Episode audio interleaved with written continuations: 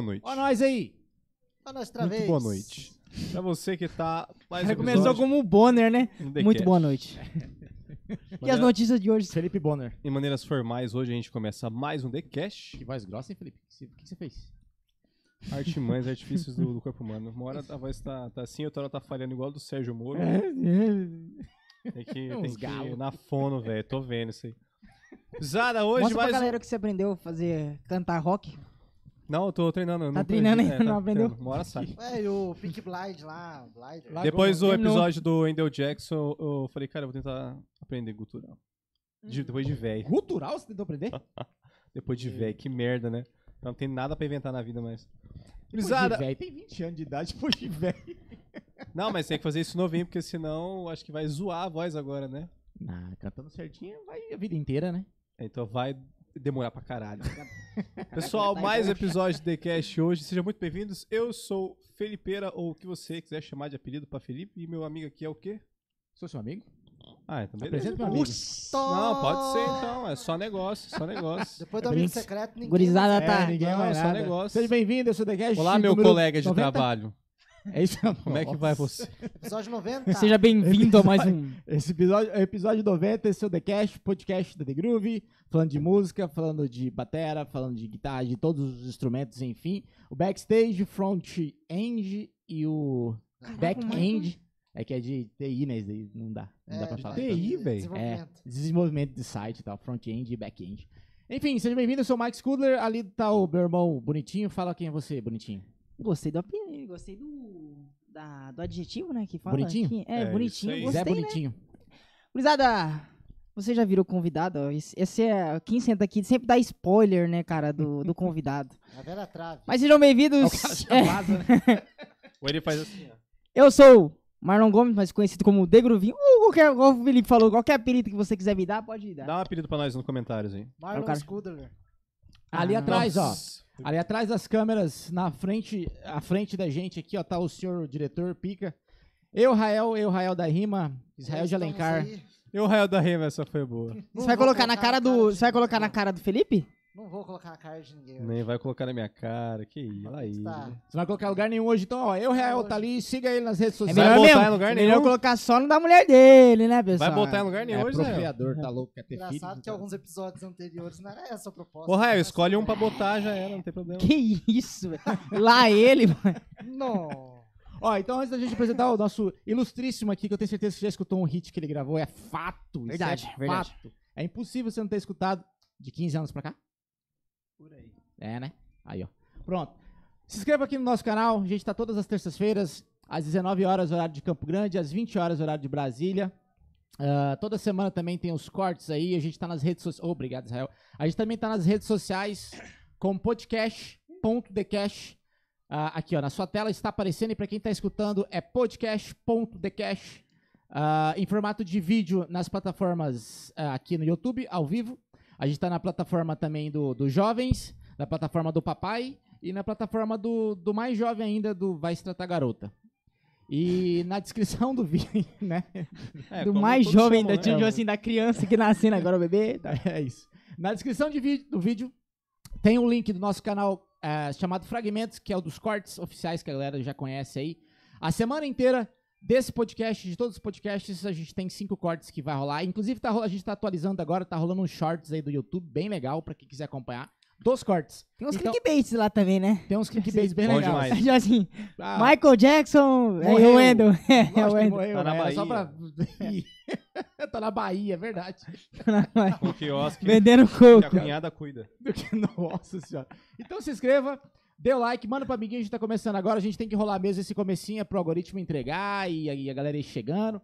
Seja bem-vindo a galera aqui do Instagram, obrigado pela audiência novamente, a gente vai estar aqui ao vivão. Se você quiser uma qualidade um pouquinho melhor, vai pro YouTube, se não quiser tá tudo certo, fica aí e é nóis. Então seja bem-vindo, muito obrigado pela presença, senhor Romário Bento. Yeah. muito bem-vindo. Muito obrigado. E aí, papai, como você está? Estou bem. Começo de ano começou no 12 já, Aí, ó, graças a Deus. muitas gravinas, produções. É, gravinas, né? Chegou trabalhando um monte, primeira semana já, marcando agenda. Vixe. Os caras não param. Já Os tava cara- marcado no passado, então. É, coisas. os caras, os caras falaram, ó, janeiro aí, eu falei, "Ih, não sei não se eu vou poder. Janeiro o cara vem trabalhando. Hum, janeiro. O cara achou que ia ter férias, já veio trabalhando. né? Mas é, bicho, foi complicado, viu? Mas seja bem-vindo, mano. Muito obrigado pela Eu sua presença. agradeço. Obrigado por aceitar o convite aí. A galera tá muito. ah, toda vez que a gente traz alguém de cordas aqui, a galera. Porque é, tipo, é a loja de batera, aí a galera Sim. quebra essa parada, a galera fica meio ansiosa, assim. Tem um monte de comentário. Tenho certeza que a galera do YouTube já tá Mas, daqui a pouquinho mandando perguntas. E mandem, mandem perguntas e comentários Com que a gente lê tudo aqui. Lógico que se tiver mil comentários, não dá pra ler mil, né? Mas. O Wesley Abdu já mandou servir uma cerveja pro menino aí. é, eles conhecem, eles conhecem. Aqui, ó. Deste lado. Deste lado É e do outro verdade, lado. É verdade. Entendi. É, as piadas. A gente aqui tá tomando vinho, né? Eu não sei. Tá, sim. Aí- vai, vai lascar lá em casa lá. ó. Mano, a gente sempre começa o, o podcast de uma forma bem clichê. É a única parte clichê do, do quadro, do programa. É, como que a música... coisa contra ser clichê? Ei.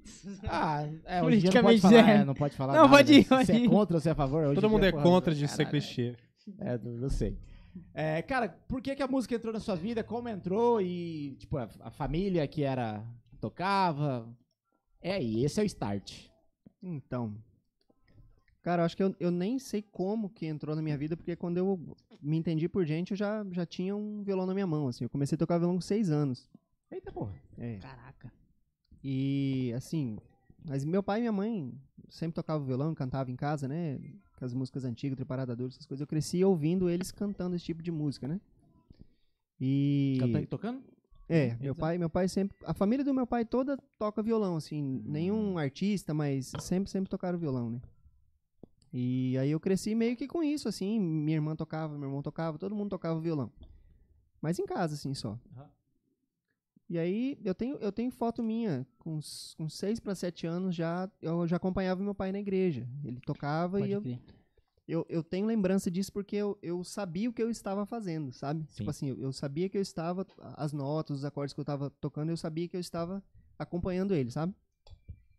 Então eu comecei muito cedo. A minha irmã que ensinou. Meu primeiro acorde foi um Lá menor, lembro como se fosse hoje, esse primeiro Lá acorde. menor É meio difícil pro primeiro acorde, né? Isso que eu, que eu lembro. então é desde, desde criança mesmo, assim, desde de gurizinho. Então, Ah, De lá da- pra cá- É, veio da família, né? Teve é, o pitaco, o incentivo geral. E o que você escutava nessa época? Não seis anos, mas eu digo um pouquinho mais pra frente, depois que você aprendeu e cara, quem eu, te ensinou ali. Cara eu, sempre, eu sempre escutei muito sertanejo por causa da influência da família, né? Ah, Você é daqui? De Campo Grande mesmo? ou- Natural não. Hum. Eu sou de Cacoal, em Rondônia. No- Mas assim, toda a minha família é daqui, entendeu? Hum. Tipo, minha mãe é de Fátima do Sul, minha irmã nasceu em Bela Vista, meu irmão nasceu em Rio Brilhante. A família do meu pai que é do Paraguai, né? A família, tipo, a minha a minha avó, a mãe do meu pai, às vezes ela tava conversando com você e emendava um guarani no meio assim, sabe? Ah, entendi. Então, sabe?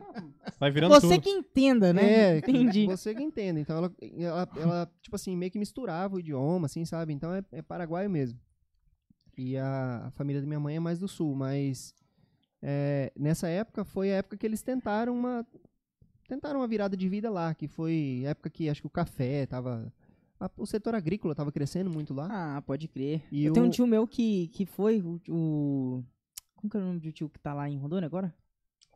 Tio Eduardo. Meu tio Eduardo que foi pra lá. Foi, na verdade, foi mais dois, acho que dois outros tios nossos que foram pra lá e pra tentar vir. Só que só um ficou por conta que um conseguiu terra, foi brigando, brigando, brigando, Aham. tá lá até hoje, entendeu?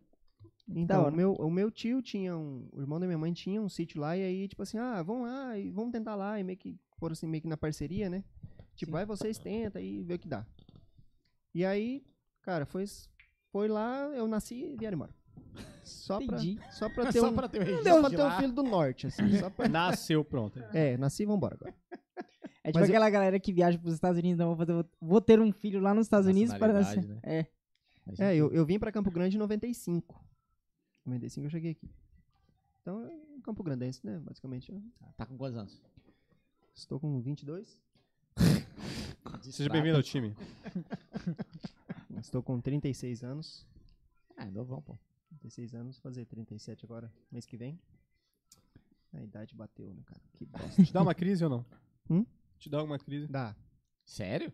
Da chegou nos crise. 40 ainda, pô. Então, mas. Esse Tá negócio quase, aí de, Novão. esse negócio de idade é, pode bater com qualquer pessoa, né, mano? Independente Felipe do... bate desde que ele tem 14 anos. É 14 verdade, anos de é verdade, eu não vou negar. Todo começo de ano, tipo assim, é fevereiro. O que, que eu fiz esse ano? É, exatamente. Não, Bate você- uma bad, né? Você fica pensando em alguma coisa que você poderia ter feito ainda, essas coisas do tipo? Ou você acha que você já chegou bem nos objetivos? Cara, é, eu sinto que teve algumas coisas assim que eu deveria ter me atentado mais, sabe? Por exemplo, não sei se vocês lembram, mas ah, no começo dos anos 2000 ali, tipo, você comprava um, um terreno por 4 mil reais, por exemplo, 3 mil reais, você comprava um terreno. Hoje em dia é 100 mil um terreno. É. 200 mil, às vezes, no lugar que custava 3, entendeu? Então, assim, sabe esse, esse tipo de coisa?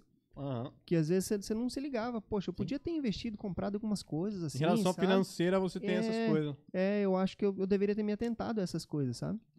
Mas aí você é guri, né? Você fica ligado então, em outras coisas, agora. então, aí, sabe, você não... Né, Nessa idade, eu tenho 35. Era, pô, começo dos anos 2000. Até antes, na verdade, né? É, Tinha 10, 12 anos. Não ia ter tanta grana também pra comprar um terreno. é, Mas tá É, pensando, tinha na, ter- na época também ia ser caro o terreno do mesmo jeito, né? é, levando em consideração a inflação, né?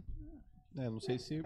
É, Meu pai trocou numa moto, uma Titan, um terreno. Então, Sabe quanto foi a casa? Meu pai comprou uma casa em Birigui por mil reais. Aí. Foi em 2000. Ou 99, alguma coisa assim. A casa já construída, né? Nem o terreno. É, tipo, já É, erguida. quinhentão o no, terreno, in- quinhentão a casa. no interior, no interior de Birigui, mil reais a casa. mas eu acho, eu acho que mesmo assim, é, eu acho que o, o valor cresceu além do que deveria. É, ele Sim. super inflou, né? Isso, Tipo, porque, ó, eu, eu, tenho, eu tenho um parâmetro de 2004. 2004 foi a época que eu comecei na música, então... Eu lembro que o salário naquela época era tipo 270 reais o salário mínimo, naquela época lá. Então, se levar em consideração que naquela época um terreno custava, sei lá, tipo 3 mil reais, um lugar pra você morar, 3 mil reais. E hoje o salário, tipo, tá quatro vezes mais. É, só que- 100, Aham. Só que o terreno é 100 É. pau. entendeu? Então, assim, não- não- Puta que pariu. E 40 mil tá condiz. baratinho hoje em dia, né? teoricamente, se, tipo assim, custasse 15 mil, beleza, ainda tá ali ainda. Mas É. tem umas coisas que supervalorizaram, assim, incharam demais. Então, Mas essa não época rola. sua aí de gurizinho, aí quando que começa você ali pegar no instrumento, a galera começar a, sei lá, te, te presentear com isso, você pedir pra comprar? Então, a é que gente, a gente sempre teve instrumento em casa, né? Tipo, violão sempre teve. O meu pai, eu lembro que meu pai tinha um, um tonante que era melhorzinho, assim, e aí ele, ele guardava aquele violão. Então a Você gente era tinha da igreja? dois. Você era da igreja? É, eu sou da igreja até hoje, entre aspas, né? Tipo assim, é, é- acho que... Entre indas e vindas. É que é o, o C da igreja, acho que é. é Eu sou- entendo o eu que sou, você tá eu falando. sou, eu sou católico, é diferente do C da igreja é, batista, C da igreja, sabe? Esse tipo de coisa que o pessoal meio que. Aham. Você não fica frequentando o templo, mas você guarda a crença e a fé. Não, é, eu toco na igreja até hoje, Ah, pode entendeu? Então, assim, a gente, a gente ainda, ainda serve na igreja. Mas. É que se interpreta diferente, né? É, é evangélica isso, é igreja isso, é isso, é isso que eu tô entendo, falando. diferente. Porque, assim, tem uma galera meio que trabalha na igreja, ganha dinheiro na igreja. Às vezes pouco, mas eu acho que ganha. Então, assim, o, o lance da, da igreja católica é bem, tipo, vai lá e faz de coração, porque é pra, pra Deus mesmo. Então, assim, a gente sempre teve dois violões em casa. Um violão que ficava pra nós, pros, pros filhos ali, e o violão do meu pai, que era o melhorzinho, guardava. Então, a gente sempre teve violão em casa. Mas, tipo, ter que trabalhar com música foi na época da escola ainda, cara. Acho que 2001, 2002, assim, que eu já comecei a ganhar alguns cachês. Tipo, 20 reais, assim, por show. Achei bom, hein?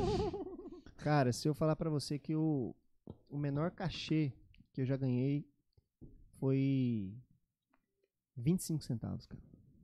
Caralho, te pagaram 25 centavos? Mas como que É. era isso aí, mano? Como 25 assim? não, era um, 25 centavos? foi 20 centavos o cachê. Menor Não é cachê. possível. É melhor Isso não em que receber, pô. ano? Mas em que ano É, isso? hoje, Não. é, hoje é uma bala, Que mas seja naquele tempo 20 94, centavos. Mesmo assim, Então, 20 centavos não é tão... Cara, a gente tocava em, em barzinho pop rock, né? Aí a gente tocava tipo assim, ah, vamos lá mostrar o seu trabalho e É nossa. porque quando você escuta essas coisas hoje em dia, você acha o cúmulo, mas naquela época era super Ah, normal, é, né? É, pô. E Tudo né? aí. É. ainda. Todo mundo começo de nada, nem instrumento eu tinha e tal, mas ia lá com os caras lá porque a gente gostava de tocar. Se a gente gosta de tocar, então Aham. não interessa. Vou tocar em casa, tocar num lugar que tem um monte de gente curtindo, mais legal tocar lá, né? Exatamente. Aí, tinha um lugar que a gente tocava e o cara falou assim, ô, eu acho que tá na hora da gente, sei lá, estipular uma grana pra vocês aí, pra vocês não virem e voltar de mão banana. Vamos colocar um cover aí. A gente põe um cover de um real por pessoa. Aí o Bom. que? Arrecadar de vocês. Maravilha, casa cheia. Só que o cover não era obrigatório. Então, assim, paga quem quiser. Hoje em dia é obrigatório o valor, tal, É. dependendo do lugar, né? Aí chegamos no final da noite, fomos lá ver uma pessoa tinha pagado, entendeu? Ou seja, um real dividido por cinco integrantes, 20, 20 centavos. Sacou? Caralho. Então isso é só pra contar a história mesmo, porque, tipo, não tem lógica um negócio desse, né? Agora faz sentido. Imagina o cara pegando assim, ó. Toma um centavo. Um real aqui, ó. Imagina É. os Ou caras. ele tem né, que, pelo menos, ele deu trocado, Não, pelo é, menos. não, a gente... É, Os caras não- dando moeda, tava na Revolução Industrial, os caras dando moeda pro povo. assim. Tipo isso, cara, é... é história, Caraca, história, mano. Toma aqui as suas moedas pelo trampo. O cara saía, comprava um monte de coisa. É, O- o Mano, você tava salada- com quantos anos nessa época? 2000, eu tava com 17, 18, por aí. Ah, tava começando a vida assim, É. mano. Era- Como é que era o nome da banda? Na época era V8. Essa banda teve vários nomes, né? V8? O Dom tocou não no Batera? A gente tá falando dos anos 2000. Não, pô. Não, era... era Não, é não outra era- banda. agora. É outra banda, entendeu? É outro Com V8. mesmo, Não é, tinha um V, porque o o GV12 não tinha um Não, esse, V. esse V deveria estar, tipo, no V32, assim. Nossa. Se o V8 era lá, é, agora deveria. tinha que ter desenvolvido pelo menos um agora. pouco, né? É, Um motor mais novo, alguma coisa É, assim. sei lá, 1.0 turbo, alguma coisa assim. V8. É, TSI, sei lá. Caramba. Cara, Mas e como é, era. começo. É, como era a tua família nessa época? Porque você tava no começo da idade ali. Você chegou a fazer faculdade? Só perguntar? Comecei. Começou? Comecei duas e não, não foi pra frente. né? Mas isso com lá, jovem mesmo, 17 anos, Isso. lá na convenção, terminou. É, E aí, exatamente. como foi, tipo assim, mas você já ali automaticamente já quis ir trabalhar na música ou você ainda só era hobby, vamos ir, aí vamos de boa? Então, foi. As coisas vão meio que encaixando na vida da gente, assim, né? Tipo, eu gostava de tocar, é, eu levava o violão pra escola, tocava na sala de Tava aula. famoso. É, aí. Eu lembro, tipo assim, o, o que me transformou no, no- no artistinha da escola foi. Eu lembro que tinha uma gincana lá que eh, era sobre a violência na época e cada, cada aluno tivesse alguma coisa legal, algum trabalho, alguma exposição, algum desenho, alguma coisa. Eu falei, cara, eu vou. Posso tocar uma música? Pode. E naquela época era Legião Urbana, né, meu jovem? Legião Urbana naquela época era fogo. Revistinha. Era o que dava, era o que dava conversa. E aí eu, eu toquei Faroeste Caboclo. Eu toquei e Putz, cantei 10 minutos. Faroeste Caboclo. Cantou também? É, eu toquei e Não, cantei não Faroeste sabia Caboclo. dessa função sua, não? É, de- não, Ah, os caras fazem melhor a gente não comentar. Aí, tipo assim, eu toquei e cantei. Então, cara, todo mundo adorava Legião Urbana naquela época. Então, cara, fui eva- ovacionado na escola. Tipo, do caralho, assim. Todo, oh, desculpa. É. Fica otário, mano. tá todo mundo. Mano, fica Todo tranquilo, mundo- falar qualquer porra aí, tá tranquilo. Beleza. Aí, tipo assim, a sala, a, a escola inteira ali, você ali no meio tocando, então, a partir daquele momento, o pessoal, a escola inteira descobriu que eu tocava violão, que eu cantava, então aquilo, tipo assim, os amigos falam pros amigos, que falam pros amigos, e aí o negócio foi meio que. E aí nessa daí, através de um brother que apareceu a primeira banda e tal, que queria tocar, precisava de um cara, entendeu? E aí meio que, que começou esse lance de, de ensaiar, ah, vou ensaiar, vamos ensaiar pra tocar e tal. Que era com o V8 já. Isso. Tá. Só que, assim, antes a gente. era? O Scampini lá no Copa Vila 2. Cara, o que, que isso Campinho? Campinho. Não é o Wendel semana passada? Todo mundo. Campo Grande. Não, não estudei nos Campinhos. Todo mundo. É, você. Não, da, da década de 90 pra trás, todo mundo. Todo Ah, mundo isso. Você entendeu? Teve uma leva grande. Não, foi o Wendel que comentou semana passada sobre esse Campini. É, eu acho que ele estudou lá mesmo, né? Do Jackson. Veio semana passada com a Tem gente. uma, tem uma galera aí que é daquela aquela banda lá. Massa. Então, assim, foi ali que, eu, tipo assim, através de um, fala pro outro, fala pro outro, aí foi ali que a gente meio que começou. Mas eu já, é, antes um pouco disso aí, teve uma, teve uma, uma banda, tipo, o primeiro contato que eu tive com guitarra, essas coisas assim, foi com uma banda cover do Guns N' Roses. A gente fala cover porque a gente só tocava Guns N' Roses, que o cara cantava muito parecido com a voz do Guns, então, teoricamente, já meio que, Massa. pô, vamos aproveitar isso aqui, então... é isso aí. É, aí, tipo, os primeiros contatos que eu tive com guitarra, aí a partir dali que, que foi, ah, poxa, legal, acho que eu toco guitarra. Aí, oh, a gente precisa de um guitarrista, sabe? Aí, tipo, foi mais ou menos nessa Aí época veio aí. o rock and roll. Porque É. guitarra é isso aí. Isso, aí a família, no caso, tipo, a minha mãe ainda sempre deu um apoio, assim, sabe? Já o meu pai, meu pai, ele já, já tinha um pouco do pé atrás, assim. Tipo, muito pra frente eu fui entender o porquê que meu pai não. meio que dava uma segurada na onda, assim. Meu pai achava que eh, eu não tinha que ficar ensaiando e tocando por nada, sabe? Eu achava que eu Ah, tinha pode que crer, levar tinha o negócio um um- pouco mais a sério, que eu, eu precisava ir atrás de, de bandas que já, que já tinham um certo nome, que já tinham um certo retorno e tal. Eu não queria que eu ficasse assim meio que por nada, sabe? Mas seu pai também foi- era músico ou não? Então, Ele tinha essa visão aí. É difícil algum pai então É verdade. É, só que assim, é, mais pra frente, bem depois eu fui entender, eu acho que o porquê que ele tinha meio que um bloqueio com isso. Porque o, o meu avô, o pai dele, tocava na noite. E o meu avô morreu em cima do violão, tocando. Ele teve um ataque do coração e Nossa, morreu tipo, mano, esse tocando, entendeu? Caralho, isso é forte. Então, louco. então eu não sei se isso pode ter gerado meio que um bloqueio. Nossa, Tipo, eu o- acho que eu tenho certeza. que Talvez meu- inconsciente. É, o meu pai ele faleceu no acidente em 2007. Então, assim, teve muitas coisas que eu não eu não tirei a dúvida, porque foi um negócio, sabe, Sim. do nada, assim. Então teve muitas coisas que eu não consegui tirar a limpo com ele, assim, sabe? Algumas, Caramba, algumas mano, histórias, pô. tá ligado? Então eu não sei, às vezes pode ter sido um bloqueio, né? Geralmente. O cérebro da pessoa pode. É, É, a pesado. gente vai agindo e, e não tem muita consciência do porquê nem a gente. que tá É, fazendo- é um fazendo. negócio meio defensivo dele, né? Talvez. Aham, um gatilho dele. Caramba. Caramba. E aí, seguindo, seguindo ali, você foi pra primeira banda de rock, Que V8? bad, né? Era, Os os- caras começam a caralho. Que massa, hein, bicho? Aí, cinco minutos depois, o cara assim, pô, cara. Não, nada a Puta merda. É, isso, histórias da vida aí. É, Histórias felizes, histórias Exato, trágicas, é é, assim mesmo. faz, faz parte do. Mas olhando lá de cima, ele deve estar com orgulhaço do, do Ah, guri. com certeza. Com certeza, vixe. então. Se tornou. Oremos, né? Não, com certeza. Glória Tá. a Deus. E aí, seguindo. V8, primeira banda, É, começou a tocar guitarra. Era guitarra ou violão? Era V8 guitarra. já. Era Tá. guitarra. Era guitarra porque o, o, o vocalista tinha uma guitarra. Ah, aproveitou aí- os instrumentos. É. Banda de colégio, é isso aí. Isso. aí foi ali que começou. Engraçado que foi que foi nesse, nesse nesses ensaios, nessas tocadas aí, que eu tive o primeiro contato com uma dupla sertaneja. Porque, tipo assim, tinha uma dupla ali do bairro mesmo, que tinha um evento... Lembra na época da, da Praça Aricoeira que tinha aqueles shows na praça? Sim, sexta-feira. Isso. Toda sexta. Então, assim, pra você conseguir tocar lá, na época você tinha que, tipo, gravar um MD, porque na época não era CD ainda, mas você MD. gravava um, um demo pra mostrar, tipo, pra não colocar qualquer um lá e tal, né? Pra Agora você conseguir é fechar. É. Até semana passada eles não sabiam o que era MD. Ah, sério? A piada foi Não, o não, seguinte: MD de o, Wendell Não, não é Jackson. a gente sabia, porque o. O Wendell Jackson chegou aqui e falou assim: Nossa, antigamente todo mundo usava MD. Como assim usava MD? MD É, é, o de uma droga. droga Droga. também. Aí eu falei, como assim vocês usavam? E, e os dois falando aqui, MD, MD. Eu falei, mano, os caras ó. droga?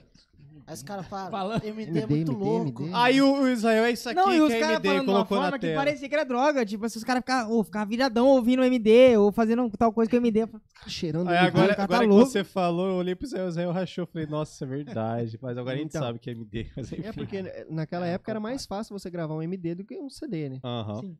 É, tinha um aparelhinho, era tipo um videocassete, assim, que tinha uma entradinha ali. E tinha a galera que transformava o MD em cassete, o MD em CD, Ô, entendeu? É, teve- crer. rolou essa parada aí. Então. Cultura, né, meu jovem? Cultura. Ah, é, vivência, vivência. É. Vivência, pô, Isso, vivência. é, aprende, aprende com o pai, cola no pai. aí, aí ele chegou lá e falou assim: Ô, a gente precisa gravar um demo e tal. Ô, vocês não estão afim de. Rapidão aí, a gente põe uns microfones aí meio por cima, capta aí só pra. Eu lembro que essa música foi Desatino, cara. Você lembra dessa música? Isso aqui essa geração não conhece. É que esse meu desatino. Ah, tá. Eu não faço ideia qual é. Então, sertanejo. É. então. Então essa, essa música era meio um sucessinho na época lá. E aí ele ensinou pra gente a música ali, tipo, na hora, assim, sabe? Três acordes ali, então você só acompanha isso aqui, então eu já tinha ouvido, beleza. Aí a gente gravou, e tipo assim, como a gente pegou muito rápido e conseguimos executar meio rapidão ali, o cara falou assim, opa, vocês não estão afim de de repente se fechar lá? Aí. Vocês não estão afim de ir lá tocar com a gente, não? Caramba. Se pá, se pá rola, né? Se fechar, vambora? Pá, vamos, né? Aí só sei que acabou que rolou.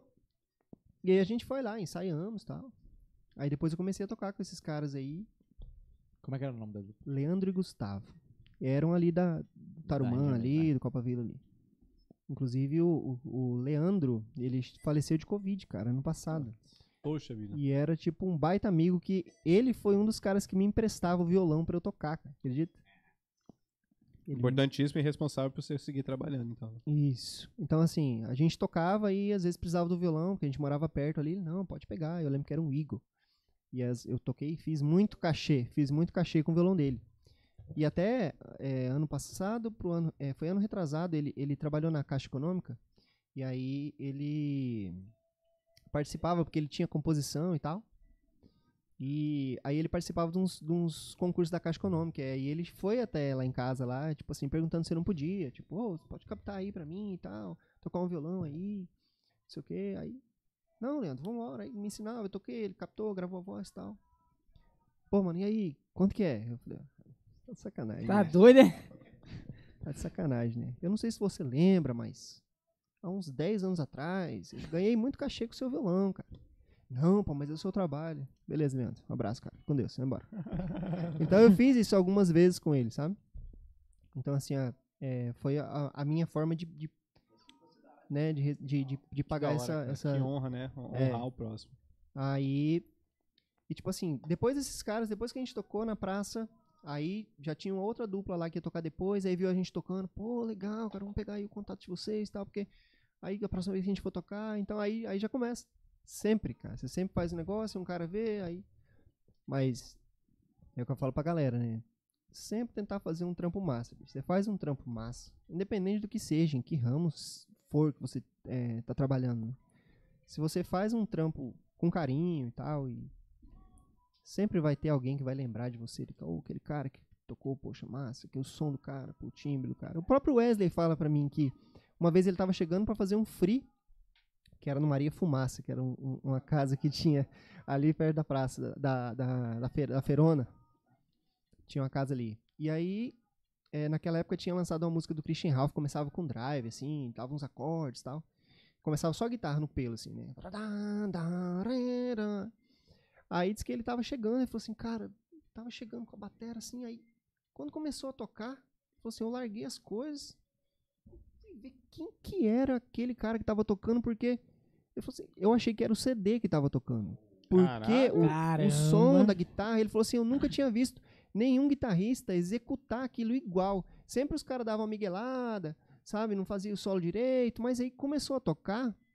E aí eu, eu tive que largar as coisas e procurei um lugar, porque era difícil chegar lá, a gente tinha que passar por dentro do camarote, assim, difícil. E aí ele conseguiu subir num lugar assim e olhar. Aí ele falou assim: Isso, isso a gente já tava tocando junto já. Aí ele me contou isso aí. Ele falou assim: Cara, me chamou muita atenção por, pelo fato de executar uma coisa que eu via muita gente tocando errado e você foi a única pessoa que eu vi tocando certo aquilo, sabe? Então tem, tem essas coisas, essas coisas, é, uma hora ou outra vai fazer a diferença, né? É, A gente acha que são tantas outras coisas que vão fazer o, o nosso trabalho ser reconhecido, mas talvez esteja nas coisas pontuais ou simples, né? Tipo, a parada basilar mesmo. Tipo, mano, isso aqui é básico. Se der esse básico bem feito. Então, Só que mas é difícil, acho que o músico ter essa compreensão muitas vezes, porque acho que o, o pensamento tá muito voltado pra. Talvez ele queira impressionar, né? Impressionar por outros caminhos, que não é talvez uma, de uma maneira musical, né? Maneira sim. mais performática. Aí é difícil saber quando que cabe isso, né? É eu, é, eu acho que isso aí tem mais a ver com, com respeito da, da própria música mesmo, né? Você executar. É, quando eu entrei na, na Maria Cecília, eu sofri um pouco com isso, sabe? Que foi uma coisa que o Marcelo Baiano falou pra mim. Ele falou assim, ó, eu preciso que você execute exatamente o que tá aqui. Toca isso daqui. Tipo assim, eu já sabia, né? O que eu tinha que fazer. Mas a recomendação dele, executa isso daqui. Depois que você executar bem isso aqui, aí sim... Aí você começa a colocar a sua pitadinha ali, sua pitadinha aqui, mas no momento a gente precisa disso aqui. É, até pra. Mano, só me tira uma dúvida. Quanto era o cachê nessa época? Cara, é, variava, tipo, era 40, 50. Quando era show pra fora, tipo, era 100, tinha dupla que pagava 150. Pode Caramba, velho, que louco. Mas é tipo assim, era, É, na época. naquela cara, era época, tipo, é como se fosse tipo 500, 600 Você reais tocou hoje, quatro assim. vezes, você já. Tipo, quer dizer, quatro não, né? Vai dar É, porque mais, nessa época era umas tipo, dez vezes ali, você já tinha um salário do mês, né? É, exatamente, porque Pode crer. é, o salário que a gente tinha comentado era mais ou menos 270, então, tipo assim, 300, se você fizesse duas viagens pra fora, você tinha um salário mínimo na mão, então, Sim. é como você tocar hoje por quinhentão.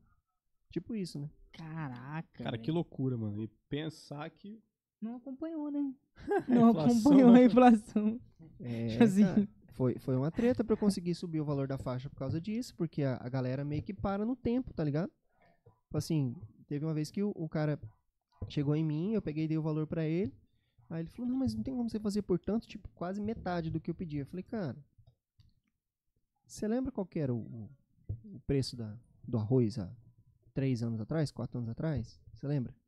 Então, assim, subiu as coisas, né? Uma idazinha no mercado por semana, você tá ferrado aí, É porque bicho. você vai pegar pra tirar de gasolina pra colocar no carro, vai fazer o rolê, vai te sobrar quase 100 reais. Então, Nossa, é Então, verdade. assim, às vezes tem. é, foi um, um dos motivos até de, de não ficar é, se dedicando tanto a freelance, essas coisas, sabe? Porque acaba que não compensa o tempo, né? Porque você tem assim, que ter muita data, né, mano? Isso, e assim, pra, vo- você vai ter que parar um, sei lá, uns dois, três dias pra você tirar um repertório. Eu falo assim porque eu sou chato, né? Enjoado. É, tirar o repertório, sabe? Escrever as coisas, fazer. Então você já tira uns dias pra você tirar o repertório. Aí nesse dia do show você vai ter, né? Às vezes tem ensaio, né? Às vezes não tem, mas geralmente tem um ensaio aí. E vai, e volta, e vai tocar, e volta. e- Então, assim, se você colocar aquilo nos dias da semana, às vezes você perde meia semana, assim, tipo, por um cachê de uma faixa que você vai gravar, entendeu? Então não compensa. Caraca. Isso. Marco, dá uma zerada no seu mic aí, deve estar desligado. Desliguei de novo. Ih, eu desliguei de Voltou. novo. Sempre desligo. Caramba, o cara. o Quanto cara tempo se que tá desligado, Israel? Quanto Desde o você acha começo que do tá podcast desligado? novamente. Cara, eu acho que deve estar desligado faz horinha, mas porque faz hora que ele não fala. Aí ele Toda- falou pra ele, mano, não é possível.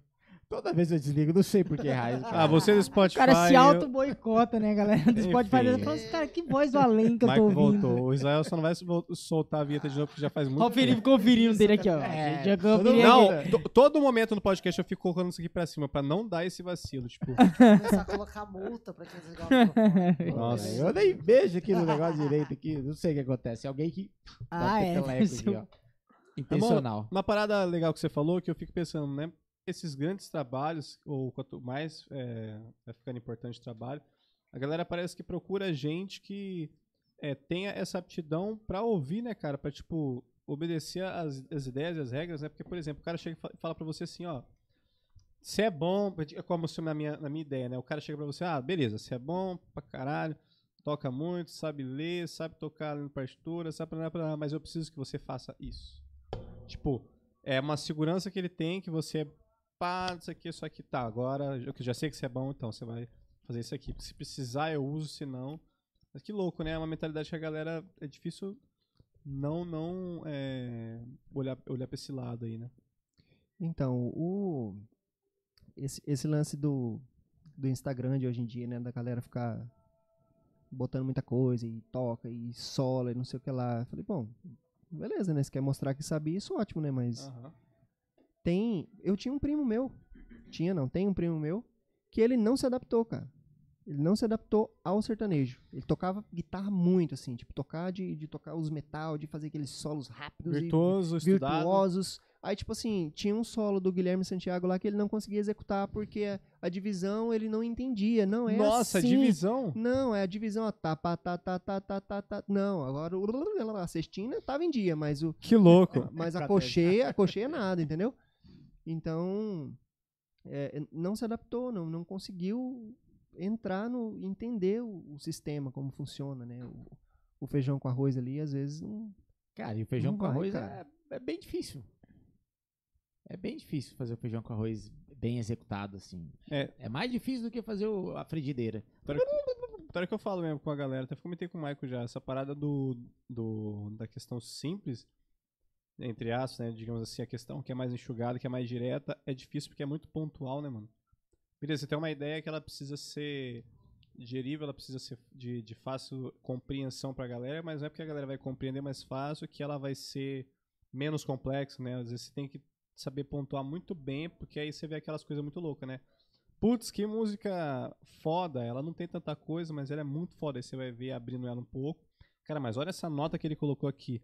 Olha, sei lá, na linguagem de vocês, olha essa escala. Como que, que, ideia que esse cara teve pra colocar essa escala aqui? Ou ir pra esses graus, né? Ou fazer essas coisas. Que louco, né? Porque É, é eu, eu acho que, é, eu acho que a, a- a pessoa tem que saber a quem que ele quer atingir, né? Qual que é o público que ele quer atingir, né? Então, se você parar para analisar algumas músicas é, americanas, por exemplo, Você tem lá, tipo, dois acordes. Quantas músicas tem que são duas notas, cara? E quantas coisas que esses caras conseguem extrair de duas notas, cara? Dois acordes ali. A música é. inteira. Um monte de coisa, um monte de informação. O cara. Então, às vezes, não é a quantidade de nota, mas, por exemplo, o- já o, Djavan, todo mundo ama o Djavan por causa disso, entendeu? Por causa da quantidade de nota que ele põe. Então, as pessoas já estão acostumadas com isso, né?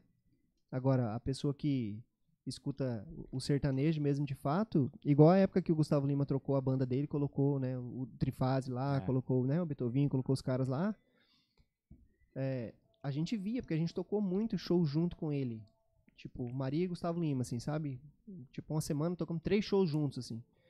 Então, cara, era, era muito fácil a gente pegar e olhar pro povo e tinha gente assim, Só queria dançar, pô. sabe? A pessoa não consegue assimilar aquilo lá. Nós aí em cima, cara, que animal, puta, que massa, legal pra caramba. Assim, poxa, isso, É. Os caras entortando tudo lá em é, cima, a que galera. loucura, né?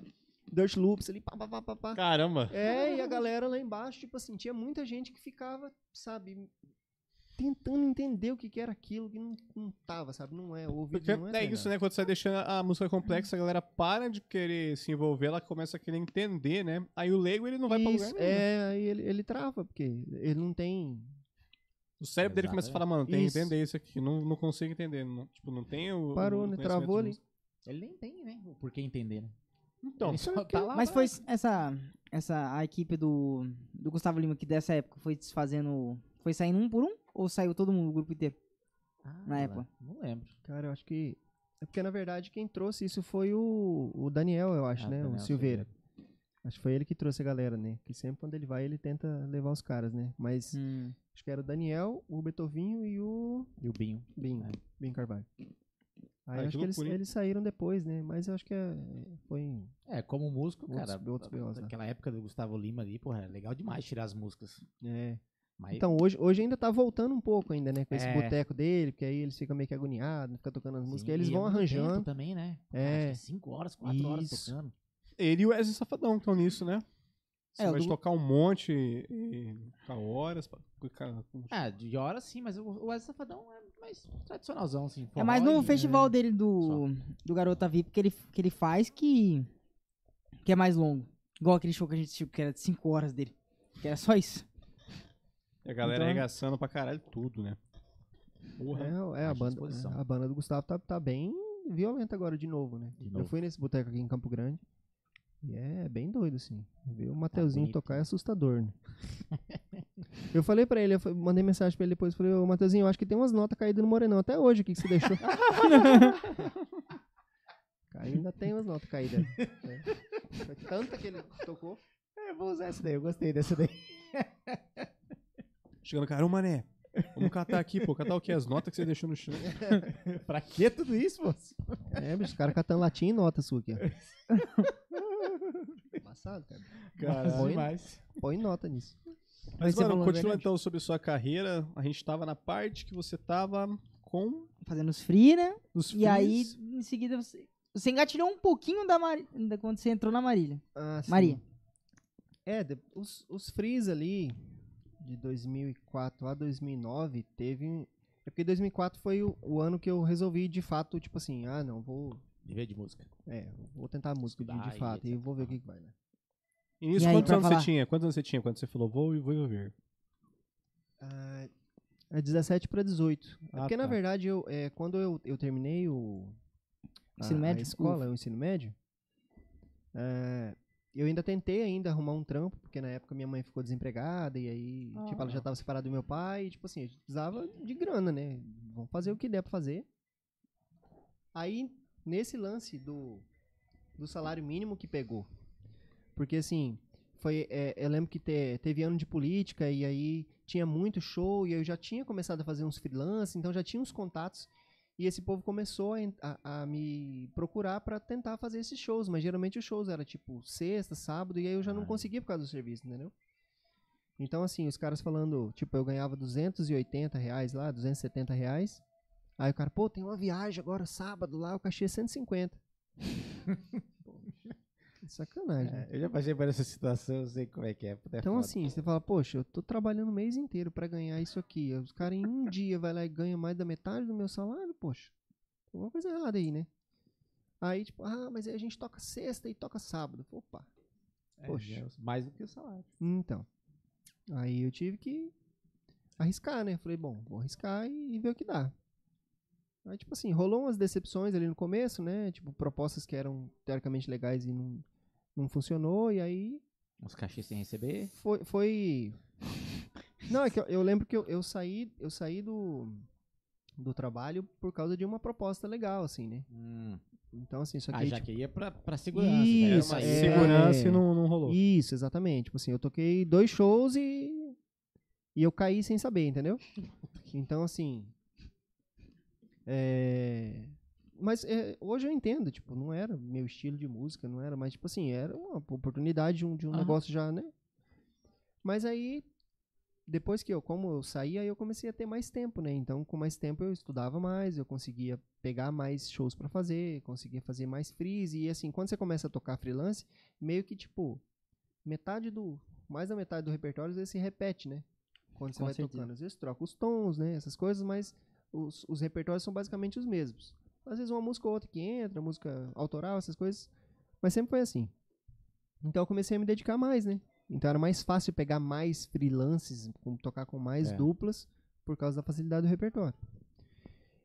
E aí eu comecei nesse, nesses frees aí e fui fazendo contato, principalmente com as das bandas, né? As, as bandas que favorecem muito, né? Tipo, se a gente pega e toca aqui, vamos tocar nós quatro, montar uma banda que tocamos hoje.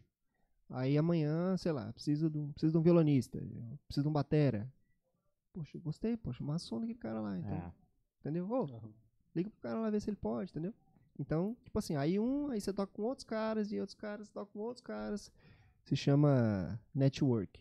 Essa geração que não conhece, chama network. É, galera. É, sei. Tem dizer que falar aí, network, essa palavra.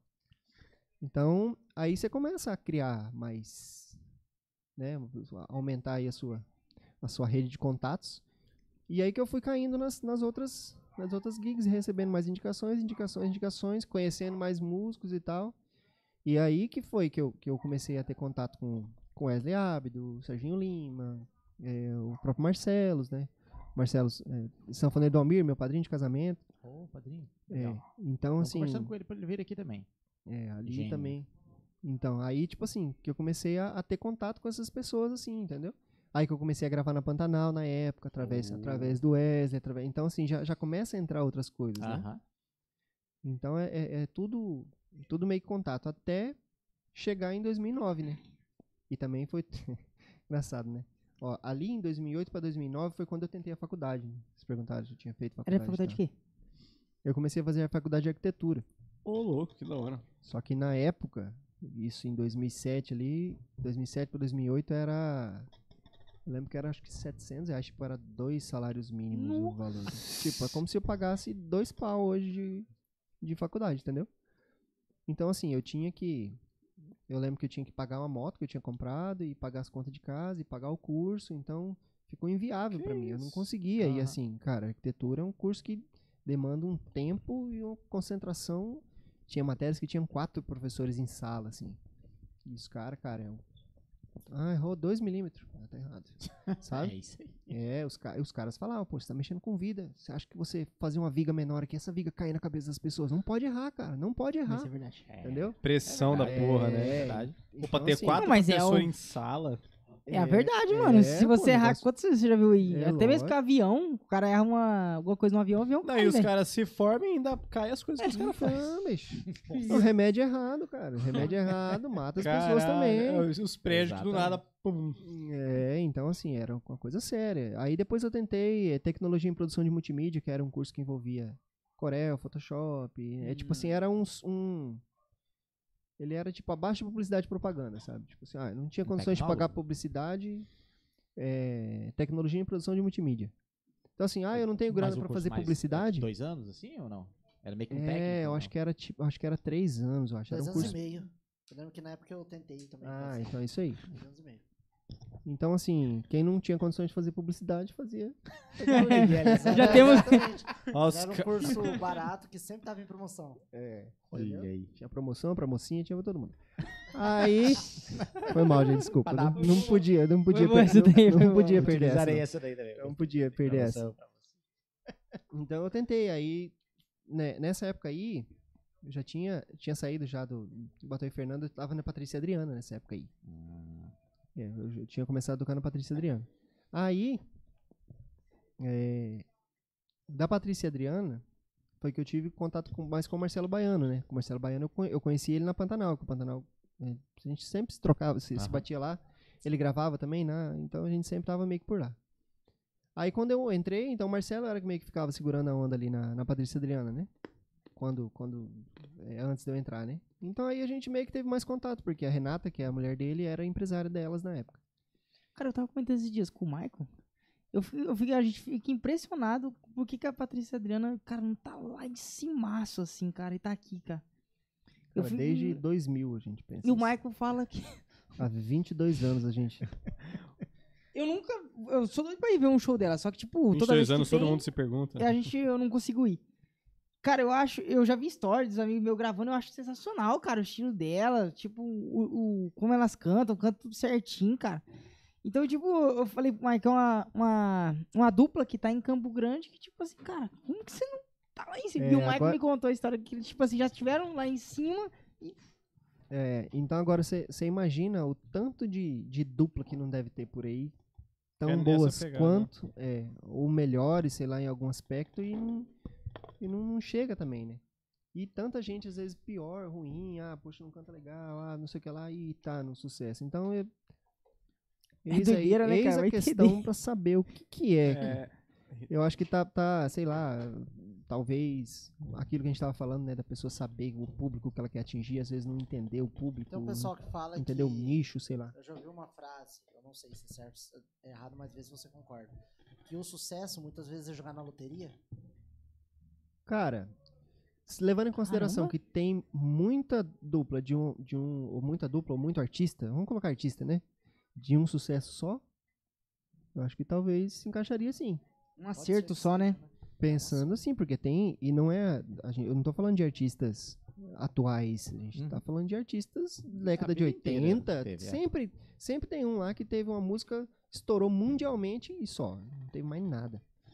Né, o, pop, o próprio Extreme, né, que estoura Sim. com uma música que não tem nada a ver com a banda, Nada a né, ver com a banda. entendeu? É a única música daquele estilo, daquele jeito. Isso, é, não O tem resto é absolutamente nada a ver. Não tem a ver Então. com a questão de estar constantemente tentando ler o, o que está acontecendo? Porque, por mercado. exemplo, é, porque, por exemplo, essas bandas mesmo que você citou, que às vezes estouram um hit, na maioria das vezes parece que a gente não vê elas muito preocupada em tentar é, fazer algo em torno agora daquele sucesso. Geralmente eles tentam ficar só tentando repetir aquele negócio do hit que deu, ou se não, eles não, simplesmente não lançam mais nada e fica lançando as coisas normal sem tipo, pretensão de alguma coisa de novo. É, é como se eles olhassem pra tudo e não quisessem olhar, mano, mas vamos ver. Pra onde que foi essa música? Que onda que foi? O que que deu? Vamos tentar pensar amplamente, não só ficar tentando reproduzir um monte de coisa que é igual a essa, tipo, tentar realmente, sacou? Será que um, às vezes não tem um pouco disso também? Tentar a leitura de mercado? Cara, eu acho que hoje seria muito mais fácil você conseguir fazer isso do que há 10 anos, 20 anos atrás, porque hoje você tem como estudar o mercado. Uhum. Hoje você tem algoritmo, né, que fala pra você o que que tá acontecendo, né? Na época lá então. E tem ritmos, né, que, que igual eu tava comentando, assim, eh, a gente tava ouvindo uma música sertaneja, assim, cara, eu falei, cara, isso aqui eu vejo em várias músicas, assim, o mesmo, entendeu? Eu falei, cara, isso aqui deve ser uma máquina de mercado, porque toda música que entra nesse padrão de estilo dá certo, entendeu? Mas tem, é, tem, tem isso que dá muito certo e tem isso que dá muito errado também. Quando alguém estoura alguma coisa relacionado... é, eu lembro quando saiu, sei lá, o Vidinha de Balada lá do Henrique Juliano. Cara, o que eu gravei de música falando do mesmo tema... Depois da Malé Falsa do, do Felipe Araújo lá, por causa da guitarrinha que tinha no começo. O que eu gravei de música por causa daquele estilo lá. Então, assim, aí o povo acha que...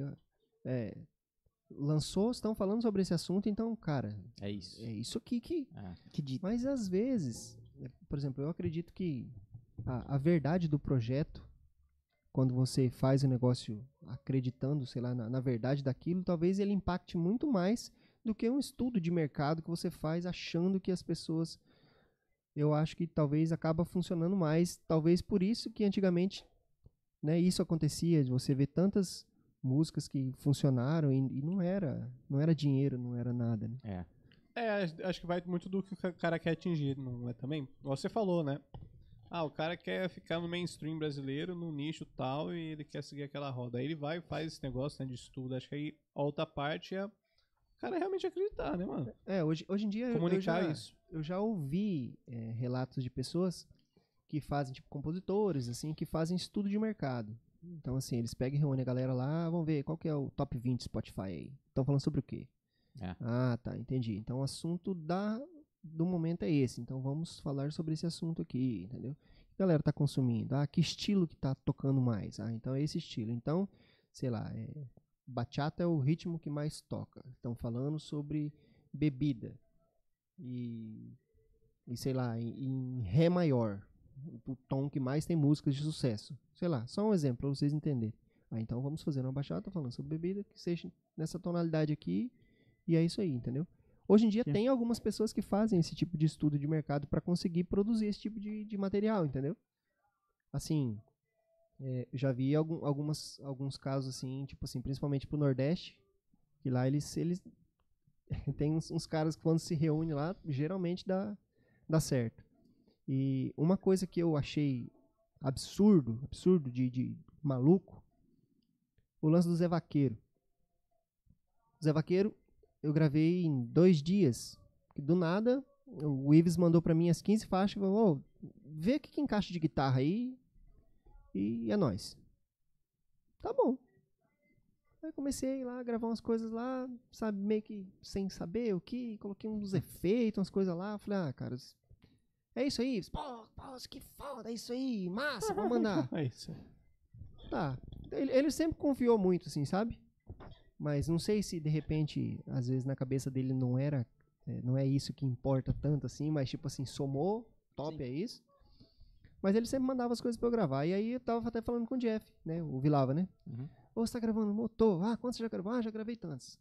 Então, Jeff, poxa, eu não sei se eu gravo.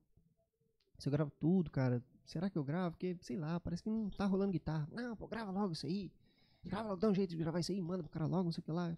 Então, beleza, então. Eu meio que, tipo, apostando corrida. Não, eu gravei oito. Ah, vou gravar sete. Ah, vou gravar dez hoje, sabe? Tipo assim, né? Falando Os caras convertindo. é. Aí, beleza. Aí eu lembro que eles fizeram um- uma enquete. Essa música, essa música e essa música. Qual que vocês querem ouvir? Tipo assim, já tinha uma, uma, uma prézinha lá no, no YouTube. Eles lançaram lá. É, qual dessas daqui que vocês acham que é a mais. Tipo assim, qual, qual que vocês votam? Aí. A enquete pra vocês. Não, Quem pra, gravou? pra Ah, galera. geral, tá. pra galera.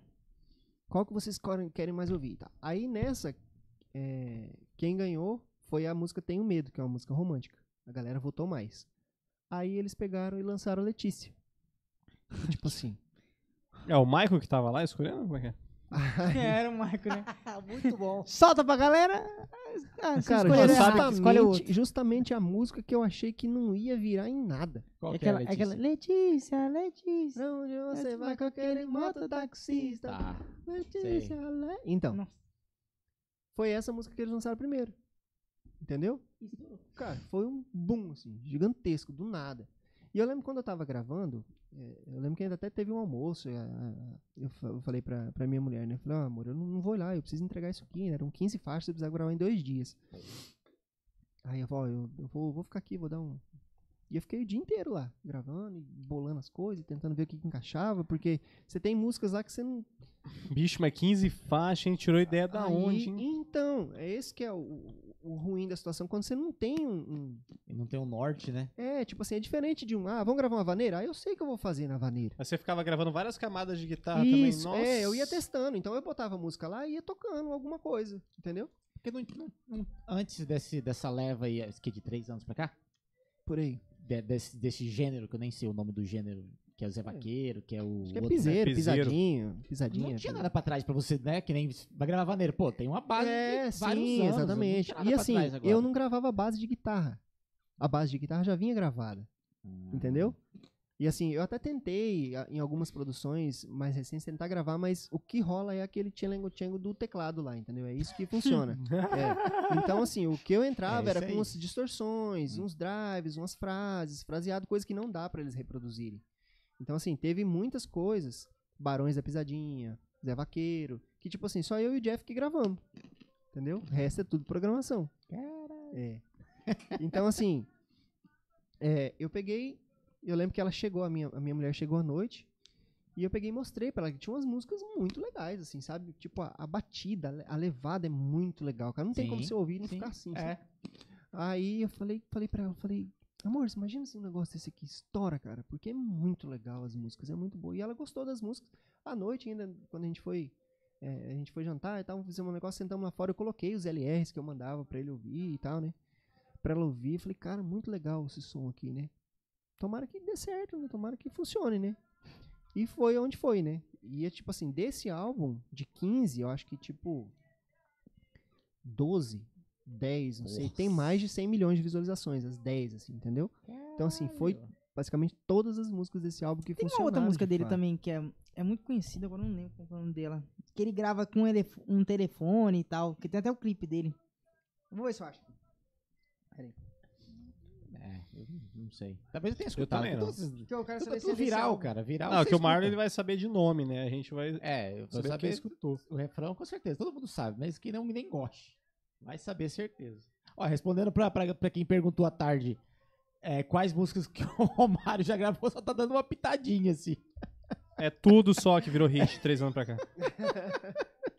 Não, É até aquela mais. volta comigo, bebê. É do, é do mesmo avô, não? Já, já vai pra frente. Não, essa, essa é single que foi lançada depois. Ah, pode crer. Como é que é essa aí? Essa não- Ah, não lembro. Tá bom, tá. Volta comigo, bebê. É. Ah, conheço. é. É tudo TikTok, TikTok. É, TikTok. TikTok.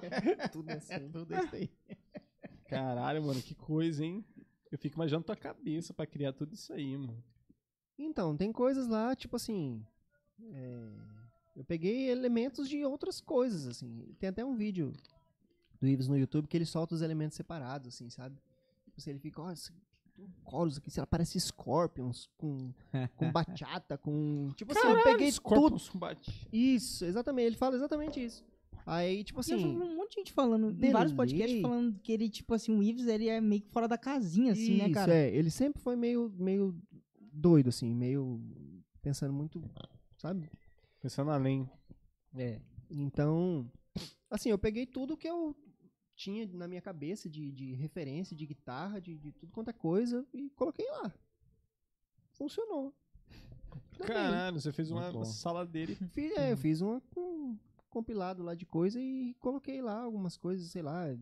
é, usava muito é, delay, frases com, com, com delay combinado, que fica, tipo assim, se você tira o delay não funciona, sabe? Se você Aham. toca, você toca uma divisão rítmica lá, você põe o delay, aí já vira outras coisas, Ah, meio tá. que uns que arpejadores. toca a subdivisãozinha. É, Que da tipo hora, uns arpejadores, umas coisas assim meio diferentes. E depois disso aí, eu, eu gravei muitas coisas por causa desse projeto aí.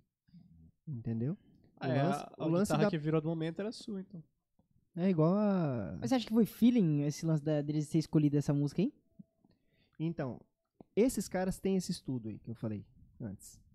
Ah, de Sacou? sentir que o negócio tá Isso. vindo, já tem alguém. Por isso, por isso, por isso que eu, que eu cheguei no, no Zé Vaqueiro. Porque eles lá, é, eu já ouvi os caras falando. Tipo assim, tem quatro caras lá que quando eles se juntam, tipo, ah, tem uma reunião hoje. Os caras falam, "Ih, Pronto.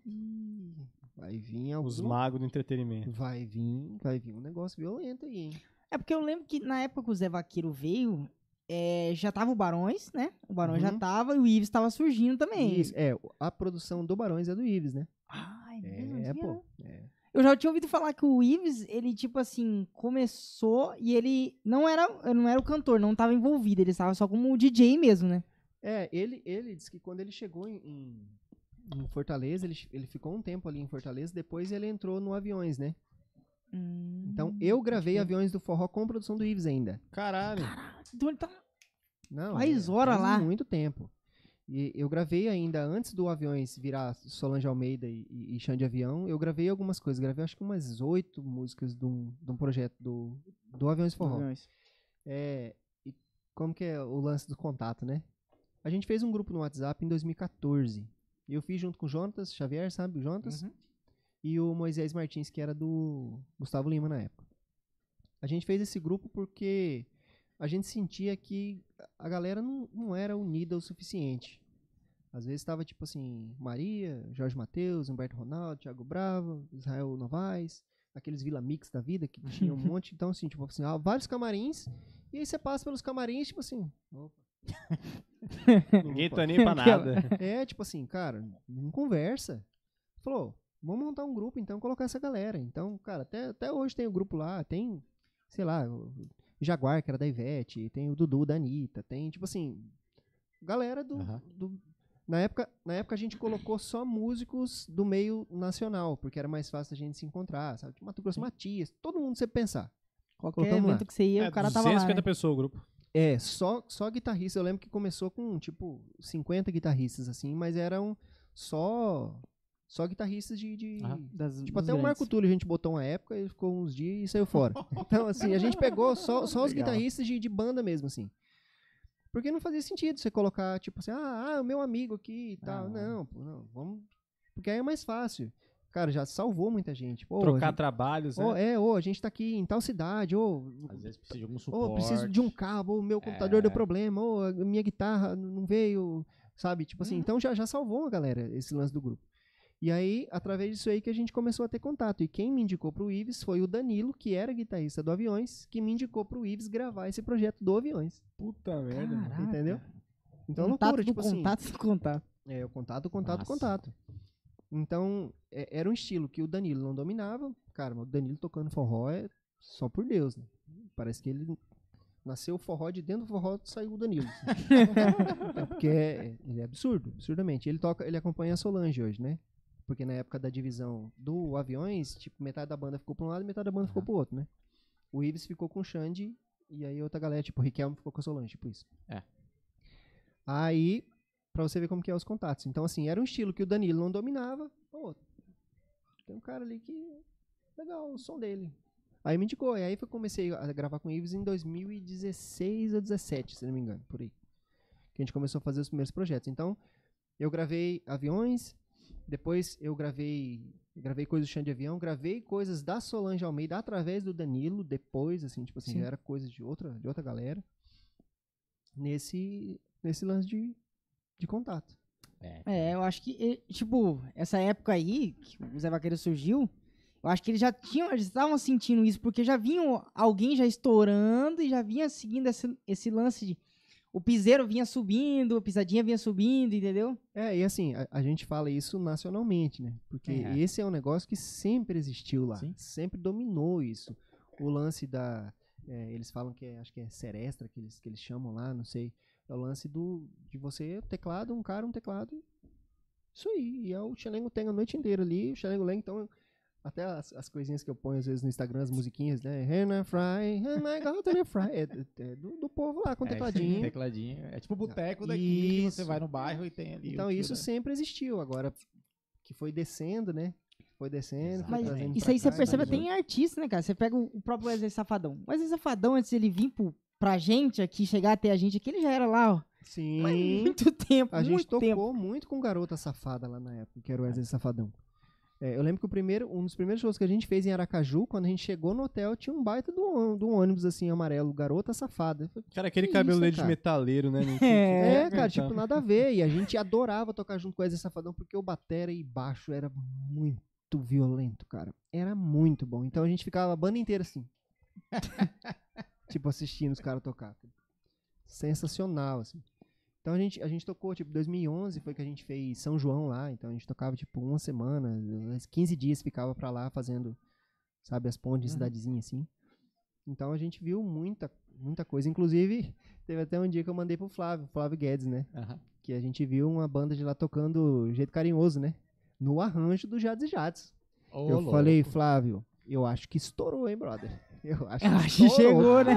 Eu acho que estourou, porque o sanfoneiro fez o solo aqui do Jades e Jades. Senão eu acho que, acho que o negócio tá, tá sério, hein? o negócio tá bom aqui, hein?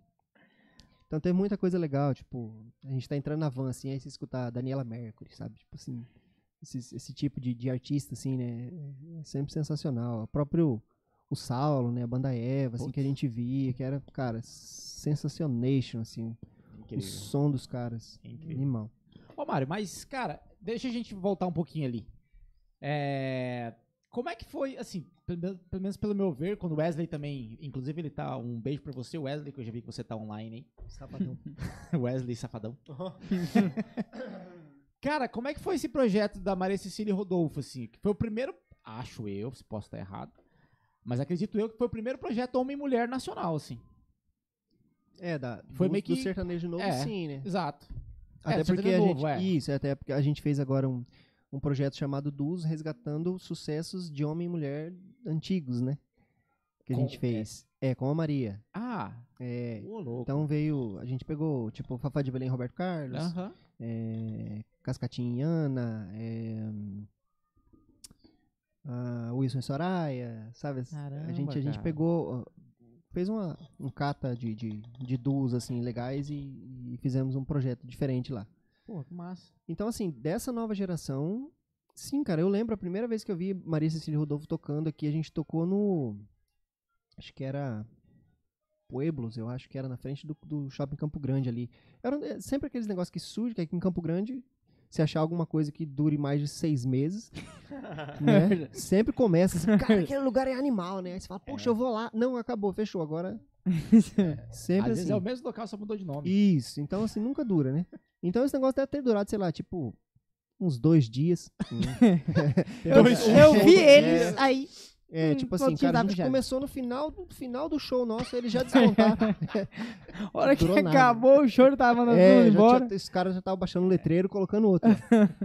Aí, foi ali, cara, eu lembro que eu vi, na época surgiu Maria Cecília Rodolfo, Thalisson e Tarsila, Ó. nessa época. É, era a, a dupla de homem e mulher que tinha, né? Então, assim, acho que depois nacionalmente, cara, a gente enfrentou muita situação, assim, é, engraçada de. E- mas você- soube do, do- do backstage ali, tipo, é, por que que surgiu a, a dupla, o interesse de ter o, o investidor pra lançar isso nacionalmente, por quebrar a barreira? Porque, cara, não tinha isso. Cara, É foi. uma E aí- aposta, né? É, é, Verdade, só que cara, assim, só tinha eu, eles. eu achei muito doido, porque assim, a gente tocou, aí depois eles, eles entraram, né, pra tocar. E quando eles cantaram a, a Você de Volta, tipo, eu nunca tinha ouvido a música, mas todo mundo tava cantando. Eu falei, mas da onde que esse povo escuta essa música? De onde que esse povo conhece essa música? É, acho que eles, eles tinham feito um, sei lá, um CDzinho um deles né? ali, sabe? Nem era. É. É, nem era o negócio, o CDzinho mesmo que eles gravaram, que o Wesley gravou, né? Uhum. Que foi, né, esse, esse projeto. Nem era isso aí ainda, era tipo voz e violão. E a galera, todo mundo já cantava. Mas como que esse povo conhece essa música inédita? Né? Que a gente, tipo assim, todo mundo da banda ficou. Como assim? Então acho que foi um negócio que foi conquistando tanto, tão rápido o povo, que aí quem tinha um pouco mais de visão, falou, opa, Cresceu o olho. se conquistou aqui, Tem então tem chance de, desse negócio funcionar. Até porque, tipo assim, Você de Volta foi gravada mesmo por Marco Aurélio e Paulo Sérgio, né? É. Que a Maria participa. E é tipo assim, deu em nada, né? É. Teoricamente. Quando eles gravaram, funcionou. Então, é, tem uma música que eu gravei também com um compositor bem antes. Não deu em nada. Chama Apelido Carinhoso. Se você... Apelido conhecido, sim. Eu chamo de não, não, tem quantas visualizações? 500 bilhões de visualizações no YouTube. Todos os... É, Eu gostei, eu acho que essa música aí, eu acho que é um, um retorno do Gustavo Lima, assim. Essa música eu acho que É. dividiu. E, E o novo você Gustavo vê- Lima. E você vê que a partir dessa música aí, ele, ele já começou a meio que botar um, um- uma bachatazinha no meio, ele já começou. a to- essas músicas que ele. regra, É. né? Isso, ele, ele ia colocando, ele botava só uns pedacinhos assim nos negocinhos, tipo assim, ó, eu vou mudar, eu vou É. mudar, sigo, eu vou mudar, eu vou mudar. Então, assim, eu- eu- a gente gravou essa música com um compositor que é o Júnior Angelim, lá de Goiânia. A gente gravou essa música, tipo, há uns seis meses antes do Gustavo gravar. E, tipo, não deu em nada. A Maria? Não, com o Júnior Com- Angelim. Ah, tá. Então, assim, igual a- a- você de volta com o Marco Aurélio e Paulo Sérgio não funciona, Aham. com Maria funciona. Essa música, por Que exemplo, com louco, o Júnior né? Angelim música- não Isso que é funciona. louco, né? Mas aí o Gustavo Lima veio e comprou e levou ela? É, aí ele Entendi. deixou o Júnior Angelim rico e Todo mundo sai satisfeito. Exatamente. Tá tudo certo. E aí ele foi e estourou a música. É muito doido Às isso. vezes a música, além da gente, é, mano, às vezes é pra outra pessoa. Tá. Exatamente. Eu já vi também compositores regulando música, tipo assim, ah, não, essa música aqui é massa, eu vou gravar essa aqui, porque vai. Cara, às vezes. Não é. Cara, Às e tem uma não. história do Gustavo Lima com o Cristiano Araújo, não sei se você conhece. Que era. Não sei se era Você Mudou, que é um dos. O, ou, ou era Hoje Eu Tô Terrível, não lembro qual era a música exata. Mas que os dois chegaram a tretar, assim, ó. Porque o Gustavo Lima queria gravar a música. E eu acho que o Gustavo Lima chegou a gravar ela. Só que, tipo assim, o Cristiano bateu o pé, bateu o pé, não, eu vou gravar. E o Cristiano não era nada, o Gustavo Uhum. Lima já era alguma coisa. Aham. E aí ele bate o pé e vou gravar, vou gravar, e acabou que estourou ele. Cara, Cara. não, não tem como você saber, né? O- Música é um filho pro mundo. é, Você cara? solta e quem criar. Nossa, vai. Quem Toma, criar, criou. É isso. Toma. Cara, mas e aí? Entrou pra, pra Mestre Cecília Rodolfo com, com- É como Já- você entrou lá, né? Porque você viu eles tocando. É. É. O Wesley meio que deu um pitaco, assim, como foi pra ele também. Foi, tipo, um negócio novo, assim. É, a, a Maria, na verdade, surgiu. Assim, nessa época eu tava na faculdade, né? Tava A gente Não, tava vou- fazendo o... tecnologia em produção de Tá. multimídia. Aí eu falei, não, vou estudar. É, A gente sabe aquilo que a gente tava comentando sobre o. Chega, começa o ano, você fala assim, pô, o que que eu fiz, né? aí, isso aí Vou foi. estudar o que da minha vida, velho. Isso. Essa época aí foi uma época que eu falei assim, cara. Não queria música também, mais não. Mentira. Então você decidiu parar. Falei, não, eu vou me dedicar a um estudo e levo a música em segundo plano, pô. Muito melhor, você tem um, um trampo e aí, tipo assim, no final de semana você toca e. Mas você achou que não era capaz? Você achou que era um tiro no escuro? Como é que é? É, você começa a. a- a- Questionar se vai é, virar, né? questionar. O- sei lá, será que vai? Será que não vai? Mas perdeu aque- ah, no comecinho, quando você decidiu, você sentiu que você perdeu algum um tipo de euforia por um momento da música? Tipo, pá, pá, aí você decidiu, aí baixou um pouco. É, eu, eu acho que, na, na verdade, tudo que a gente vai fazer é- parece que rolam uns testes, assim, né? Tipo, você É, né? vai começar a fazer assim, você começa empolgado, aí às vezes rola uma mini decepção assim, aí você fala, putz, será, cara? Será que. Ou tá a tua cabeça aqui?" mesmo que fala alguma coisa. né? É, entendeu? Porque diz que a cabeça da gente, ela. Ela meio que rola uns bloqueios quando você vai fazer alguma coisa diferente, ela. É isso mesmo que você quer? Será É, que né? tá tão bom aqui? Vou ficar aqui, pô. Vou ficar aqui. Então o cérebro meio que dá uma segurada na onda, né? Mas nessa época aí foi uma época que eu falei, não, eu acho que eu vou estudar e vou levando a música aí. Foi uma ideia. Foi a primeira vez que você pensou, pô, não Foi. quero mais música. Não é que não quero, mas É, Não é porque isso que é, eu, eu já tinha, eu já tava três anos na música, né? Tipo assim, profissionalmente, né? profissionalmente, né? Então eu tinha melhorado, tinha comprado equipamento, essas coisas, né? Mas aí foi um momento que eu pensei, cara, será que isso realmente dá futuro mesmo? Será que realmente isso vai valer a pena? Até hoje eu ainda tenho essa dúvida, mas. O cara, o cara já tá com o nome dele no mundo. Ah, será que vai O cara gravou, mesmo? tipo assim. Será? Então. Não, às vezes, cara, a cabeça da gente é meio doida, né? Obrigado. A cabeça da gente é meio doida, né? Mas assim, eu- esses dias eu parei pra pensar, eu falei, cara, imagine se eu largasse tudo e mudasse pra uma cidadezinha do interior e abrisse uma, um mercadinho e É uma lá. quermesse, um bar, né? É, Foda-se. sabe? com tipo assim, jukebox e os bêbados. lá. É, sabe? Onde ninguém sabe de nada, onde que, sabe? Então, aí, nessa época aí... Você esqueceu e lembrou que você tinha 30 discos pra gravar. É, aí eu lembrei, falei, pô, tem 20 faixas. Nossa, vai mudar pra. Como é online, você vai mudar pra lá e vai continuar gravando. É, Não, mas, Mas acho que não ia ser o objetivo. Independente do, do, do, é, é do mas esse, local. É, esse, esse lance vai muito daquilo que a gente tava falando. A, música, ela exige 24 horas do seu dia, meu jovem. Se você não se dedicar pra ela, ela passa uma rasteira em você e não quer saber, não. Total. E fala, levanta, né? É, meu filho. E aí, você, você- bora, né? Vamos gravar, vamos gravar, vamos gravar. É. Então, assim, nessa época aí foi que eu falei, não, vou estudar e tal. Aí o Thiago Centurião, Ó, Centurião. Thiago Centurião me ligou. A gente já tinha tocado junto alguns, alguns frees, a gente tocou, acho que no Lan Santana junto. Tocamos nos lugares assim. Aí o Thiago falou assim, ô, Janaína Targino tá com um esquema massa aí. Precisamos de um violonista e um guitarrista. Tem um empresário bom. Tem 78 shows mês que vem. Bonzão. Busão. Aquela promessa de, né? Eu- e eu Se estourar, todo mundo estoura junto. e eu super experiente, falei, bora. vai dar. É isso aí. É, não, vamos vestir a camisa e crescer todo mundo junto. Aí. Não, mas é. Zoando, né? Mas eu falei, poxa, Mas é, é, uma oportunidade, né? Legal. Você já tá falando, você não tá mais falando de Campo Grande, né? Você tá falando de um, de um projeto, tinha gravado um DVD legal e tal. Beleza. Aí eu falei, cheguei na Renata e falei, ó, Renata, rolando assim, assim, assado. Na tua tal. esposa. Não, Renata era, eh, desculpa, ela é empresária da Patrícia Adriana, que na época eu tocava com a Patrícia Adriana. Hum, pode Tá. crer. Cheguei na Renata e falei, ô Renata, é, recebi uma proposta aí e tal. Então eu acho que eu vou arriscar, né? Eu, vou, eu paro com, com a Patrícia Adriana, com a faculdade e vou. Porque assim, eu tô, vou- tô estudando pra, tipo assim, um dia trabalhar e ganhar dinheiro. Então, se aparecer a oportunidade agora de eu trabalhar e ganhar dinheiro, então vamos, investir, vamos inverter, Vamos né? tentar, né? Vamos tentar. Aí ela falou assim, não. Então, é porque tem um, um negócio aí que tá rolando e se você realmente vai querer levar a música a sério, então. Então é melhor você. Porque o Marcelo tá saindo da, da Maria e, e eu acho que você era um dos caras que ele tinha pensado, mas aí como você tava muito focado na faculdade, ele meio que. É, e assim, é engraçado que cada época tem uns músicos que vão, né? Tipo, nessa época, era eu, era o PH, Ah, ah, o Jonatas, o Jonatas estava voltando, que o Jonatas ficou um tempo parado também, né? Aham. O Jonatas tava voltando, então assim, era, era os, os músicos que meio estavam engatilhados, né? E aí ela falou assim, não, eu acho que acho que vale você você pensar e tal, que o Marcelo vai precisar de alguém lá, ele vai gravar o DVD e vai sair fora. Se você realmente tem interesse, eu gostaria que você fosse pra lá. Aí eu falei, opa, já mudou a história. Peraí. Então, vamos ver isso aí, né?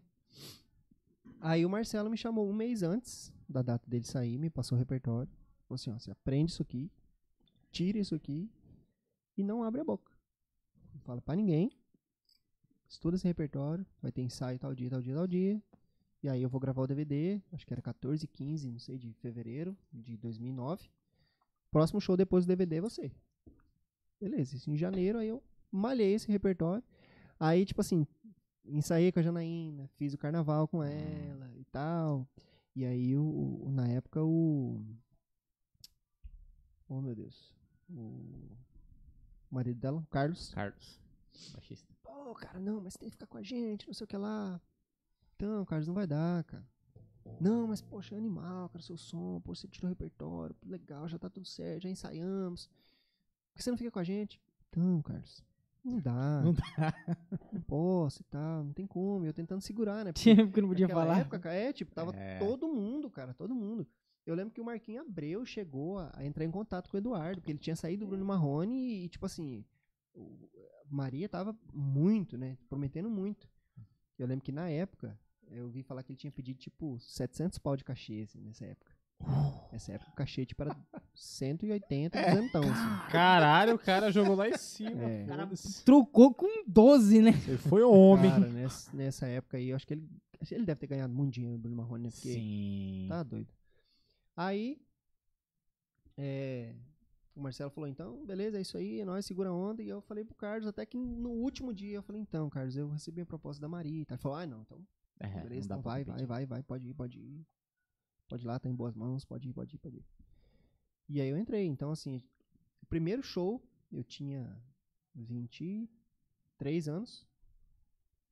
23 anos, primeiro show do Maria Cecília Rodolfo no Vila Cautra, o primeiro show da dupla em São Paulo uma das maiores casas de show do- sertanejas da América Latina. Tranquilo. Tá o Bento lá. Doido pra dar uma trave e aí ser mandado embora. No primeiro show. Uma notinha fora. Cara, Tava tocando um bar que fechou semana passada. que tenso, hein, bicho? Tipo Assim, hoje eu vejo, né? Tipo, meu sobrinho, meu sobrinho é baterista também, né? Ah, é? Quem que é? É. O Yuri Frejá. Ele toca com Ah, o João Carreiro. o É, meu Frejá, sobrinho, pode meu crer. sobrinho. Ele tá sempre aí, inclusive. É? É. Deve Aí, tá comentando alguma coisa. Daqui a pouquinho vai É. aparecer. Hoje ele tá tipo, Já tá Daqui aí a já? pouco vai pra tela o Aí. comentário. É. Então, assim, tipo, hoje eu vejo ele começando na música, assim, né? Tipo assim, entrando na música de fato. A, a cabeça que ele tem hoje, tipo assim, eu- aí eu volto no tempo e falo assim, cara, então eu era muito guri, né? Ah, eu já fiz essa comparação já. Eu era muito guri, cara. Da- das muito guri. percepções, assim. é. Aí eu fui entender o medo que esse povo tinha, entendeu? o medo que, tipo assim, o Marcelo ainda ficou tipo uns três meses quando tinha uns shows principais, assim. é, sei lá, tipo, show em Brasília, show, é, os shows grandes, assim, ele sempre ia. Ele chegava perto de mim, assim, baixava o volume do violão, assim, sabe? E ficava assim, né? Tipo, só fingindo, né? Tipo assim, ele tava lá só por causa da presença dele, da figura dele ali, pra passar segurança pra dupla. Porque ele era o produtor musical, ele que cuidava da banda, ele que fazia tudo. De repente, tira aquela figura, aquele paredão Grande. que tinha de suporte e joga um moleque no lugar dele. Nossa. Entendeu? Então, assim, hoje eu entendo a preocupação dele, hoje eu entendo a preocupação deles, né, com isso. É, levei umas, umas que eu não gostaria de levar na época, né? É, tipo assim, eu lembro do produtor falar pra mim: Você não toca igual o Marcelo. Ah, ah, que seu violão não, não parece no PA. Ah, porque não sei o que lá, porque seu som não é igual, porque não sei o que lá, sabe? Tipo assim, umas, Aham. umas coisas assim, eu falo assim, beleza, né? Fazer o quê? Vamos aqui, vamos tentar conquistar o lugar, né? Sim. Aí, tipo assim, entrei, moleque de tudo, e hoje estamos aí produzindo, né? Juntos. Produzi. Só algumas coisas só. produzi- é, a gente, eu produzi um- um- uma faixa pra eles, depois eu arranjei uma faixa e produzi outra, e a gente produziu um pocket aqui na Valley, aí agora a gente fez esse outro projeto junto. Então, assim, mesmo eu não, não gostando do lance da, da produção, né, foi assim, engraçado que hoje a gente tem, teoricamente, mais contato do que na época que a gente tocava e vivia todo dia junto, né? Deveria ter contato, né? É, deveria ter. tipo, Essa época aí, o, o- pelo menos o Wesley, quando ele veio aqui, ele comenta que durante um bom tempo nos shows da, da Maricília e Rodolfo, era pelo. Era, na época não era, o VS não era tão popular. É, E era, acho que cinco músicos e pau dentro. é, Nessa época Centro é, ainda era. Isso. A gente usava VS, clique, mas assim, era. Ele que comentou era que uma- era só clique pra ele. É, era tipo, era um, um violão base que tinha é, um negocinho outro de percussão, porque, tipo assim, às vezes o, o Nequinho tava tocando é, conga e tinha um pandeiro. É. É, aí às vezes ele tava tocando timbal e tinha um surdo, sabe? Mas Aham. nada, nem tecladista tinha na época, né? Aí. Quando a gente entrou. Então era pelo do pelo, aquele som orgânico, né? Então, assim, era uma, banda, era uma banda muito pesada, assim. Até o, o- A gente tocou uma vez junto com o Marco Aurélio e Paulo Sérgio num, num show, acho que foi em Marília. A gente tocou no, no trio elétrico e o Marco Aurélio tocou no palco. O Marcelo, o Marcelo Sigers ainda, ainda fala naquela época, quando ele ouviu, assim, quando entrou a banda, ele falou assim, porra, caralho. É, ele. Porque era, era pressão, né? Tipo assim, a cozinha era o Wesley e o Jazzy, né? Sim. Cara, muita pancada de, de som que vinha. Então nós, a gente ia apoiando, né?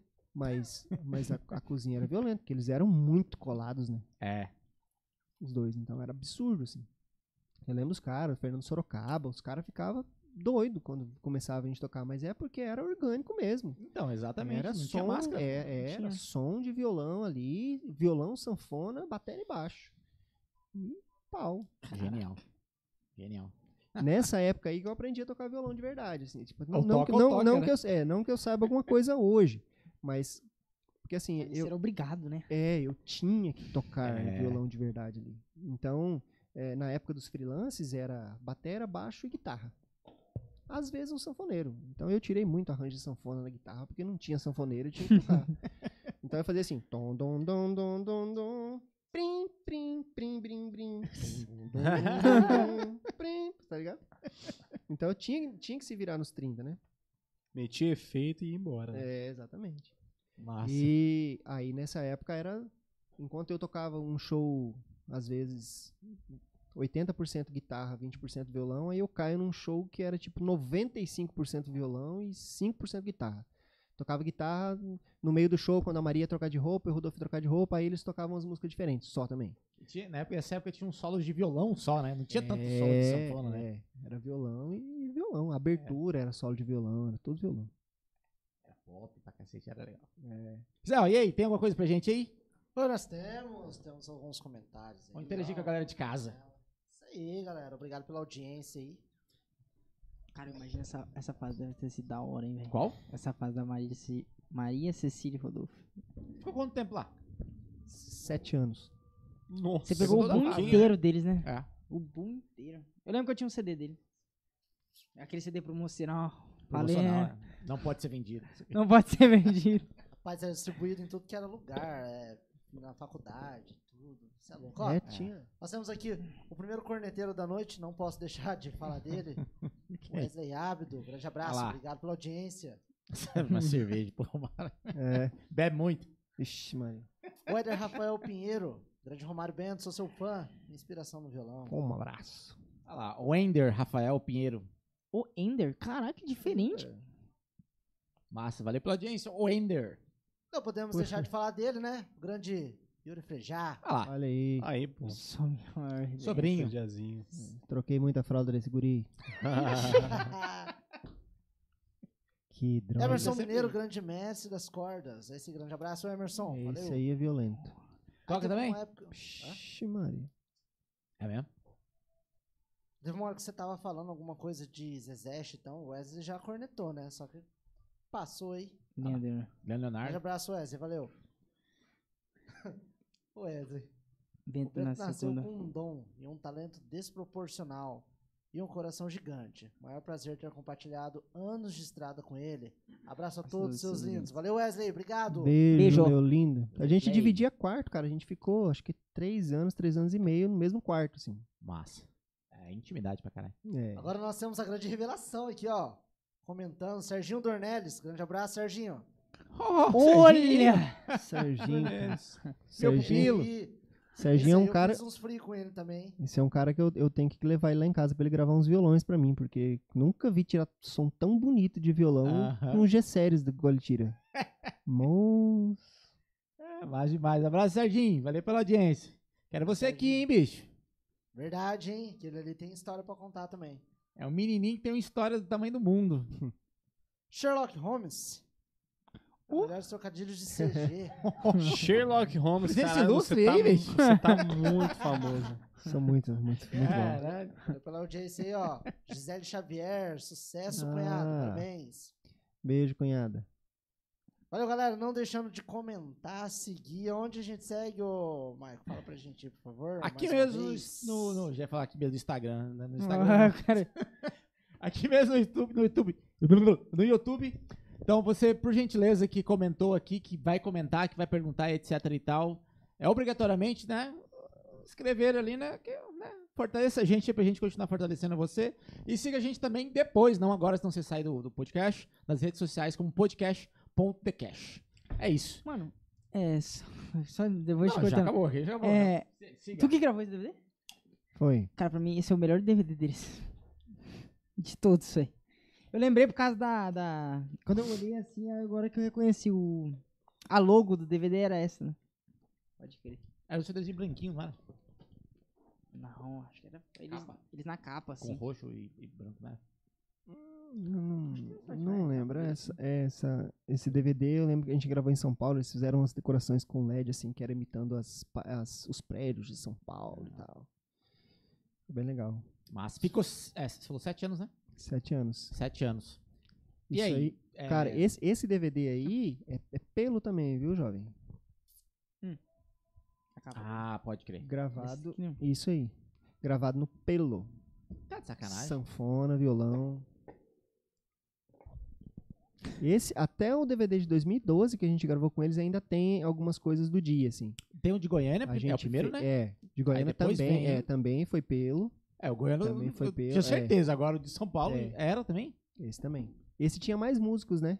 Também. tinha o Déio Tambasco. Sim. é, o Vlagnes fez, fez batera, acho que em uma música, mas ele gravou percussão junto com o Nequim.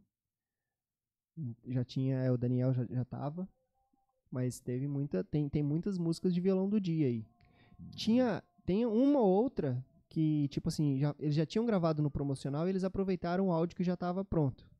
Mas as músicas inéditas que não estavam no promocional, inclusive, tipo, como eu quero, tava no promocional, mas aí eu peguei um violão de 12 pra gravar no dia. Então, assim, tem, tem muitas coisas Cara, valendo isso é aí. muito difícil de acontecer hoje em dia, né? Cara, tipo, gravar Ah, valendo, não tem mano. não, né? É, É, o- É, dublagem. assim, é, o, o, o lance de hoje em dia é, tá muito relacionado ao tempo também que os caras querem lançar, né? facilitam e fazem você tirar logo, né? Fazer o Isso. negócio logo. É, porque assim, você tem, você tem a qualidade legal, né? Tipo, Tipo, Hum. os instrumentos acústicos gravados numa qualidade boa. E aí, assim, já tá praticamente. O que, que os caras têm que fazer? Editar bateria e baixo, afinar a voz. Fim. Já era. Fim, já mandou pro cara do vídeo que já tá com o vídeo pronto. No outro dia já tá no, YouTube. É. Tem isso. Isso é muito rápido, né, velho? É. Cara, a indústria trabalha muito bem. É. Mas e a complexidade desse DVD? Como é que foi em relação à produção? Você que tava lá. Cara, a gente, a gente ensaiou muito tempo na estrada. Sempre quando a gente tinha é, um, um tempo vago em alguma cidade que tinha condição, a gente ensaiou em Porto Seguro, no hotel. Levava Caramba. todo o backstage pro hotel, pegava uma sala lá e, e- e ensaiava, montava as coisas. Que louco que a galera lá, tipo, putz, esses caras estão fazendo o que aqui hoje? hein? Coitado, os caras dormindo, na verdade. É, então, assim, a gente ensaiou muito em, em várias cidades.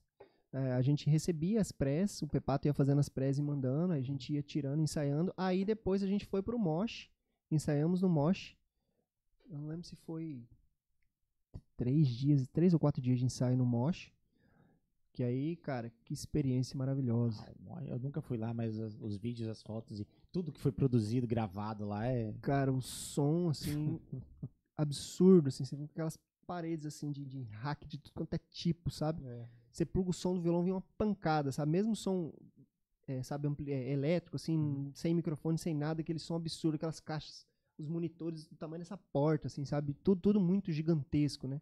Eu lembro que a gente tava ensaiando no ar e o Quen tava produzindo esse, acho que era o...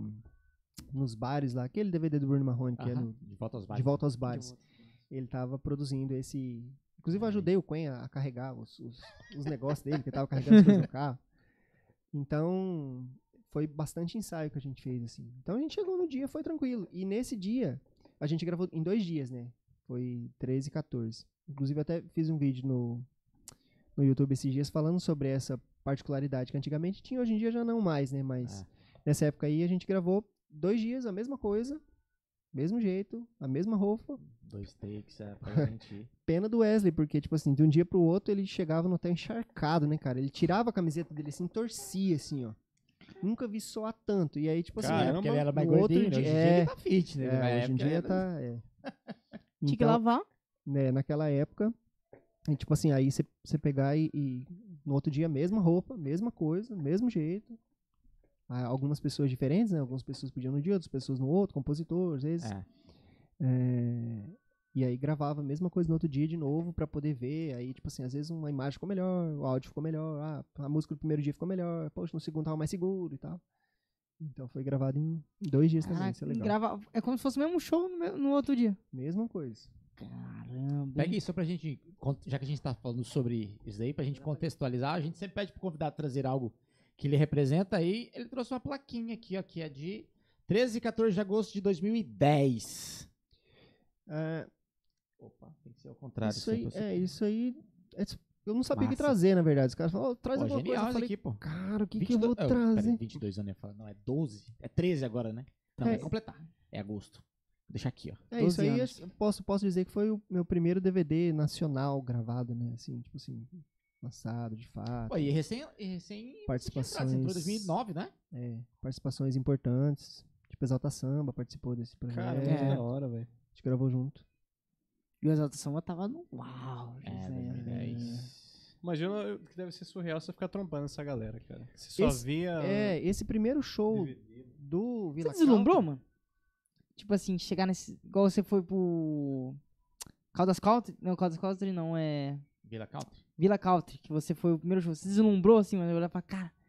Cara, eu, eu, eu, eu sempre fui muito preocupado em fazer o negócio direito, entendeu? Então, assim, eu, eu sempre tava mais preocupado em conseguir executar aquilo do que em, nossa, que legal, eu tô aqui, sabe? Eu- Hum, a minha cabeça estava, será que eu vou, eu, eu vou perder a contagem daquele solo? Será que eu tava muito preocupado, sabe? Porque Eu acho que dada a importância do lugar, que você ficava tipo, caramba, o que tá acontecendo? tipo, então, ó, te- o tamanho do rolê. Então você nem pirava, Isso. hein? É, tipo assim, eu, eu ficava mais concentrado ali em, em tentar executar aquilo ali, porque, tipo assim, você tem a consciência que se nesse primeiro show eu fizesse qualquer merda, era o último. Já, rodava. Entendeu? Não importa quanto Não, tempo você sim. tivesse, se você desse um erro Ah, tá. ali. É, exatamente. Então, assim. Mas chegou eu algum momento tinha que você olhou e falou assim, caraca, eu tô agora. Olha onde eu tô, velho. XT. aquilo ali, ó. Aquela, aquela estatuazinha ali. Ah, pode compõe crer. mais isso. Então bora, bora falar sobre ela. Aqui, ó. Opa. Felipe, pode falar em inglês o nome dela? Isso aí. Is- State of Liberty. Toma. É isso. Chupa mundo. E tem uma palheta aqui também, né? É, esse aí foi Mas um aí outro- já vai pra cá, né? É, Daqui a pouco já, a gente é- fala já, sobre já é ano Calma, calma, calma, calma. Ainda tá. e aí, esse aqui foi o turnê. É, quantas turnês é, vocês fizeram? A gente fez Estados Unidos e Portugal, né? A gente vai- quando a gente fala, a gente fala, a gente fez uma turnê nos Estados Unidos e na Europa. Só que na Europa não. Isso, É, isso. porque daí, né, crer, pô, né? Você dá uma aumentada ali, Isso né? aí. Você Ah, mas só fica na Europa. Ah, mas você só foi em Portugal porque eu quis, porque eu podia ter ido em outro país. Porque era quisesse. 15 E é minutos de trem. é, Era só pegar o trenzinho. Tá na França, tá pra outro Tipo lugar isso. ali. Mas como é que foi essas experiências de viajar? Foi a Cara- primeira viagem gringa também? É, depois do Paraguai, sim. É, O Paraguai é o primeiro de É, todos. né? pra galera que mora fora aí de Mato Grosso Ah, do Sul, é. a gente é internacional também. é pô. lógico. Então, é, tirar passaporte. Cara, essa, é- essa viagem, putz. Na verdade, a viagem para os Estados Unidos, ela virou meio que uma lenda, assim, sabe? Porque ela ficou sempre. Cogitando. Final de 2009 a gente vai para os Estados Unidos. Ah, Final de Poxa, 2010, que final de massa. 2011. Aí, cara, o início de 2010 a gente vai. Cara, final de 2010 a gente vai. O Jazzy perdeu essa viagem justamente por causa disso. Porque ele parou de crer na viagem. Ah, tinha que ter uma crença, então tinha um, todo um movimento Eu ali. fui atrás do meu passaporte. ah e aí, ele- tipo assim, a galera já começou a meio que desacreditar que realmente ia rolar ou não, entendeu? Hoje em dia, todo mundo vai, entendeu? Mas naquela É época era mais de- difícil. 2010, né, É, velho? já era um pouco mais difícil. É, o dólar tava 1,70.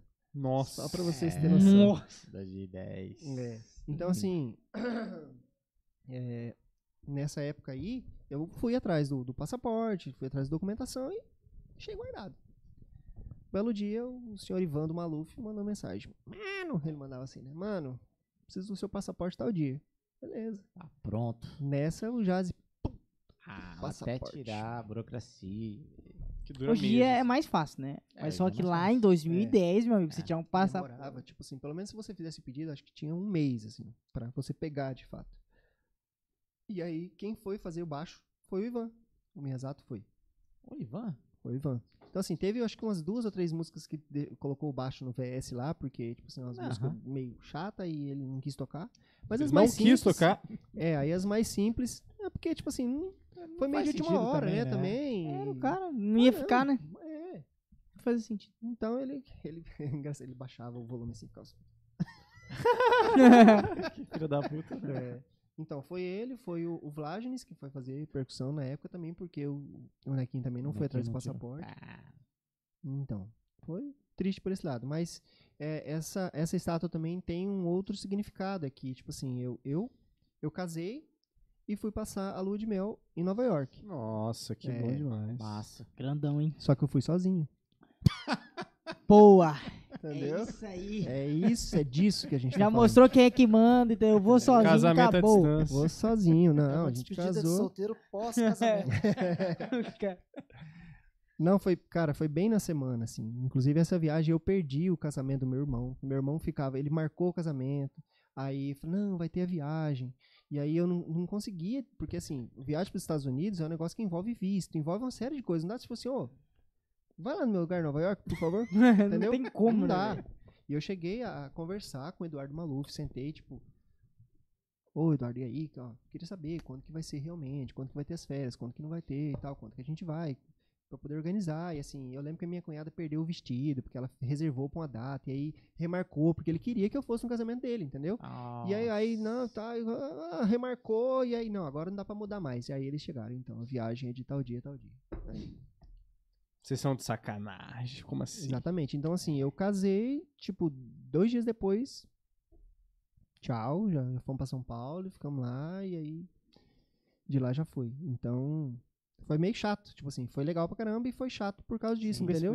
É, a música, É, quantas formaturas já perdeu, Pois é. aniversário já perdeu. então. Então eu perdi, tipo assim, ó. A lua de mel ficou pra trás, o casamento do meu irmão ficou pra trás. E eu fui lá curtir os Estados Unidos. Tá Fica a certo. Então, mas foi, foi um, Não, mas um é- marco legal, assim. Você andar lá e. Aí, tipo assim, hoje você vê, né? você- às vezes você tá vendo um filme, outro fala assim, cara, eu comi naquele McDonald's ali, cara. cara, eu fui ali naquele. Época do Velozes e Furiosos. Não, eu fui na Broadway, eu fui Cara, na Times é, Square. Pô, mano, eu já fui lá, já, já passei ali e tal. Então isso é Pode legal. Foi uma, foi uma coisa que, que marcou, assim, positivo e negativamente, né? Sim. Ao mesmo tempo. Ah, mas acho que o positivo foi melhor, né? Não, Foi- sim, é uma puta uma experiência, né? Uma experiência muito legal. E assim, eu, eu peguei essa estatuazinha quando eu tava saindo de casa. Porque, tipo assim, isso aqui fica lá no estúdio, né? Eu falei, cara, o que, que eu vou levar? Mas representa o quê, né? Fiquei pensando, falei, bom, ah, isso aqui, poxa, primeiro DVD nacional, legal levar, né? Aí eu falei, putz, bom, teve o evento da palheta, é legal, né? Aí eu deixei as coisas em cima da, da rack da sala e peguei ali e falei assim. Massa. Nova York. Pode crer. Se tocar nesse lugar, cara, pra qualquer músico deve ser um negócio. É, Uma coisa que eu sempre quis perguntar pra, o- pra algum músico, não, Não é se assim. era cantor. para, de, para de iludir. não, se tipo assim, como que é fazer show pra Brasília lá? Se dá bastante gente, se é lotado, como se a galera vem mesmo. É... Porque vocês vão pra lá fazer show pra brasileiro, não vai fazer show. muito Você já foi em algum pra- show no interior? Tipo Aquidauã, Não. Cidrolândia? Nunca, Nunca teve fui. um evento Também não. interior? Não? Então não tem como exemplificar pra vocês. Não, tenta aí pra geralmente galera os- de casa. Mas geralmente os- esses shows, assim, são Mais shows em lugares. né? São lugares pequenos. Entendeu? São shows em, em- em- em locais assim, tipo assim, nem estrutura tinha direito, sabe? Som, assim, não era nada legal. Então, assim, por isso que eu- quando você estava perguntando, eu falei, não, não é nada disso. Não tem nada, crer. não tem nada disso que você tá pensando que tem. Mas a, pi- a pira de todo. fazer um show é, no exterior é por conta de talvez algum network, é por conta de simbologia, é por, sei lá, dizer que foi. O que, que você acha que é? Qual que é a parada? É, é isso aí. Você foi falando e eu fui colocando o mais na tu- frente, é assim. tudo isso. É. Porque vende mais. Cada né? um isso arranja um motivo. A hora que ele chega lá e Isso. fala assim, não, é igual o Gustavo Lima. Ah, fez onde? Fiz uma turnê em Boston, gravei um É. DVD Mas em Boston. sinceramente é isso, então. Agora, de- diferente do Michel Teló, por exemplo. É. Ele foi pra lá porque a música estava estourada mundialmente. Que louco, né, velho? Então você vai lá porque a sua música realmente está tocando muito e você tem que ir lá, você tem que aproveitar essa, essa chance, essa oportunidade que da vida tá te dando pra você realmente ir lá e mostrar a sua música. Mesmo que é só uma música, o resto do show ninguém entenda nada, você tá falando, mas aquela música todo mundo vai adorar que você vai lá e que você tá cantando, entendeu? Um vai ser Cara, pelo hit, o outro né? pela cultura, né? O restante. Isso, experiência, entendeu? Tudo, tudo isso. Que marco Mas não é por né? isso, então. Tipo, se um artista, por exemplo, uma dupla marca um show lá, não é muito porque eles querem que o- o- os norte-americanos gostem de sertanejo. Até porque, é, até porque a maioria É que que, o vai nesse show é brasileiro. É, então. Deve ir gringo, mas tipo assim, deve ir porque Não, tem uma porque amiga brasileiro brasileira. Isso, chama, vamos lá pra amigo você ver, vamos lá pra você ver. Então.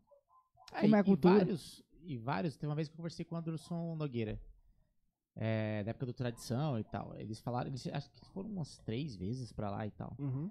Cara, se eu não me engano, duas vezes eles foram, tipo, com. É, A gente se- precisa se era comprar mil umas reais coisas. de custo, era mil reais que receberam de cachê pra ir voltar. Porque isso traz marketing pro Brasil, né, cara? Você consegue É. vender muito mais show aqui do que. Sim. É, É, não é uma coisa que você Porque vai ir to- todo dinheiro ano. lá Ah, todo ano eu vou lá porque eu preciso fazer um show lá. Não. Marca um, um evento aí, vai lá e tal. Poxa, legal. Faz um marketing. experiência, Então Então você marca lá pensando aqui. Você faz o rolê assim. Você tipo, faz uma coisa grande lá, É, tipo, é uma baita história pra contar, né? Exato. É, é isso, igual, e, e tipo- chegar lá deve ser. Turnê Europa que a Maria Cecília fez. Aí. Fica marcado, né? É, Turnê Europa. é essa, essa, essa turnê, tipo assim, a gente fez Lisboa e Porto, né? Aí esse show que a gente fez Porto, é, a gente tocou Porto. A gente tocou, a gente tocou pouco. Mas a gente fez o show em Porto, aí, tipo, de Porto, eles estavam com a Caras. A Caras viajou junto, que eles iam fazer Hum. uma matéria, não sei o que lá. Inclusive, acho que ainda tem em casa ainda uma Caras que tem a foto. Ó. Tem uma foto minha na Caras. pô. Ai, Vai. toma. Toma. Saiu em capa de revista. Será que se Ah, joga na toma. internet acha isso daí? Eu e o Renan, cara. Cara, não, não sei. É. Talvez colocar a edição Porque- com Maria. não, esse- É porque eles têm, eles têm, acho que, é, Ilha de coisas, Caras, né? eles já foram em outros É. eventos, então às vezes essa foto em específico não tem, por isso que eu guardei a revista. Guarda, guarda. Então, assim, Revista. desse dia eles iam, acho que pra Fátima, que eles iam não sei aonde, tirar umas fotos, não sei o que lá. Aí eu, Wesley, o Daniel e o Jazi. Não lembro se o Renan também. Acho que o Renan ficou. É, a gente pegou o trem e voltamos. Tipo, a gente chegou do show, decidimos ali, ó. Vambora, a gente queria comprar umas coisas. Na época o euro tava 2,45. Nossa, 2,45. Sempre se gasta. Só Euro, meu amigo. O euro, euro. 2,45. Então, assim, quando, quando a gente foi pros Estados Unidos, eu não consegui levar dinheiro. Porque, cara, tinha acabado de casar. tinha, não tinha dinheiro nenhum. Tipo, o dinheiro que eu tinha foi o dinheiro dos três cachês que a gente recebeu em dólar lá, pra gente Oh. poder gastar lá. Então, o dinheiro que eu recebi ficou lá. Mas aí esse, esse até a, a minha mulher falou, não, dessa vez você leva, dá um jeito aí, vende sua bicicleta. Você vai trazer alguns É, brindes pra nós. Você traz alguma coisa de lá. E I lá eu love New York. é. Aí eu lembro que eu comprei, eu paguei 1.400 reais, levei 500 e poucos euros pra lá, fora o cachê que a gente ia receber e tal, né? Aí eu trouxe, trouxe uma guitarra, trouxe um pedal. Tipo, a guitarra eu paguei 260 euros no Epiphone, né? A minha Epiphone que eu gravei o Zé Vaqueiro. Aí, tipo assim. Não, é que tipo assim. É uma Viu? O Zé guitarra. Vaqueiro só estourou Não, por causa disso, é entendeu? porque a guitarra veio de fora. Guitarra gringa, pô. A fórmula, a fórmula é Guitarra- sucesso. guitarra é muito gringa. Aí, tipo assim, eu vou, vou chegar. Se eu, se eu esquecer, vocês me lembram de contar a história da, da alfândega, tá? É, Pode crer. é, se eu esquecer, na se eu esquecer, se eu esquecer, vocês me lembram. Então, assim, aí eu, eu comprei essa guitarra, comprei o, o pedal, o AUA do Slash, assinado do Slash, paguei acho que 170 euros. Tipo, aqui custa milão, tipo, 900 reais custa. Aí comprei, não sei mais o que eu comprei, acho que comprei uma fonte, umas coisas lá. Beleza. Coisa, pô. É, mas aí. Beleza. Pelo menos isso eu trouxe de lá, né? Aí a gente, a, a gente terminou o show, a gente decidiu ali, tipo assim, che- chegamos no, no hotel, cara, mas se a gente ficar, a gente vai perder um dia, cara. A gente precisa ver as coisas. Eu falei, cara, não deu tempo, eu preciso comprar alguma coisa. A, gente, a loja vai fechar, a loja fica aberta até uma hora, acho que da tarde lá. E a gente tem que ir atrás das coisas. O guri também, o Jazz também precisava ver não sei o que e tal. Cara, eu lembro que tinha. Lembrei agora que na primeira loja que eu entrei, tinha um Taylor, um T5, que era um, um Taylor elétrico na época, custava 8 mil reais, e que lá tava mil euros, ou seja, tava 2.500 reais lá, né? É, eu lembro que eu vi esse Taylor lá, falei, "Cara, se eu tivesse mil euros, eu comprava e fazia dinheiro. Aí, É. tipo assim, a gente pegou o trem e fomos, tipo, não vimos nada da viagem, porque a gente tava virado, né? A gente veio dormindo, um escorando no outro. Tem até foto no, no Facebook nosso sentado assim na estação esperando. Morrendo. Aí a gente voltou de trem, chegamos de manhã cedo sem dormir mesmo. Vamos fazer o corre. Eu fui com o Jazzy nas lojas de música, ver as coisas. Aí que eu comprei guitarra, comprei essas paradas. A gente veio. Aí, na alfândega, eu levei uma Strindberg, que tinha uma Strindberg, né? Então assim, eu também não ia levar. Na época, na época acho que eu tinha a Jen, que é aquela do aquela Ibanez Steve Vai, né? Ó. Aí eu tipo, não ia levar na viagem, né? Eu já fui na intenção de comprar uma guitarra. Então eu Uhum. falei, bom, eu vou levar a Strindberg.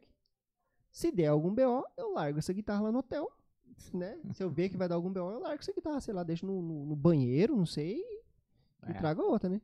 E aí eu comprei um case, porque eu tava na intenção de despachar um e a outra trazer no bag, né? Que eu levei ela já no bag justamente pra isso. Aí, na volta, o que, que eu fiz? Joguei a Strindberg pro, pro case, despachei e coloquei a guitarra nova no, no bag. Aí, beleza. Só que o que, que deu B.O.? Quando a gente desceu aqui em São Paulo, tinha muito instrumento junto, né? E a gente não pensou em dividir esse negócio. Então, assim, algumas pessoas ficou tipo com dois, três violões na hora de. Porque nesse negócio de parceria, não, põe aqui e tal, vamos levar, vamos ajudar todo mundo. E a gente não pensou nisso. E aí os caras, quando viu a gente com muito case no carrinho, opa, que negócio é esse? Vocês estão chegando aí com tantos instrumentos, que negócio é esse? Tá vender. traficando instrumento, É. contrabando. Entendeu? Aí eu cheguei e o cara foi direto no, no case. É. Porque o case tava novinho, né? E aí eu peguei, a guitarra nova tava no bag, né? Eu peguei, passei pelo, pelo negócio, peguei e larguei ela no finalzinho, assim, né? Do, do, do negocinho do raio-x. Aí o Wesley viu que ia da BO, ele passou com o carrinho, pegou a guitarra do bag Colocou no carrinho Macaco foi. velho, não. e foi. É, ele levou a guitarra. Aí o cara começou a dar azia com a Strindberg, porque ele viu o case novo. Uhum. Pô, e essa guitarra aí? Tá, trazendo essa guitarra. Eu falei, não, essa guitarra é minha usada. Não, porque não sei o que lá, não sei não. Eu falei, bicho, essa marca é, é brasileira, meu jovem. É. Não tem nem porquê você se achar que eu comprei essa guitarra lá, porque não existe. Essa marca é daqui. Se você quiser, vamos entrar, entra na internet e pesquisa. É marca brasileira, não é de lá. Aí eu virei, assim, que eu usava guitarra nos shows também, né? Eu falei, ó, tá arranhada essa guitarra. Ele, cara, mas duvidou, duvidou, duvidou e ficou ali, ficou ali, dando azia, dando azia, dando azia. Até que ele desistiu. Não, não, não. Largou a mão, guardou assim. O case era mais E caro que a guitarra. É, tipo isso.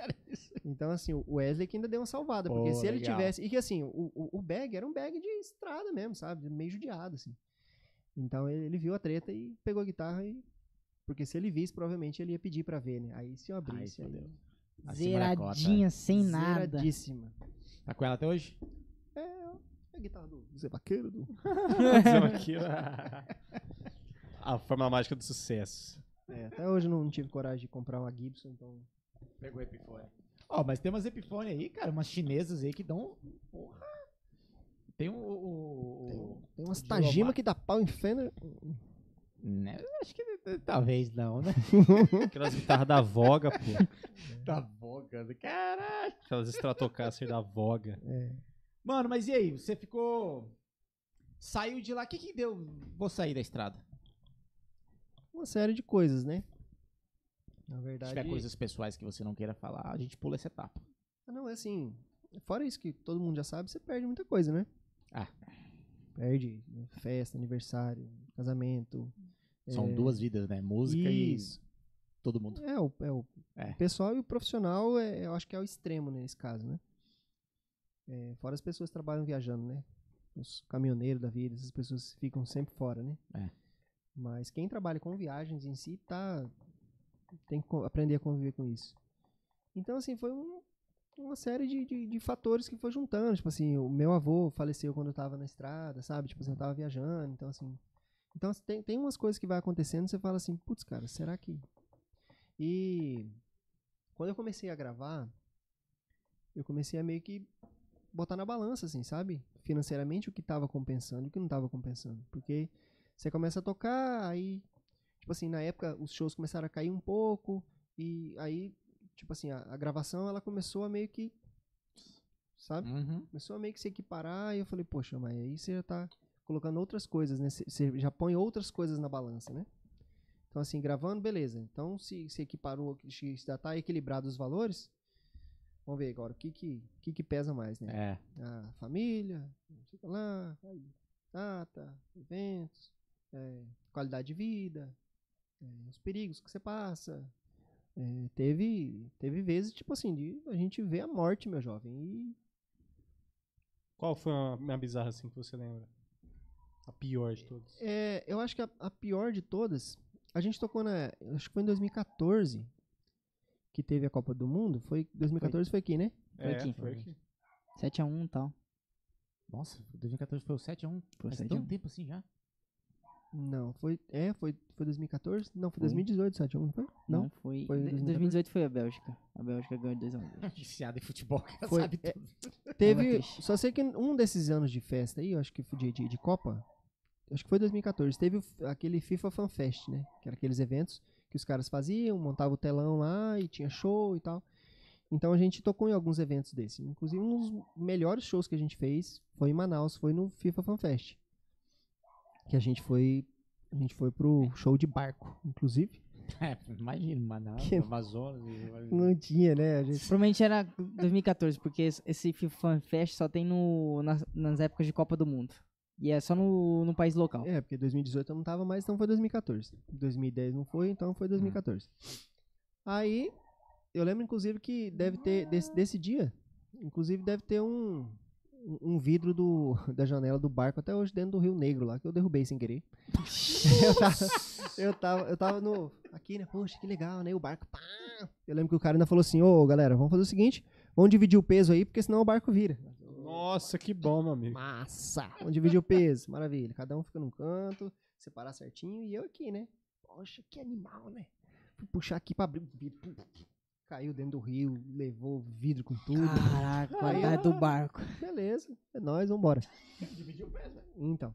Foi Então, tirando o peso, na verdade. Balanceou agora. Agora. o barco fez. Então, rolou esse, esse FIFA Fan Fest. Então, nesse, geralmente, a gente fazia show. É, nesses FIFA- os FIFA Fan Fest geralmente acontecia à tarde. Então, às vezes dava. A gente chegou a fazer algumas vezes dois shows na mesma noite. Então a gente fazia no mesmo dia, né? A gente fazia o FIFA Fan Fest e aí pegava um avião, pegava um avião, alguma coisa e partia pra outra cidade fazer outro show. Porque aí termina um show 5 horas da tarde, outro show é meia-noite, uma hora da manhã, então bora, né? E num desses a gente fez em Brasília. E aí a gente pegou um- uns, uns aviões pequenininhos e fomos pra Minas Gerais. Inclusive a única pessoa que viu essa treta foi o Daniel, o tecladista. Porque o Daniel, ele gostava de... Ele tinha aquele controle, o joystick, então ele gostava de jogar Flight. Simulator, não sei o que lá, Ah, e avião. Ele adorava esse negócio de pilotar avião. Tudo quanto é coisa de avião. Então quando a gente ia nesses aviãozinhos pequenos, ele dava um jeito de ir correndo, sentava na frente, que ele queria ficar vendo os caras, né? Mexendo ali. Então ele adorava ver isso. E, cara, a gente tava cansado. E eu- o- os, os banquinhos, eles são tipo assim, né? Então eu encostava a cabeça aqui e dormia assim, porque não tinha Não dava pra Não dormir. dava pra dormir, não tem outro jeito. E aí, cara, eu botei o fone, botei música, encostei ali. Tchau. Aí quando a gente chegou no- na- lá no, no- em terra, o Daniel tava tipo amarelo, assim, né? Todo mundo dormindo, É. só ele. E ele viu, ele foi o único que viu. Ele falou o seguinte, ele falou assim, cara, a gente ia morrer, bicho. E ninguém ia ver. Porque vocês Caralho. estavam dormindo. Só eu que vi e eu me caguei de medo. irmão. Porque a gente levava nesses aviões pequenos, são poucas pessoas, mas a galera dividia o peso. Então ia boa parte do. do, do- do- dos, dos equipamentos, do- do- dos inputs, a- os negócios dos fones, as coisas iam, iam no avião com a gente. Então tinha muito peso. E aí o avião já estava na lotação, mais esses equipamentos que teoricamente não deveriam estar lá. E aí, nessa cidade de Minas Gerais, eh, tinha um, um morro antes. Então, tipo, tinha que passar Subia. pelo morro. Tipo Marília Mendonça ali, sabe? Então, assim, passava pelo morro e aí o avião tinha que jogar pra conseguir chegar no, no aeroporto, pra conseguir aterrissar. E aí o- o- os caras começaram a puxar e esse avião não ia, entendeu? Barbaridade. E aí a montanha chegando e os caras puxando, puxando, O puxando. avião tava puxando. pesado, era isso. Tava pesado, ele não, É, não tinha força, não tinha força pra subir, entendeu? E ele foi com muito custo que ele conseguiu fazer esse avião passar. Então o Daniel falou assim, cara, a gente vendo aquela montanha crescendo. E Não aí- podia gritar, porque senão Não, ia não assustar lá. não tava fazer dormindo. nada. Dava nem pra fazer isso aqui, virar pro outro lado. É, É, o como tipo, você desvisa uma montanha? né? Não, tipo, Não tem como, pai. você fazer. Então, o- É que não é Segundo um carro, ele- né? Que você só faz assim, né? Tem É um todo buraco que você vai desviar ali, ó. é, então É assim, segundo difícil, a, né? a situação, porque Minas Gerais não tem. É morro É pra todo morro, lado, é é só só morro. morro, né? Então ele tinha que passar pra conseguir aterrissar, tinha que fazer essa manobra aí. E às vezes fica num vale, a maioria dos. É. Tô ligado. Aeroportozinhos. Então, com muito custo, ele falou assim, passou tipo lambendo mesmo a, a montanha de conseguir aterrissar. Ele falou, Cara, ninguém ia ver. Se tivesse batido, Então.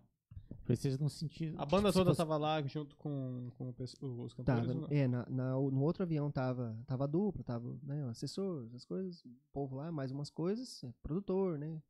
E na outra tava músico, a galera da técnica. e- Nossa, mano, que bizarro. Então tudo isso pesa na hora de Sim. você falar, vamos continuar ou não vamos? Vale a pena ou não vale? Até quanto vale a pena? Então, Na época, aquela onda que um monte de artista morria em jatinho, táxi aéreo, né? Tipo, Pode crer. É, Cara, É, foi o caos, né? Foi, que ano que era? aí? 2014, né? 2014. Era, o caos já tava passando, já era o caos. é, o caos foi em terminando o caos 2009. da, da, da Foi em 2009, aviação, quando né? caiu da TAM, quando caiu. Mano, caiu bateu- todo mundo, né? Caiu um monte de avião. Quando caiu da Air France, foi tudo ao mesmo tempo. E aí jatinho de um, jatinho de outro. Isso é doido.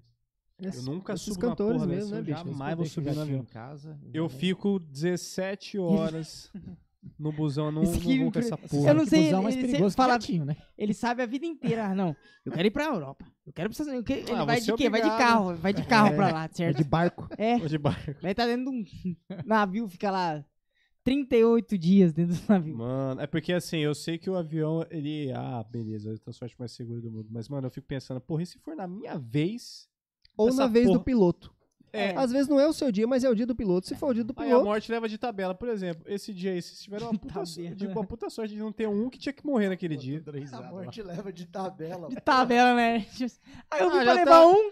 Tipo assim, Tem que levar um. Eu, eu, vou deixar o resto e viver. me deram ouro. Já que vai cair, já leva tudo logo. Essa semana fica caiu com um saldo no- positivo, pô. Depois ela vai economizando, né? Os É caras. verdade. Por isso que às vezes as pessoas demoram a morrer, os vasos ruins não morrem. né? É, Isso. vaso ruim. Eu só tenho receio com igual esses, igual caiu no Nepal lá, o ATR. Que é aquelas hélices pra fora, entendeu? Uhum. Mas é, é avião grande, mas é com a hélice pra fora. Eu já Nossa, fico meio assim, que entendeu? merda. É azul Agora que quando é turbina, É, mano, azul- ele vai embora. Azul de vez em quando. Fica É. dica pra galera aí que quer desse. pegar azul aí, viu? Pega ônibus, gurizada. Cara, é mais perigoso ainda. A dica, que não, a dica, é, a dica é do meio pra trás, do lado direito. Pronto, você não vai morrer. Hum, Sabe que não, né? Você sabe É que isso? o intuito de quem tá dirigindo é sempre tirar o lado dele ali. Mas é o Mas primeiro então- a ser pego de frente. Então, Não, o seu quando lado você- direito, ele vai jogar pra direita. Se você tá do lado direito, ele vai jogar pra você. Porque ele vai tirar o Primeiro lado que são dele. dois pilotos, tá? Michael, Não, mas ele primeiro- dirige do lado na esquerdo, ideia Michael. dele, ele vai tirar da, da pista. Ele dirige do lado esquerdo, Tira da Michael. Não, não, não. Quando você tá. Você tá Não, andando de tá- bicicleta. Ó, não, errou, Tem que ter errou. duas pessoas, vai. Primeiro que são dois pilotos. Não, Tem a- um piloto do lado é, direito e acho um do que a- lado esquerdo, tá? O pensamento ônibus? dele, pensamento dele é, Não, é no carro. no Você tá dirigindo o carro. Você não vai virar pro lado do carro. Você vai virar pro Você vai outro entrar lado. pra dentro da Tá, pista. Entendeu? Não, o que eu quero dizer é que você tem- o ser humano ele tem um reflexo de tirar o lado dele. Não tô pensando em quem tá vindo, quem tá indo. Tipo, eu não vou morrer, eu vou tirar desse lado. Então, exatamente. Independente Só do que quando- você joga. É, se ele tirar, a tendência do ônibus é cair assim. Então, quem tá do lado direito do ônibus não sofreria, entendeu? Sacou? É isso? Sim. Exatamente, do meio trás. esquerda, é galera, sempre- são, é- são te- são teorias avançadas, né? O É o esquerdo? entende. Você tá falando é o lado esquerdo? Ou direito? Como assim, mano? O lado que você falou que é melhor?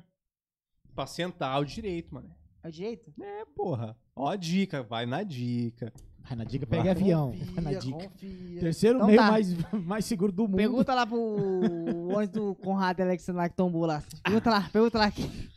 Você vai meu ver. irmão. Só por Deus. Não Mas, faz ó, diferença mano, nenhuma. Eu fui voltar de Mato Grosso lá e minha irmã vai e me comprou a passagem do lado direito, como eu pedi, bem na frente. Na frente não, Já vai viado. Não faz isso. Não, mas não tinha como trocar. Tá cuidando, motorista. Mas, mano, essa, dormir. Motorista deu uma dormida. cara, essa parada, você, essa parada que você falou é tão verdade, cara, porque o Michael já falou isso, uma outra galera fala, que esse negócio de estar na estrada parece que é um vislumbre, mas, mano, te deixa no, no fio da vida por vários momentos, né? Às vezes o, o veículo que você pega, que às vezes ele simplesmente quebra, ou sai uma roda, avião mesmo. Porra, já pensou, mano? Se desse uma. Sim, a merda- gente, é, a gente tomou uns cagaços com avião, né? É, a gente tocou uma vez numa, numa cidade interior de, do Amazonas. É, de avião dava 40 minutos pra chegar nessa cidade. A cidade no meio, do, no meio da mata mesmo, assim. Tinha uma pista de, de, de terra, assim, tipo assim, meio batida, assim, só pro avião descer e subir mesmo. Não tinha aeroporto, nada. A gente parou, veio uma Kombi, assim, jogou as coisas dentro e levou a gente, entendeu? Então, assim, é, teve essa aí, tipo assim, a gente demorava 40 minutos pra chegar na cidade, se fosse de avião, se fosse de barco, demorava 24 horas. Nossa! E aí? E aí? É, não tem muito Você tá entendendo? Então, aí, cara, você pegar e, e virar assim, é mato e água. Você fala, cara, qualquer lugar Bem, que eu né? cair aqui já é. Meu Deus, eu Ou tenho é- que ou Igual é já atravessar o Oceano. Atlântico, É. né? Você olha pra um lado, olha pro outro, falando, mano, cair aqui, acabou, filho. Acabou, Acabou, não tem. tem, é. Ou você morre de E- um jeito ou de outro. E temporada de chuva ainda. Nossa, nem Aí é fudendo, bom. nem fudendo. Sacou? Então, assim, a gente sofreu, sofreu esse cagaço aí. Teve uma vez que o avião é, remeteu, assim, tipo assim, o teco-teco tá indo aqui, aí ele vai lá assim. vai Que ele começa a ir na ah, pista assim, ó. É, é, ele, ele, ele jogava pra um lado pro outro, ah, subiu de novo e tentou de Uh. novo e. Então. Ah, bicho, tem cada treta que você passa e fala, será, né, gente? É. Talvez você saiu na hora certa também, né? Vai saber se você ficasse brincando com, com o rolê, né? Brincando entre aspas. Então, não é, não, não dá pra saber, né? Mas é, é aquilo que é. Você, você vai colocando as coisas na balança e vê o que lado pesa mais. Né? Ah, você também é pai, né? E aí, pô, Sim, isso pesa exatamente. Talvez se você não tivesse o guri, você talvez fosse mais flexível. Eu acho que talvez se eu, se eu não tivesse casado, se minha filha não tivesse nascido, se eu tivesse solteiro, sabe? Sim. Vida louca aí. Morrer, morreu, foda-se. Não, é, segue a vida. Você não, você não tem ninguém que se importa, né? É. Minha filha nasceu em 2013, eu saí em 2016. Então, assim, é, é, eu lembro na época. Perdeu um minha... pouquinho ali, né? é, ah, talvez os primeiros passos você não viu. Não, eu cheguei a ver porque nessa época não tocava tanto ainda. Tipo assim, a- Ah. os shows pegados mesmo foi até, tipo, começo de 2012. É, pode Ali ainda foi. Aí depois ele já começou, aí, tipo assim, já era 10, 12, entendeu? 8, aí já era mais ou menos essa diferente, tipo, era, antigamente era tipo, quando tinha pouco era 18. Puta, tá ruim esse mês, cara, tem 18. Nossa. Chegou a tocar 26 datas, 22, 23, E era assim. pra fazer essa logística, hein? Nossa, era uma correria Então, doida. e sertanejo, sertanejo não tem logística, né, meu filho? É Tipo assim, a gente É chegou, a gente Acre, chegou, Rio Grande é, do Sul. a gente já fez, a gente já fez São Paulo, Pernambuco e Amazonas, a gente já fez. Nossa. Entendeu? Busão ou avião? Já com avião. No avião não tem como. Não dá. Os caras varando o morro, não sei o que, É. vixe. Cara, é treta. Então, assim, o lance é tocar. Não interessa É. onde dá tempo de chegar, se dá tempo de montar as coisas, é isso aí. Chegou uma hora da manhã, a gente já começou a fazer show três e meia da manhã. Entendeu? Então tem, as, tem essas loucuras aí. Às vezes não dá. Às vezes três e meia da manhã no, no- e no mesmo dia, sei lá, cinco da tarde, eu é, começava tipo, a gente, uma. é, a gente já, já tocou é, começo da, da, da noite, assim, tipo assim, sete, oito horas, e aí vai pro outro. Ou, tipo assim, a cidade era muito longe, a gente já rodou 1.100 km, tipo, num dia, assim, pra chegar. Acabou o show, tomou café da manhã, tipo, chegou do show, tomou um café ali improvisado no hotel, pegou o ônibus e vazou 1.100 km pra rodar, pra chegar, tipo, 10, 11 horas da noite na cidade, pros Já caras irem, é, pros caras irem montar já o, o, né, o backline, as coisas e, e vai embora. E terminou aquele e vai pra outro. Os caras falam, pô, você Ô. viajou, conheceu muito lugar, conheci. Dormi também, muitos lugares. eu dormi em vários estados. Ô, mano, mas esse negócio que você falou do avião ficou na minha cabeça, hein, velho. Puta merda, pensou, cara. Por um 3 não dá uma merda muito grande. Agora o Felipe nunca mais anda de avião. Agora ele Nem ouviu. fudendo, eu já tô falando. Cê-. É, você vai continuar. Cê... Quando, Não, vou pra quando eu Europa. for pra outro país, eu sou obrigado, mas por, por enquanto. Você a primeira vez que você andar de avião, você vai falar, cara, isso aqui é maravilhoso. meu Uma vez uma amiga minha, cara, que Você viu o voou- estrogonofe vindo na hora do. Não tem mais, não. Hoje em dia não tem mais. Não tem mais, não? Não, Não. é, Ah, esquece. Uma vez uma amiga Isso minha. é só Não, viagem mas eu- internacional. Então, o Felipe, eu tô falando viagem internacional. Entendeu? Rapaz, eu vou pra Porto, eu vou pra Lisboa. turnê Europa, turnê Europa. Cara, uma amiga minha disse que foi. é, acho que foi pra São Paulo. Cara, o avião ele teve uma queda de 20 metros, tipo, do nada. Tava voando, não é sei o foda. que, pum! Que porra é essa? Como é que. É um segundo. Se a galera ficou apavoradíssima assim. Aí ela, tipo, disse que de boa. Mentira, deve ter ficado apavorada. Você é louco? Todo mundo. 20 metros, A mano. primeira vez, que eu, Piscou, a primeira vez que eu andei, tipo assim, ó, a hora que eu saí do, do aeroporto aqui, que Piscou deu 20 aquela vezes. levantada, ali, meu amigo, eu já tava já fora de si, já faz horas, já tava com vontade de gritar, só que você não podia gritar dentro do avião, né? Que todo mundo na decolagem. Aí eu fui pra São Paulo. Cara, quando ele começa a chegar, ele parece que desliga o motor, velho. É. Aquilo ali, pra mim, cara, é o terror, velho. Porque ele desliga o motor e vai assim, ó, planejando assim. Parece que ele tá pulando, cara. Uhum. Rapaz, aquilo ali pra mim não É, existe, ali- cara. ali- Falou, a hora piloto, diz cara- essa porra direito aí, cara. É ali a Esse hora que motor- o cara assume de novo, né? É, ele começa a balançar, você assume. fala assim, ah, o piloto tá, É. tá, tá mexendo agora. Que quando ele Pô, tá aquele- quietinho, ele não tá fazendo nada. Aquele aeroporto ali de, do, do Rio de Janeiro, que é o S- Samsung. Santos Dumont, não. Eu É, nunca sei qual que é. Tem o Galeão e Que o é Santos Dumont. pequenininho. Você olha de cima e É, fala, não é possível que vai parar ali. Não, Fernando de Noronha, Não né? é possível. Não, Não é não, Pernambuco, não. Felipe. Não, porra, né? O Não, outro é, nome lá. Tem o Galeão e o Santos Dumont. Acho que não é o Galeão. Então, eu nunca sei qual O que é o Galeão é pequenininho. internacional. O Galeão, eu acho que ele Então é o que Santos pequenininho Dumont que é o lá, cara, pequenininho. que você olha, é mar, é mar. Você fala, não é possível É, você, tá, parar. você sobe lá no, no Pão de Açúcar, você vê ele. Pequenininho, É. uma pistinha assim. É, Fala você assim, fala, caralho, velho, é mar cara- e é mar. Será que os caras correm kart ali? É o Galeão. É o Galeão. Aí, ó. E ele Cara. levanta assim, ó. O avião levanta tombando assim, ó. É. Você é doido? Ali, é, pelo menos que eu conversei com- até com o Mateto, o Batera lá, ele falou que pra quem pousa, quem pousa lá, é que tem muito tempo de, de estrada e muito tempo de, de pilote, porque É, aí porque é, muito curto. É muito curto. Igual Congonhas, né? Congonhas, eles, É. eles ainda fizeram ainda, depois que deu aquela merda, eles, Sim, eles dá. fizeram uma extensãozinha, assim, Você ainda vê, tipo assim, quando você tá passando de carro, você vê o- a asa do avião sai fora, assim, pra poder. Pra fazer a curva. Vixe. Não, e já aconteceu, se eu não me engano, acho que uns 4, 5 meses atrás, de um aviãozinho perder o freio e parar do lado assim, ó. Cara, é assustador, bicho. Eu es- escutei na rádio semana passada que tá quase sendo aprovada a lei Marília Mendonça lá. Que, Que é é? que colocar. Diz que o avião dela bateu porque não tinha iluminação na. Ah, tá, não Aquelas- tinha as marcações no fio, né? Aquelas É, bolinhas, é. Aí diz que tá aprovando uma lei pra toda. toda Tem que ser obrigado, aí eu vou voar. ter- Mas é porque Ah, não tava, não tava dentro da, do, do local perímetro? que tinha que ter, Círculo, é, né? do perímetro. É, tipo, era, era ter que aumentar o raio, então. Mas né? é um, um bagulho nada a ver, porque, tipo, você passa em qualquer prédio, qualquer coisa, tem aquelas marcações piscando, as coisas, né, cara? Aí diz que tá quase sendo aprovada essa lei aí, que vai ter ser obrigado agora os Engraçado concessionários que terem. Os caras só mexem quando dá uma merda bem grande, né? É. Igual a gente, a gente perdeu muito show na época que deu aquela. aquela.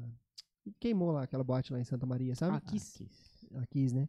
Que deu aquele BO lá. Então teve muito show cancelado, porque depois que deu aquele BO, teve muita gente, tipo assim, aí o, o- corpo de bombeiro começou a cair, começou a derrubar a- a- o alvará das boates, aí tinha que reformar a né? boate. Então a gente perdeu muito show essa época, tinha boate que não era preparado, que não tinha É. saída de emergência, que não sei o que lá. Aí as boates Não, mexeu e, tudo. cara, Assim, pelo menos assim, os tempos que eu viajava tocando e tal. Quantos locais. Locais não, quantos shows você já viu isso acontecer normalmente? É porque deu merda em um local e, porra, mudou toda a história. Mas, cara, aquilo era super comum, assim. é, tem até aqueles- da merda. Até dar merda.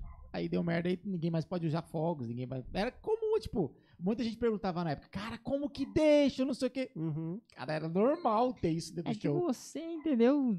Era normal. Parece que você ter. nunca foi numa balada, nunca foi num negócio e não teve fogos. Mas aí, cara, deu uma merda e aí, é isso aí, mudou toda a trajetória. Você é doido, velho. Deus o livre, cara. Aí, ó, não anda de. O, o de Congonhas, esse da, da, da TAM, é muito louco, né? Porque ah, dá problema no da TAM. é tipo, eles são, os pilotos são. ah, no relatório final, tá lá que os pilotos foram forçados a, tipo, a ter que ir logo, tá ligado? Porque eles estavam atrasados. Era a crise que tava tendo. Que A crise a, a, na aviação que tava tendo, que foi um. Tipo, que teve vários aviões no- na aviação mundial, que vários aviões caíram, que teve vários problemas.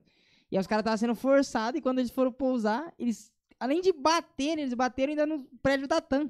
Entendeu? Que era da própria empresa, entendeu? Caraca. Cara, que terrível. Ainda bem que você tá aqui. Cara, olha largou que essa papo vida de doido. avião, tá aqui com a gente. Olha que papo doido. Tá aqui. Eu tava falando de Maria e Cecília e Ah, agora. mas isso, isso faz parte pra galera que, que, tipo.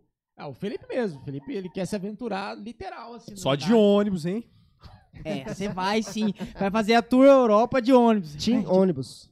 Hashtag Team ônibus. Deus me livre, hein, cara. A galera quer entrar no- no mercado. O próprio Yuri. Novão, né? Ele, porra, ele é Mas Yuri já recém, tá, já já ele vai voar, hein? Cuidado, Yuri. Se você Não, vier de o cara voar. já ameaçou, Ah, cara. Tomara. Melhor que ônibus. Ah, não. Não tem que fazer a teoria mesmo. Cara, Cara, mas é legal. A gente, a gente, foi, né? a gente foi gravar esse projeto da Maria lá em São Paulo, foi eu e o Jazz, né? O Jazz ia de carro, porque depois ele ia gravar acho Era Maraíza e tal. todos, né? É, aí ele falou, não, eu, eu não vou. Eu não vou de avião, eu vou de carro porque eu preciso levar mais baixo, depois tem ensaio, não sei o que lá. Eu falei, ah, Jazz, então eu vou com você na parceria, né? Não vou deixar você ir sozinho, né? Até porque.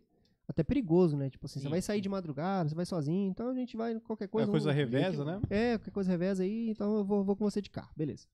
Aí, tipo, a gente saiu, era acho que duas horas da manhã daqui, chegamos lá quatro horas da tarde, tipo assim. Cara, são 12, 14 horas de viagem pra chegar em São Paulo. Aí a volta é, tipo, uma hora e meia. Uma hora e meia. Não dá tempo nem você comer um Ah, lanche. você sai de lá 8, chega aqui 8. Você ganha uma hora. Tipo isso ainda.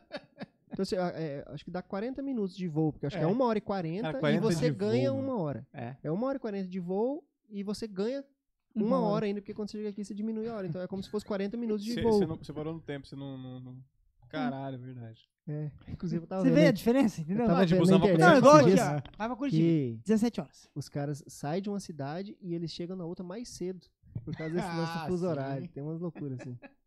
Mas você vê, né, cara? Fala, puta, eu fiquei. Cara, a gente parou quantas vezes na estrada? Pô, e é cansativo, é, é. É tenso. Não, Nossa. Felipe aqui, ó. 17 horas, Curitiba, quer ir de ônibus. Ônibus lá da Aviação Garcia, recomendo. Divulgação, cara. E agora, eu nunca. Nossa. um Cara, e eu a eu gente, que a voar, gente achava ruim quando era avião, na verdade, mas por um motivo, que a gente não conseguia descansar. É, Ah, pode crer. É, o- é, verdade. Porque você, já- como tá acelerado, você já vai descer pra tocar, né? Não, é Ah, assim. não reclina. É, né? não, é, Né? você- É literal. Por exemplo, agora falou, ah, quando o avião subiu, aí eu senti, cara, a gente nem viu o avião subir. Tipo, que a, hora, a hora que tá ele fazia acostumado. assim, atenção, tripulação, preparar para o, para, o- para o voo, né? Botava aqui, ó. Fazia. A hora que puxava, a gente já. Ops. Pressão. Acordava, acordava com a aeromoça.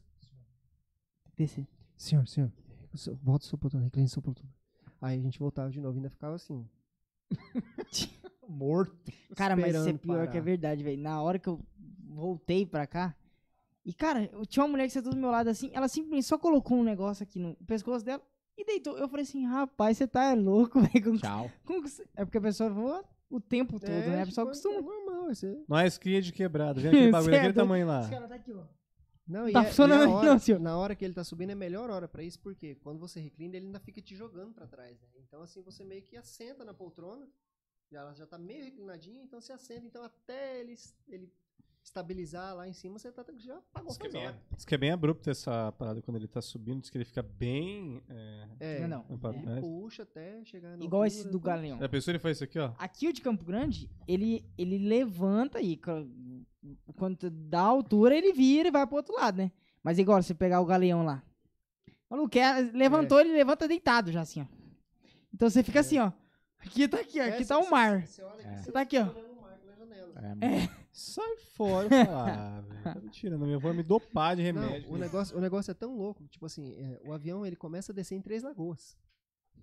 Caralho. Tipo, você passa ali pelo Paranazão ali, eles já falam, né? Atenção, tripulação, preparar pra... Aí, é porque é assim. Felipe, é Isso, 800 você km por hora, velho. É. Você vê, cara, em Três Lagoas, são 300 e quantos? 300 e alguns quilômetros por hora. 300 e. 300, é, de distância. É lá que ele começa a descer. Pior que eu moro, cara, em dia num bairro que, tipo, fica atrás do aeroporto praticamente. Você vê os aviões muito baixinhos. E Onde você mora? Eu moro ali atrás do, do Santa Emília, num bairro novo que fez, né? E aí. Village. hum, Não. É o Figueiras do Parque. É um bairro novo, né? Você é meu vizinho, cara. Será que você mora lá? Opa. Aonde Será que você mora? lá? Como assim? o, cara, o cara, não, não, não moro. não. Agora você colocou a Onde você mora ali?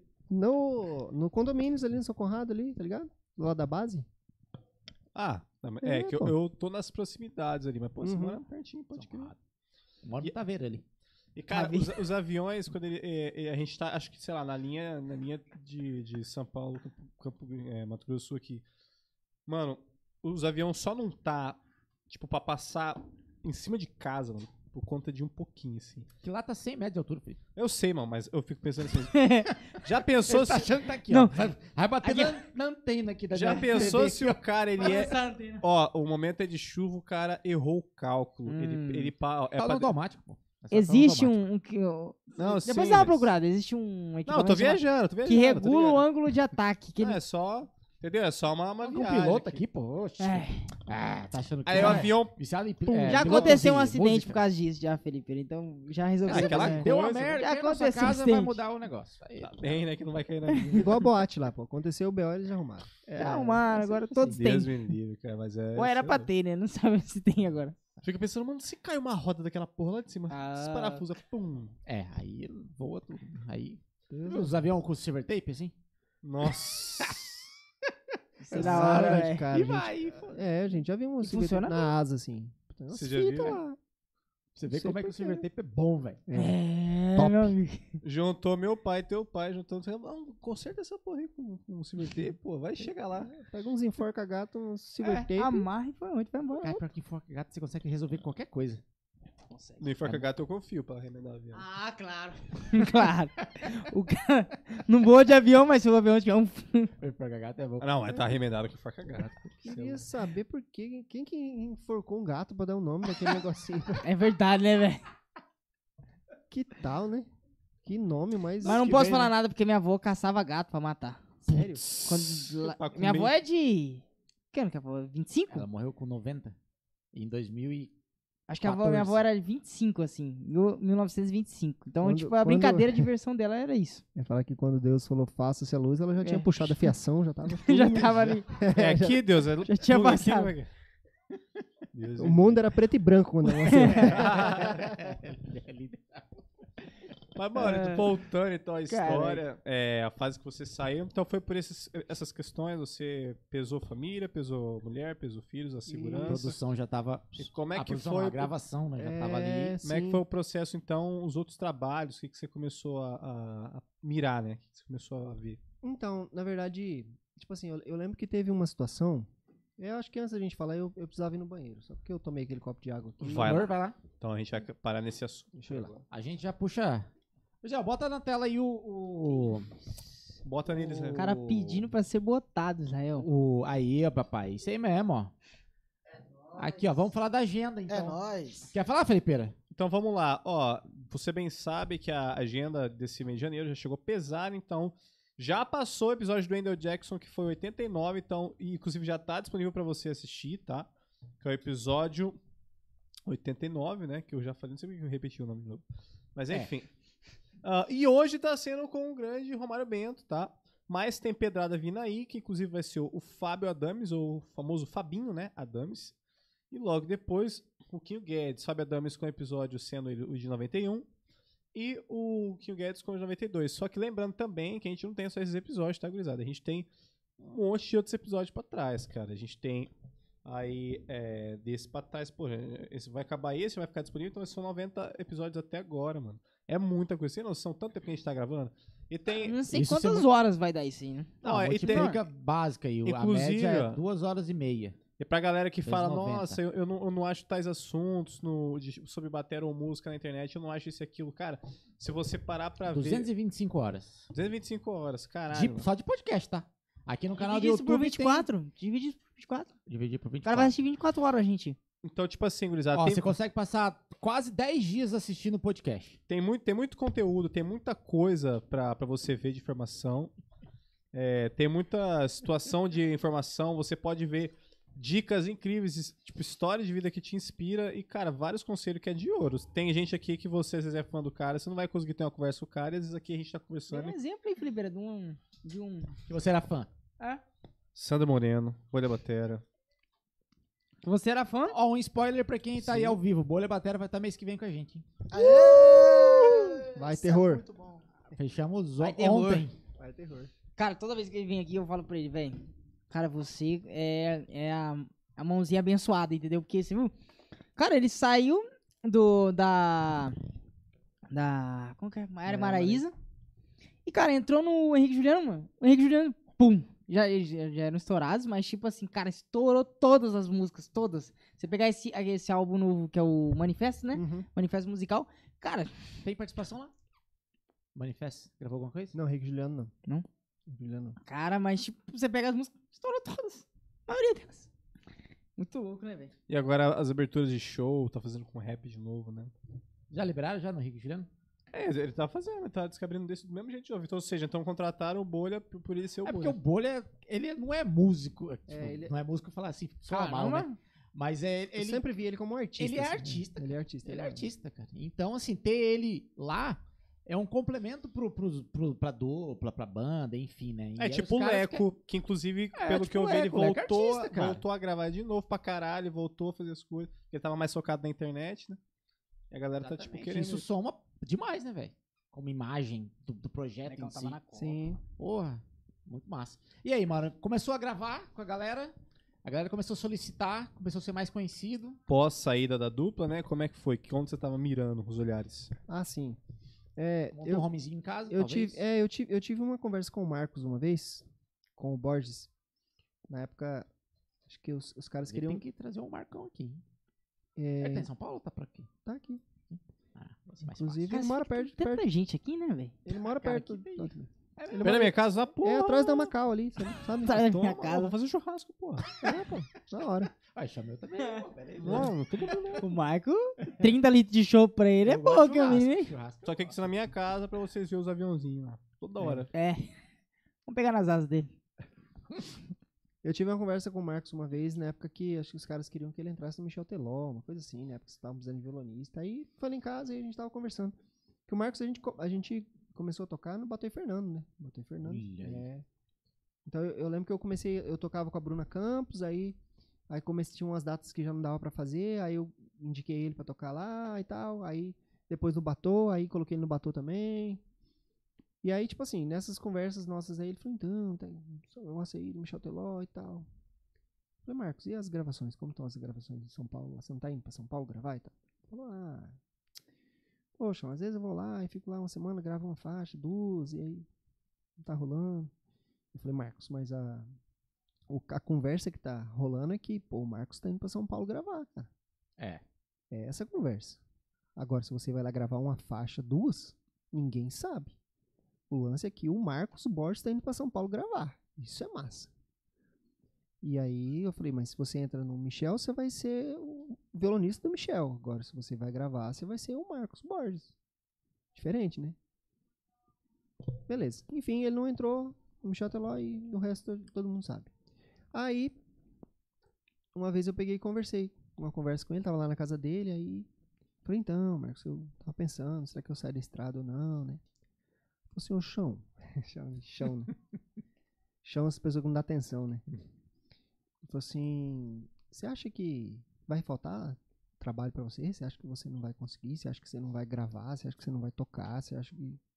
Eu acho que você tá na estrada até hoje porque você gosta, porque não tem outra explicação pra você estar na estrada ainda. Aí eu me recuperei do tapa, limpei o rosto. Eu falei, putz, é verdade, né, cara? Tá na hora de, acho que, investir no Romário Bento como, como marca ou como músico, né? E desvincular o artista, né?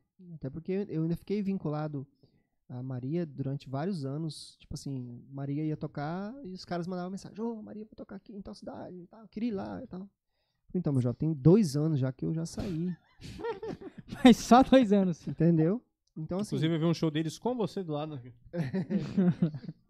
Então, tipo assim, eu demorei pra ser desvinculado, né, do, do, do nome artista, né? Mas eu, eu queria investir nisso aí, até que, por exemplo, eu saí em 2016. Em 2016, é, o, o primeiro final de semana que eu não viajei com a Maria, eu gravei 50 reais na, na Era Azevedo. Uou! Aí, Só. nesse meio do ano, aí a gente gravou o DVD do Felipe Araújo, veio Malé Falsa, veio toda aquela, aquela história do Felipe Araújo lá. E aí chegou no final do ano, o Vitão me manda mensagem. É, Poxa, acho que vai rolar um negócio Maíra Maraíza, queria saber se você não tá afim. E tal, aí a gente precisava de um cara, assim, talvez vai precisar, queria saber se você tem interesse. Aí eu fiquei, né? E agora? Volta ou não?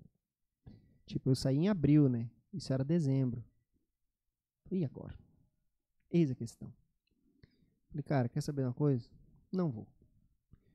Porque, tipo assim, eu falei, eu tô agora, tá, quase um pouco mais de meio ano focando numa coisa, e aí eu vou jogar esses meses todos no mato, porque nesse ano eu gravei a Nayara, gravei eh, Humberto Ronaldo, gravei Felipe Araújo, gravei Thiago Brava, gravei ah, Israel Novaes, gravei todos aqueles artistas de Goiânia que tinha lá, eu A gravei Rocha nessa Valena. época. Isso. A Rocha Manhã, valendo. Aí, então assim, eu, eu já tinha gravado algumas coisas legais, né?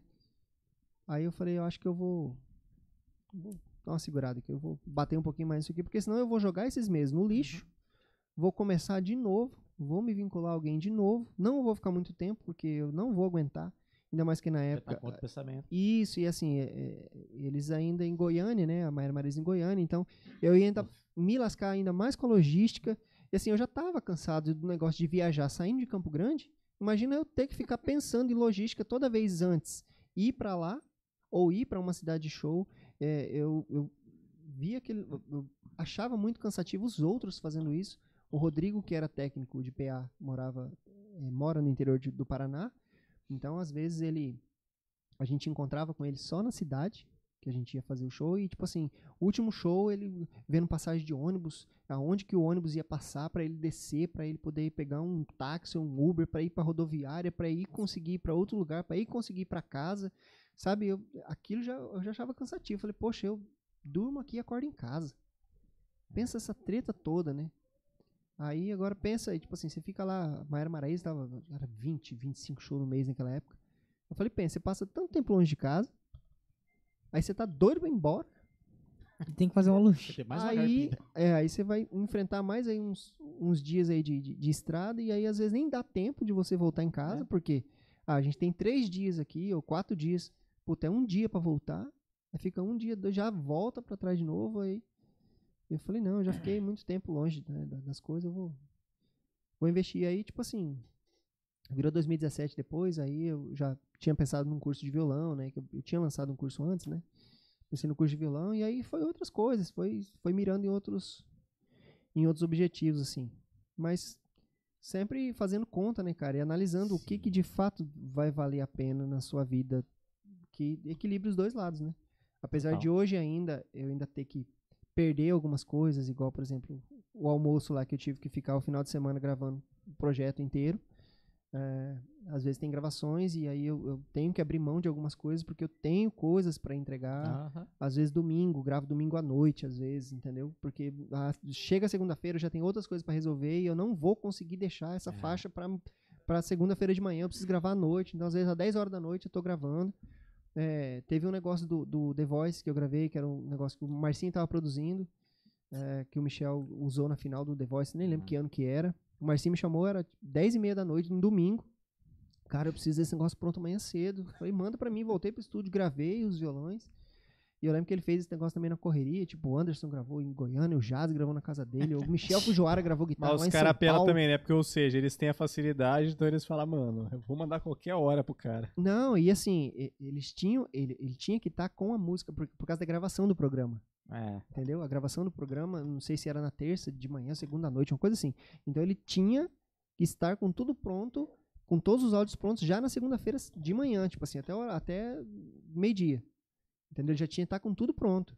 Por causa da correria, por causa dos, do- dos tempos que eles têm lá também, né? Tem essa, essa logística doida deles lá. Então, assim, dá pra fazer? Dá. Se não dá, perdeu, né? Aí, então assim, tem essa- essas coisas. E às vezes você tem que meio que sacrificar uma coisa ou outra Sim. por causa de alguma coisa dessa, né? Então tem projetos, tipo assim, eu lembro um dia que eu tava, tava lá, ia almoçar e o, o Blenner mandou mensagem. Ô, eu tô com uma música aqui do. Era do Humberto Ronaldo e o Jorge Matheus, participação do Jorge Matheus. Você pode gravar aí pra mim? Lógico. Manda aí que eu gravo. Larguei o prato. Fui lá e gravei. Então, assim, tem coisas que às vezes aparecem, assim, no corre. Tem, tem até um vídeo meu no Instagram que eu falo sobre gravações e tal. E eu conto a história lá da gravação, tipo assim, mais rápida que eu tive que fazer, que foi da propaganda da Casas Bahia. Nessa propaganda tava Maera Maraíza, MC Kekel e o Mumuzinho cantando. E ele tinha 30 minutos pra entregar esse áudio. Só que Mano, mas que ideia é essa dos caras? O que o acontece? que, que aconteceu? Ele tava numa pressa agoniada lá, que ele precisava entregar isso aí, porque esse negócio de marketing, publicidade é loucura mesmo. Os horários, os caras são tudo doidos. E aí, ele, ele precisava é, gravar um um trecho lá, tipo uma vaneira lá no, no pedaço da Maera Maraíza. E aí o violão não tava rolando, não tava afinando, ele tava com problema no violão, ele mesmo ia gravar. Só que acabou que não tava dando certo, o som do violão não tava rolando e não tava, não afinava e não deu certo. Ele falou, cara, grava só esse trechinho pra mim. Só esse pedacinho aqui que eu preciso, mas eu preciso, tipo, Qualidade. eu preciso agora. Eu tô sentado na frente do computador, eu vou falar, ah, não, Ah, lógico que eu vou gravar, manda aí que eu gravo, ué, rapidão.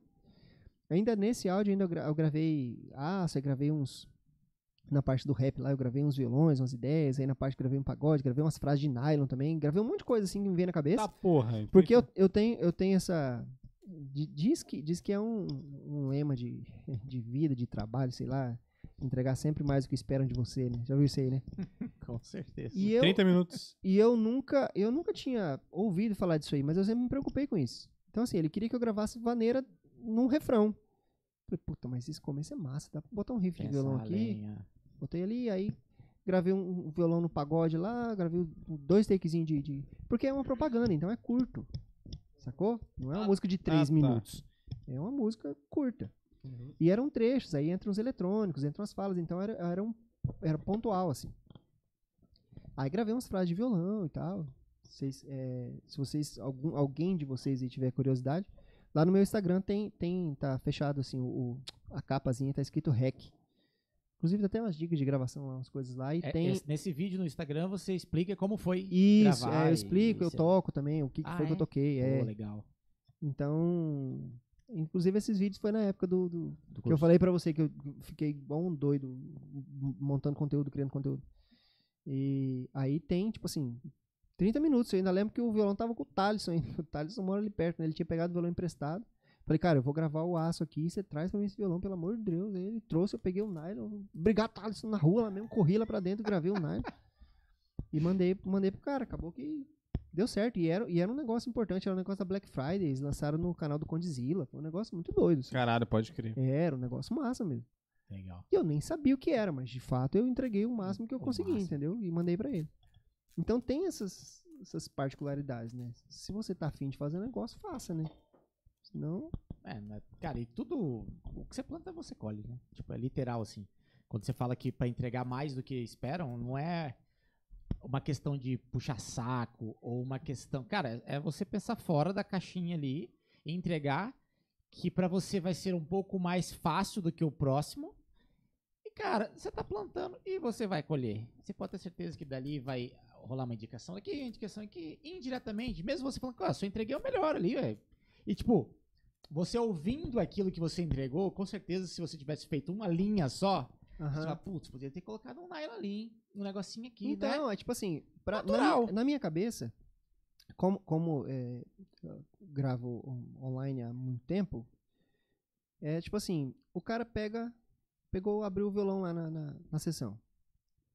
Tipo assim, se ele tem lá 20 frases lá, ele corta 10 se ele quiser e deixa só o que ele quer. Agora, tipo assim, puta, precisava de uma frase Se aqui. ele não tem recurso, é, não tem opção, ele. Entendeu? Putz, e agora? Aí isso também evita esse tipo de situação. Você joga lá, o que, que eu fazia? É, alguns produtores que eu não sabia como funcionava a cabeça, porque tem esse lance do. O, o povo, às vezes, al- algumas pessoas me conhecem sobre o lance de tocar uh, variações de base, fica, fica sempre inventando variações de base e tal, essas coisas. Então o que, que eu fazia? Eu gravava uma, por exemplo, um refrão de uma forma, e se o refrão ou a parte B ou a outra parte da música repetia, se tivesse alguma ideia diferente, eu acrescentava essa ideia depois, porque aí, tipo assim, o cara tem como ou manter aquilo que ele queria, ou ele variar na segunda vez, ou ele juntar as duas e ter, e ter mais opções. Então, assim, o cara consegue manipular essas coisas na hora que ele recebe. Então, para ele é, é- é mais fácil até Com ele ter certeza. mais coisas para ele trabalhar, né? Melhor sobrar do que faltar aquela. Pode crer, mano. Massa. É, cara, vamos falar um pouquinho de gravação online? Pra, sei lá, dica pra galera que tá em casa ou algo parecido assim. Como que você recebeu uma track que que você não. Que, por exemplo, vamos falar do, do próprio exemplo que a gente deu agora, do- Aham. do, do piseiro, né? Que você não tem uma, uma parada por trás, uma. Cara, já gravei alguma coisa parecida, então, hum, daquela ideia lá, eu posso. O que, que você consegue. Que que você. De onde saem as ideias? Vamos partir de uma pergunta chula. Isso é a criti- criatividade, né? Sim. Então, assim, eu já, já me deparei com algumas situações que eu não sabia o que fazer. Ah, vamos gravar um reggaeton? Eu nunca toquei reggaeton. Caraca. Base de reggaeton. YouTube. Como que toca reggaeton? Escuta reggaeton? Que, que, instrumento que toca? Ah, é nylon, ah, é aço. Aham. Ah, levada assim. Aí eu descobri que a levada do reggaeton é a mesma levada que a guitarra faz na vaneira do sul lá. Basicamente é isso, entendeu? Tem as variações, mas a célula é basicamente aquela. Ah, então eu conheço, pô. Isso aqui eu dá pra fazer. Então, assim, quando aparece alguma coisa muito fora do que eu tô acostumado, ou eu vou atrás de alguma referência, alguma coisa, ou eu peço referência pra alguém, pro produtor, ô, mas você pensou no que aqui? O que, que você imaginou? Quando não vem, porque, cara, são muitos estilos de produção diferente. Tem um cara que manda voz e violão lá e monta um solo pra mim. Tem caras que mandam com a track lá, tipo, copia exatamente o que tá aí. Só com o seu som, mas eu quero essa tocada aqui. Sem, sem A e sem B diferente. Eu quero isso aqui. É, copia, mas não faz igual. Esse cara, Uhum. esse cara da Casa Bahia, uma vez ele mandou uma faixa pra mim, ele falou assim, cara, tem até um violão guia que eu mandei pra você, mas esquece ele, porque não tem nada a ver com o que eu quero. Ah, então, pra quem mandou? Top, massa, isso aí. Então, é, então assim, tem muitas situações, muitas variações. Eu até tava olhando esses dias, apagando umas pastas lá de, de produção, de produtores, né, que chama, às vezes o cara chama, grava uma música e some, né. Aí eu fui vendo lá os, os caras que, que mandam geralmente, regularmente, né, e tal. Tipo, tem mais de 100 pastas lá de produtores diferentes, então são muitas pessoas. Então cada um pensa de uma forma diferente de trabalhar. Então, eu dependo muito da cabeça do cara, por eu conhecer a forma do cara trabalhar. Hum. Por exemplo, Juninho Sarpa. Juninho Sarpa, ele grava LR, fra frase de violão, ele grava isso e manda pra mim. Só que ele fala, "Ô, Romário, quando a gente começou a gravar, ó, eu sou tecladista, cara, então você tem muito mais a dizer pra mim de violão do que eu pra você. Então você vai ouvir isso aí, você vai achar uma forma, às vezes, melhor de executar, ou, ou, sei lá, digitação, qualquer coisa aí que você puder melhorar e você faz do seu jeito. Então eu dependo muito dessas situações aí Sim. tanto de produtor, tanto de. Agora, tem essas exceções à regra, né? Igual o, Ives lá, ó. Vê o que, encaixa aí. Até porque a Letícia É tem. um- seu. A Letícia tem um riff de uauá que eu nem sei porque eu coloquei aquilo. Porque, tipo assim, no, no- começo da música lá. É... Como que é o. o a parteada da música? Tem aí? É, ela tem. Tipo assim, tinha uma parte lá. Essa, essa era uma música que eu não ia gravar, porque eu achei que eu não tinha ideia nenhuma. Entendeu? Eu falei, o que, que, eu vou, que, que eu vou fazer nessa música? E aí eu peguei e coloquei um, um riff de, que não tem, tipo, nada a ver, assim. Vou colocar na hora do, do riff aqui, vocês vão entender que parte que é. Não vai dar strike. Não. É, dá. Mas pra quem não sabe que tá no. Spotify, a gente tá tentando achar a parte A da música Letícia dizendo aquilo. Então, assim, 5 segundos não dá. Aí. Muito bom. 5 segundos não dá. Então, Cara, a assim, gente tomou por- um ban esses dias atrás. né? É? Porque eu não tem Então eu faço assim, é pum pam pam pam pananarau, pam pam pam pam pum pam pam pam pananarau. Eu fiz isso aí lá. Nem sei por que que eu quis fazer isso, da onde que veio. Eu tenho algumas, algumas coisas que às vezes eu escuto. Eu não sei como que é que eu, que eu posso explicar isso pra vocês. Assim, às vezes eu, eu, eu ponho É a música lá, Tentativa e erro. às vezes eu ponho a música lá e, tipo assim, parece que tá tocando alguma coisa na música, entendeu? Parece que, Hum. parece que tem alguma coisa tocando lá. Pode crer. E aí, tipo assim, eu executo aquilo lá como se parece que aquilo já tivesse lá, mas na verdade não tá. Não sei como explicar isso. Não, a gente entende perfeitamente. Às vezes. Às é, vezes é, é um detalhe de alguma coisa que a cabeça puxa pra outra nota e, sabe? Então, assim, não sei por que motivo eu fiz esse, esse riff aí, mas Mano, Massa. falando agora. curtindo. Tu gravou o apelido carinhoso, né? Você já, já viu Aham. o compositor dela, falando que ele tinha sonhado com esse refrão? É? Do. Ah, ainda não me chama. de-" é, Ele sonhou aquilo ali. E aí foi no outro dia e escreveu. Então, diz que, diz que- é, e tem um lance, né? Que você tem um, um tempo lá que você acorda e aí você, uns, uns minutos lá e você esquece também o sonho. Ainda bem que ele lembrou, né? Porque, é cara, verdade, eu chamei o Bolha uma vez. Eu, eu tinha sonhado com a composição de uma música que o, o Chorão cantava. Ah, porra. O Chorão cantava. E eu acordei de manhã e escrevi essa música. E mandei pro Bolha. Eu falei, Bolha, eu sonhei com essa letra aí. E aí ele até fez umas coisas depois, mas isso aí Uhum. ficou, sei lá o que, que vai acontecer isso aí. Então eu- sonhei com essa letra, com essa música, só que ela tava muito clara na minha cabeça, sabe? As, as coisas, as notas, os acordes, as coisas todas. As coisas todas. Só que quando eu acordei eu já não tinha mais. Eu peguei o que eu consegui lembrar de letra e escrevi. Escrevi acho, uma- umas duas estrofes, eu acho, uma parte do refrão, assim. E mandei pra ele. E meio can cantarolei, assim. Eu falei, cara, eu lembrei disso, como você também curte e tal, Charlie Brown. A gente, inclusive, até tinha comentado pra gente fazer um, um tributo ao Charlie Brown e aí e tal. A gente ia tocar, ele ia cantar e tal. e aí ele foi pra São Paulo e não deu nada. Aí eu peguei e mandei pra ele. Ele até fez, acho que fez mais um, escreveu mais umas coisas em cima lá. Então, cara, tem esses negócios meio esotéricos aí que Ninguém entende. Quem explica? Não tem Meio como místico, explicar, entendeu? espiritual. eu não sei não, bicho. Como que é essa parada aí. Massa. Mas é meio assim que funciona o lance da, de, de, de tocar ou de montar alguma frase, alguma coisa, parece que alguma coisa vai falando, né? Sim. Vai cantando na cabeça, cantarolando. Às vezes eu é, toco coisas aleatórias, assim, saio tocando qualquer coisa e depois eu vejo o que, que funcionou, sabe? Porque parece que quando você toca descompromissado, o negócio funciona mais. É meio que ter é, a carta na mão, assim, é repertório. Tipo, por exemplo, você sai tocando. Cara, daqui um ano vem uma, uma, uma track pra você gravar ali. Pô, você, caralho, que negócio. Hum, acho que tem. Tem, É o repertório de, Meio que dos fica- estudos, né? Isso, é. É, tem, tem muito de. A Marília Mendonça falava sobre esse lance de composição. Os caras falam, ah, mas por que, que suas composições são tão diferentes? Não, mas eu não escuto sertanejo. Eu só escuto outro tipo de música. Então por isso que as melodias são tão diferentes. É. É. Porque ela não escuta o que é comum. Ela escuta outras coisas. Então, a inspiração vem das coisas que você escuta, das coisas que você consumiu quando era criança, ou as Exatamente. coisas que você está escutando no momento. É o que geralmente traz o repertório, né? Exatamente. Cara, que louco, hein, mano? O processo criativo é uma, uma parada complexa, né, velho? De entender. Massa. Foda, mano. E a parada do curso? Vamos falar do seu curso?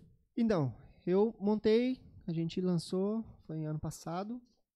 Inclusive, eu estou devendo aos meus alunos mais vídeos. Eu estava até definindo se eu ia fazer esse vídeo lá no estúdio do Guarani, onde foi que eu, que eu gravei, né? Ou se eu ia fazer em casa mesmo. É, na época eu ainda peguei umas câmeras emprestadas, aí depois eu comprei uma câmera pra mim, e aí eu comprei umas lentes novas, e aí ainda tô experimentando. Inclusive, o Quinho Guedes, senhor Quinho, vai vir aqui. Quando que ele vem aqui? Ele. De- é, vai ter É o Fabinho, último, né? É o Fabinho Adams, depois ele, né? É, isso. O É, último, dia então. 20 alguma coisa. O Quinho, ele tá me devendo uma visita lá, um café e tal. E Cobrança, e é cobrança. É, e é aquele É, dinheiro também, que... Dia 31 é o Kim, hein? Aí. 4 4. Ah, dia 31 você já vem aqui, já. já, já falou. Faz a cobrança, os caras vêm cobrar o café. É, falta pouquinho tempo, né, Kim? É, e ele é um cara que talvez possa me ajudar nisso aí para eu poder desenvolver essas aulas novas, né? Engraçado que quando eu fiz, quando eu, eu, eu elaborei as coisas do curso, eu não, eu não coloquei as coisas regionais lá, porque eu achava que é um negócio muito pontual, assim, sabe? Tipo Guarânia, Chamamé, essas coisas. Eu falei, cara, os caras não vão querer saber disso aqui. Foi exatamente as coisas que os caras me cobraram. E as levadas de... E aquelas levadas, eu falei, putz, cara, mas eu não gravei porque eu achei que ninguém ia se interessar, porque não é uma coisa, é, né, Aham. recorrente no sertanejo atual, né? Ah, eu vou. Porque é um curso totalmente focado em, em técnicas, né, de, de, de batidas. Por quê?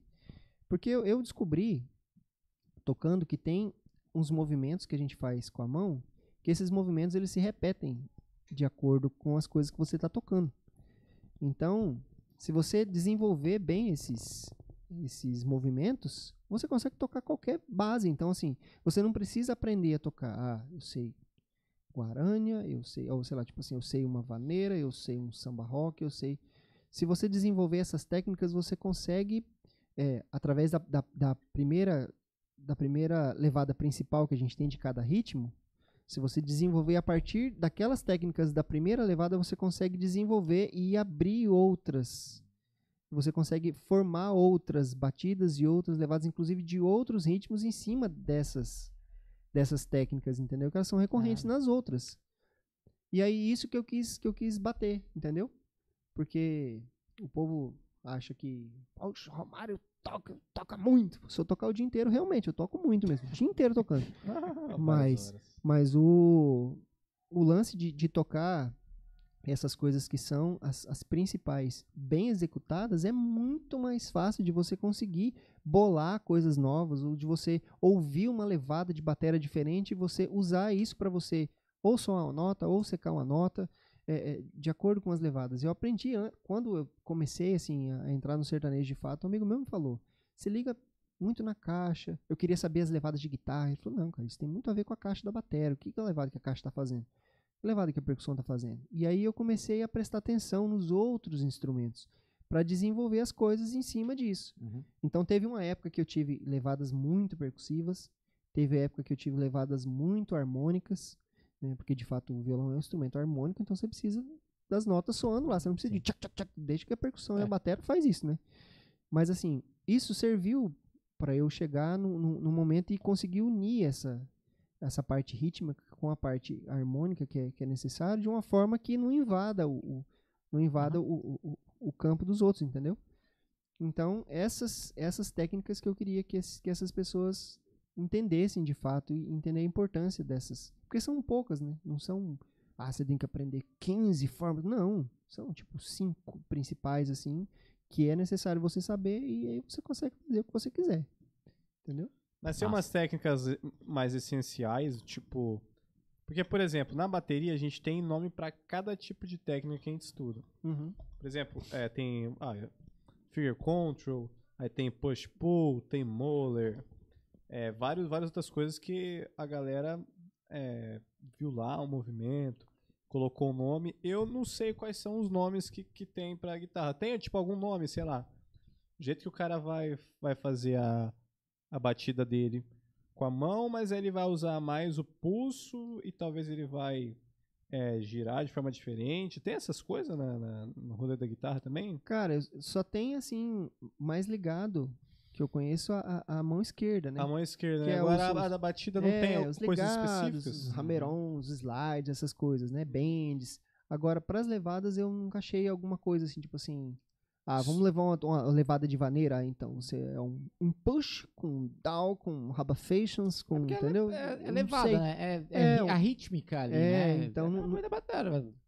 Com uma vaneira. é Então, maneiro. mas é, o jeito de executar, né? Você tem estudos pra isso, o jeito de execução. Então, pra- não sei se tem nome. É, eu não sei se tem nome. pra- Porque quando eu vejo lá, por exemplo, eu comecei a tocar é, violão, pegava a guitarra ali, eu só via lá, ah, toca pra cima, pra baixo, pra baixo, pra cima, pra baixo. Aí É vai, isso. vai ser. Aí de repente você abafa, Uhum. quando você for pra baixo, quando você não vai pra baixo, você abafa. Isso, não, não existe nome pra movimento. É, é- Não tem um movimento X, esse aqui é um movimento disso aqui. não. Pode crer. Até, É tudo ligado à mão. Isso, até quando, quando eu fui montar a- a- as levadas, porque assim, você tem lá cinco, cinco variações lá de uma batida que dá pra você usar pra um ritmo. Pra eu achar um, um para eu nomear isso é uma forma complicada de nomear, porque não tem como você nomear, entendeu? Tipo assim, ah, é vaneira 1, 2, 3, 4, 5, 6, 7. Entende? Tipo assim, devia ter dado seu nome.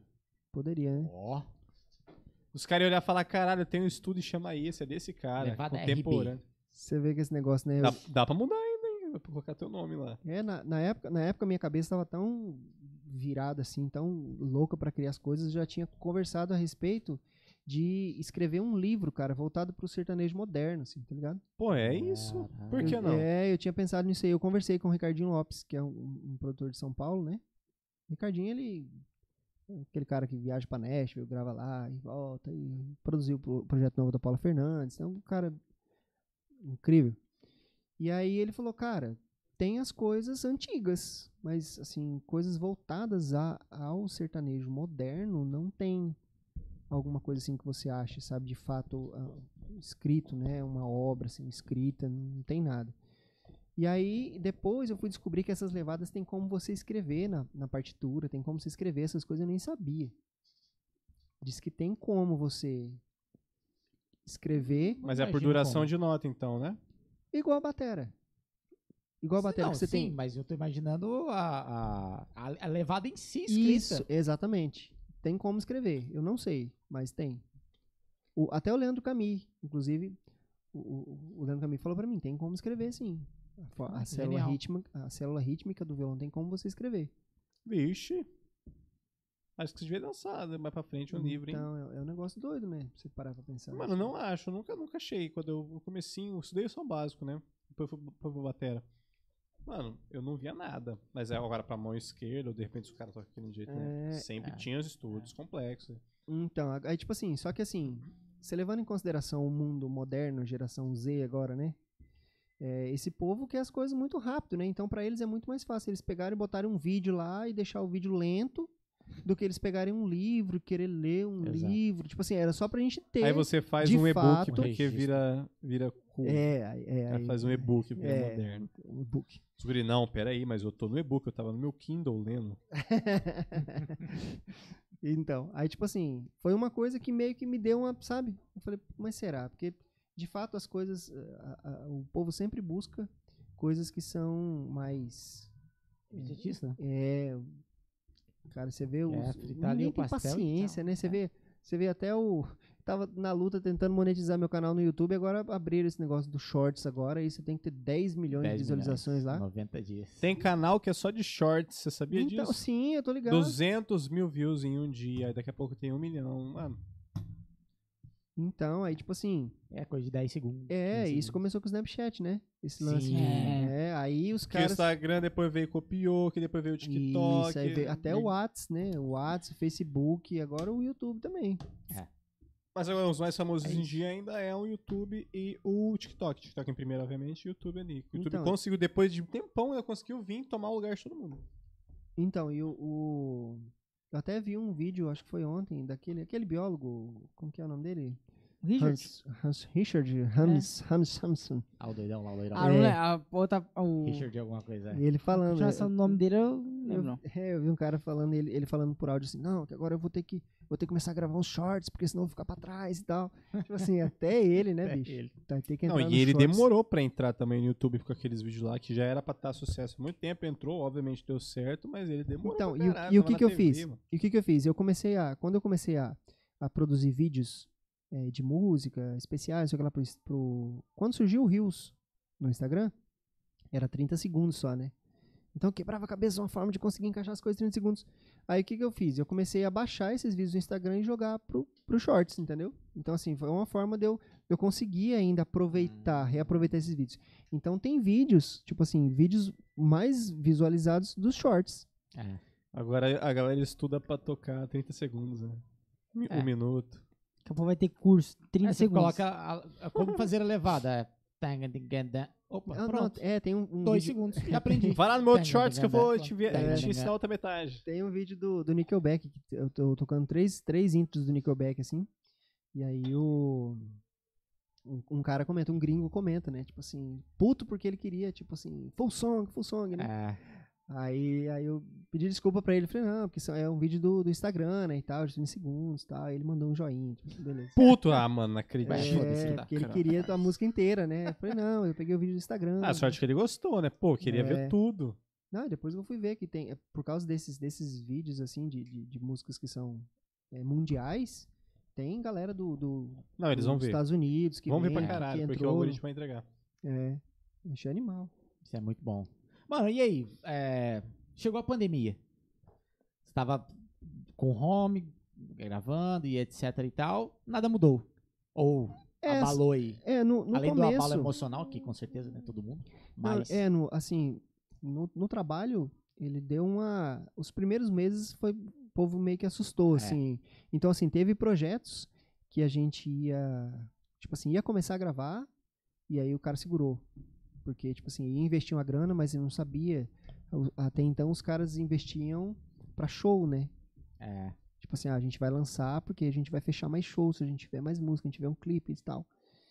Aí, é, alguns projetos brecaram. Então, assim, os primeiros meses deu uma, deu uma segurada, assim. Mas aí depois o povo foi entendendo que o streaming começou a subir. Isso é uma coisa, inclusive, que prejudica muito a gente que grava o stream, porque não é, não é monetizado pra É. nós. A gente não recebe conexo de stream. Então, foi assim, os direitos autorais nossos foram foi lá embaixo. É uma luta ainda. Você assistiu já o do, do Spotify no Netflix? O A história do Spotify no Netflix. Não, não vi. Assiste depois lá. É bem legal. Assim. Não nessa Mano, parte. Mas é legal ver a direitos autorais. Como é que funciona pra vocês? Que tipo faz a gravação, que esse negócio tem algum? Então, a gente, a gente recebe. Igual é, pra compositor valor- que tem? É, a gente, todo mundo que. É, assim, um mês é composição, outro mês é intérprete, outro mês é os conexos, que são os músicos, né? Que, Hum. que gravam. Então, de três em três meses você recebe um valor lá. Só que, assim, antes a gente recebia mais. Hoje, bem menos, porque a a galera consome muito mais no Spotify, no, né? no- não é mais TV, rádio em si, que era o que realmente É. dava grana, né? Pode crer. Então, a gente foi bem prejudicado. Então, tá até uma luta aí. Até o Franco, que é o, o violonista do Daniel, ele é advogado e ele tá batalhando. A pós-graduação dele é em cima de direitos autorais. Olha. É, e ele tá Pô, porque. É. batalhando por que na não- justiça. Por que, que não ter, né? O, o, o serviço de streamer tá reproduzindo do mesmo jeito, com todo mundo lá. Pois tipo, é. que contrato que é esse que eles fazem, né? É, na verdade o Então. streaming ele tem, mas ele tem só pra uma parte, né? Não tem pra todo mundo. É, exatamente. que tá. E assim, é, é, é injusto porque é como se só o compositor e o intérprete que fizessem a música. É, aí não tem, porra. Que Exatamente. sentido tem esse? Eu falei, é igual o soldado sem braço, não faz sentido. É, não tem. Não tem. Não tem como esse pensamento estranho. Por que isso, né, cara? É, tem que reaver isso aí. Vamos já protestar, mano. Bandeira, andar pelado na rua, acabou. É isso. Massa. Cara, vamos falar agora sobre a palheta. E Contextualizando novamente, a gente sempre pede pro convidado tra- trazer algo que lhe representa. Ele trouxe aqui ah, a plaquinha da. Falar plaquinha é meio pejorativo, né? A placona. é, do primeiro DVD nacional. Aí trouxe aqui a nossa. States. Ó, bem na cara do Marlon. Olha. Cara, isso aqui tem que pensar ao contrário sempre. Eu sempre erro. Você vira pra lá, você quer virar pra cá. E agora tem uma palheta do Mister. Vou botar bem aqui. Daniel. Por quê? Então, no meio do ano passado, é, o Franco me manda mensagem. E o Franco foi através do grupo também, né? Que a gente conheceu. O Franco é irmão do, do Quen, né? E o Franco tem, sei lá, 20 anos de Daniel já. E ele é produtor musical lá, né? E aí o Franco chamou. Ô, Mário, seguinte, vai ter um, um show do Daniel aí em Campo Grande. E Queria saber se você não pode fazer um sub pra mim, porque eu não vou poder. Eu tenho um evento, ele, é, ele- como ele mexe com artistas também, então ele ele tem, teve, tinha que viajar, não sei lá, com, com um artista lá pra assinar um contrato, não sei onde lá. E aí ele não ia poder. Apresentação de pós-graduação, não lembro qual foi o motivo. E eu quero saber se você não pode fazer esse sub pra mim aí, o Daniel aí em Campo Grande. Falei, acho que não, né? É, Ah, não, não vai dar. Jogou Acho, onde? O Daniel acho. jogou onde primeiro? Só gente saber. Eu joguei no Flamengo, joguei no Vasco, sou tetracampeão. O Daniel jogou aonde? Não jogou ninguém nenhum. Quantas copas ele jogou? Então, assim. é, o elástico no Amaral quem deu fui eu, não foi o Daniel. Tá ligado? aí. Aí. Jogou no comercial, operário, não jogou. O jogador e o Papa, quem tem no nome sou eu, né? Romário Bento. Aí. É verdade, ó, é. Ah, o Marcelo Baiano me chama de Romário Bento 16 até hoje, por causa do Papa. Sério? É. Aí. é, eu falei.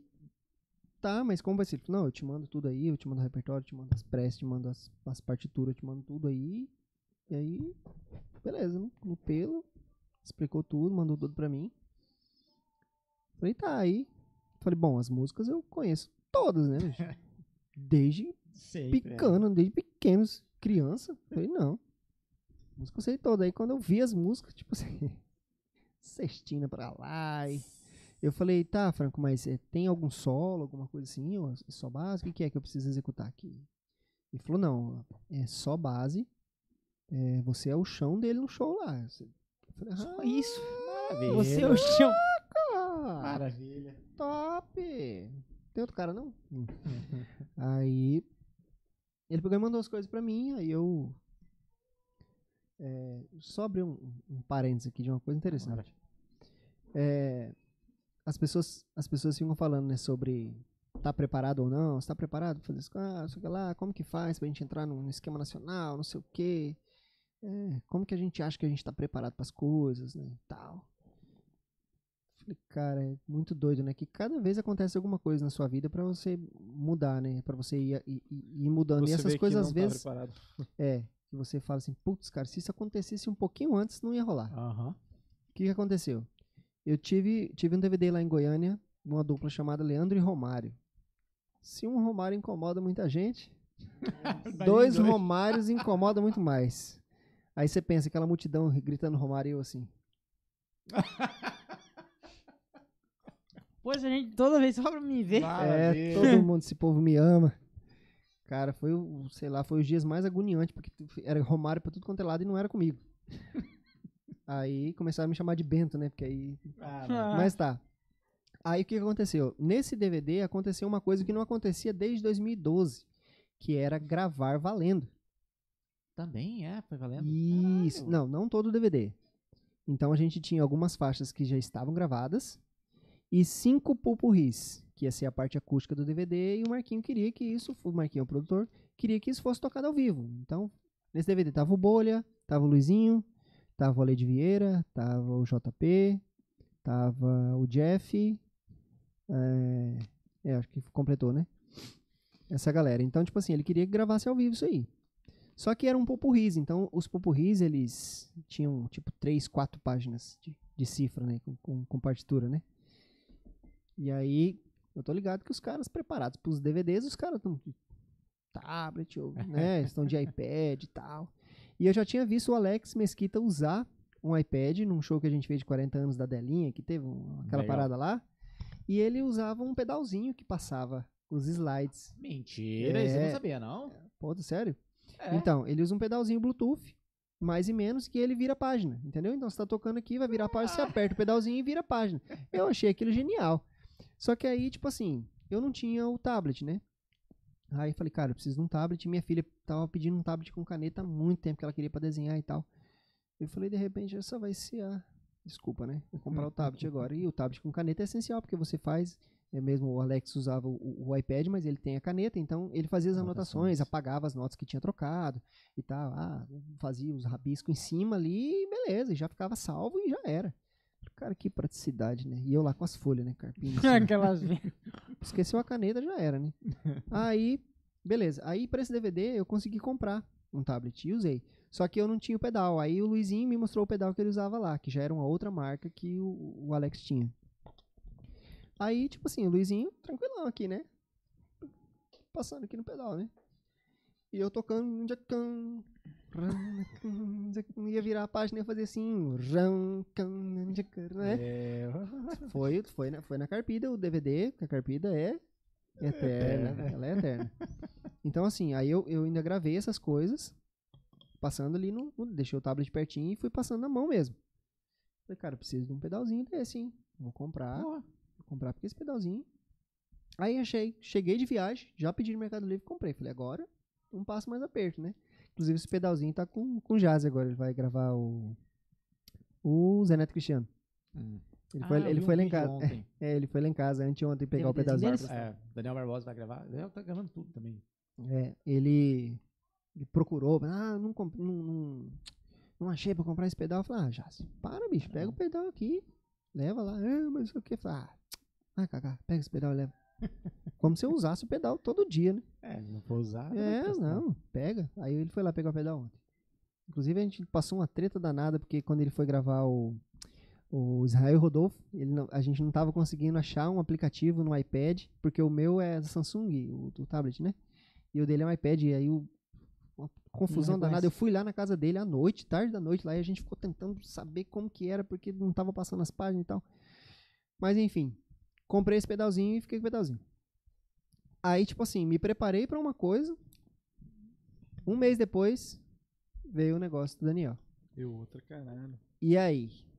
Qual que é a treta? Tinha mu- muitas músicas também que eram tipo duas, três, quatro páginas. Então, ou seja, eu preciso, o tá na base, sou o chão do cara, É. preciso tocar sem parar, ali, certinho, atento. Aí o pedal veio como uma luva pra mim. Então, Massa. toquei o show tranquilão. Por causa do, do lance do pedal. E assim, acabou que o show era em Campo Grande, dia 30.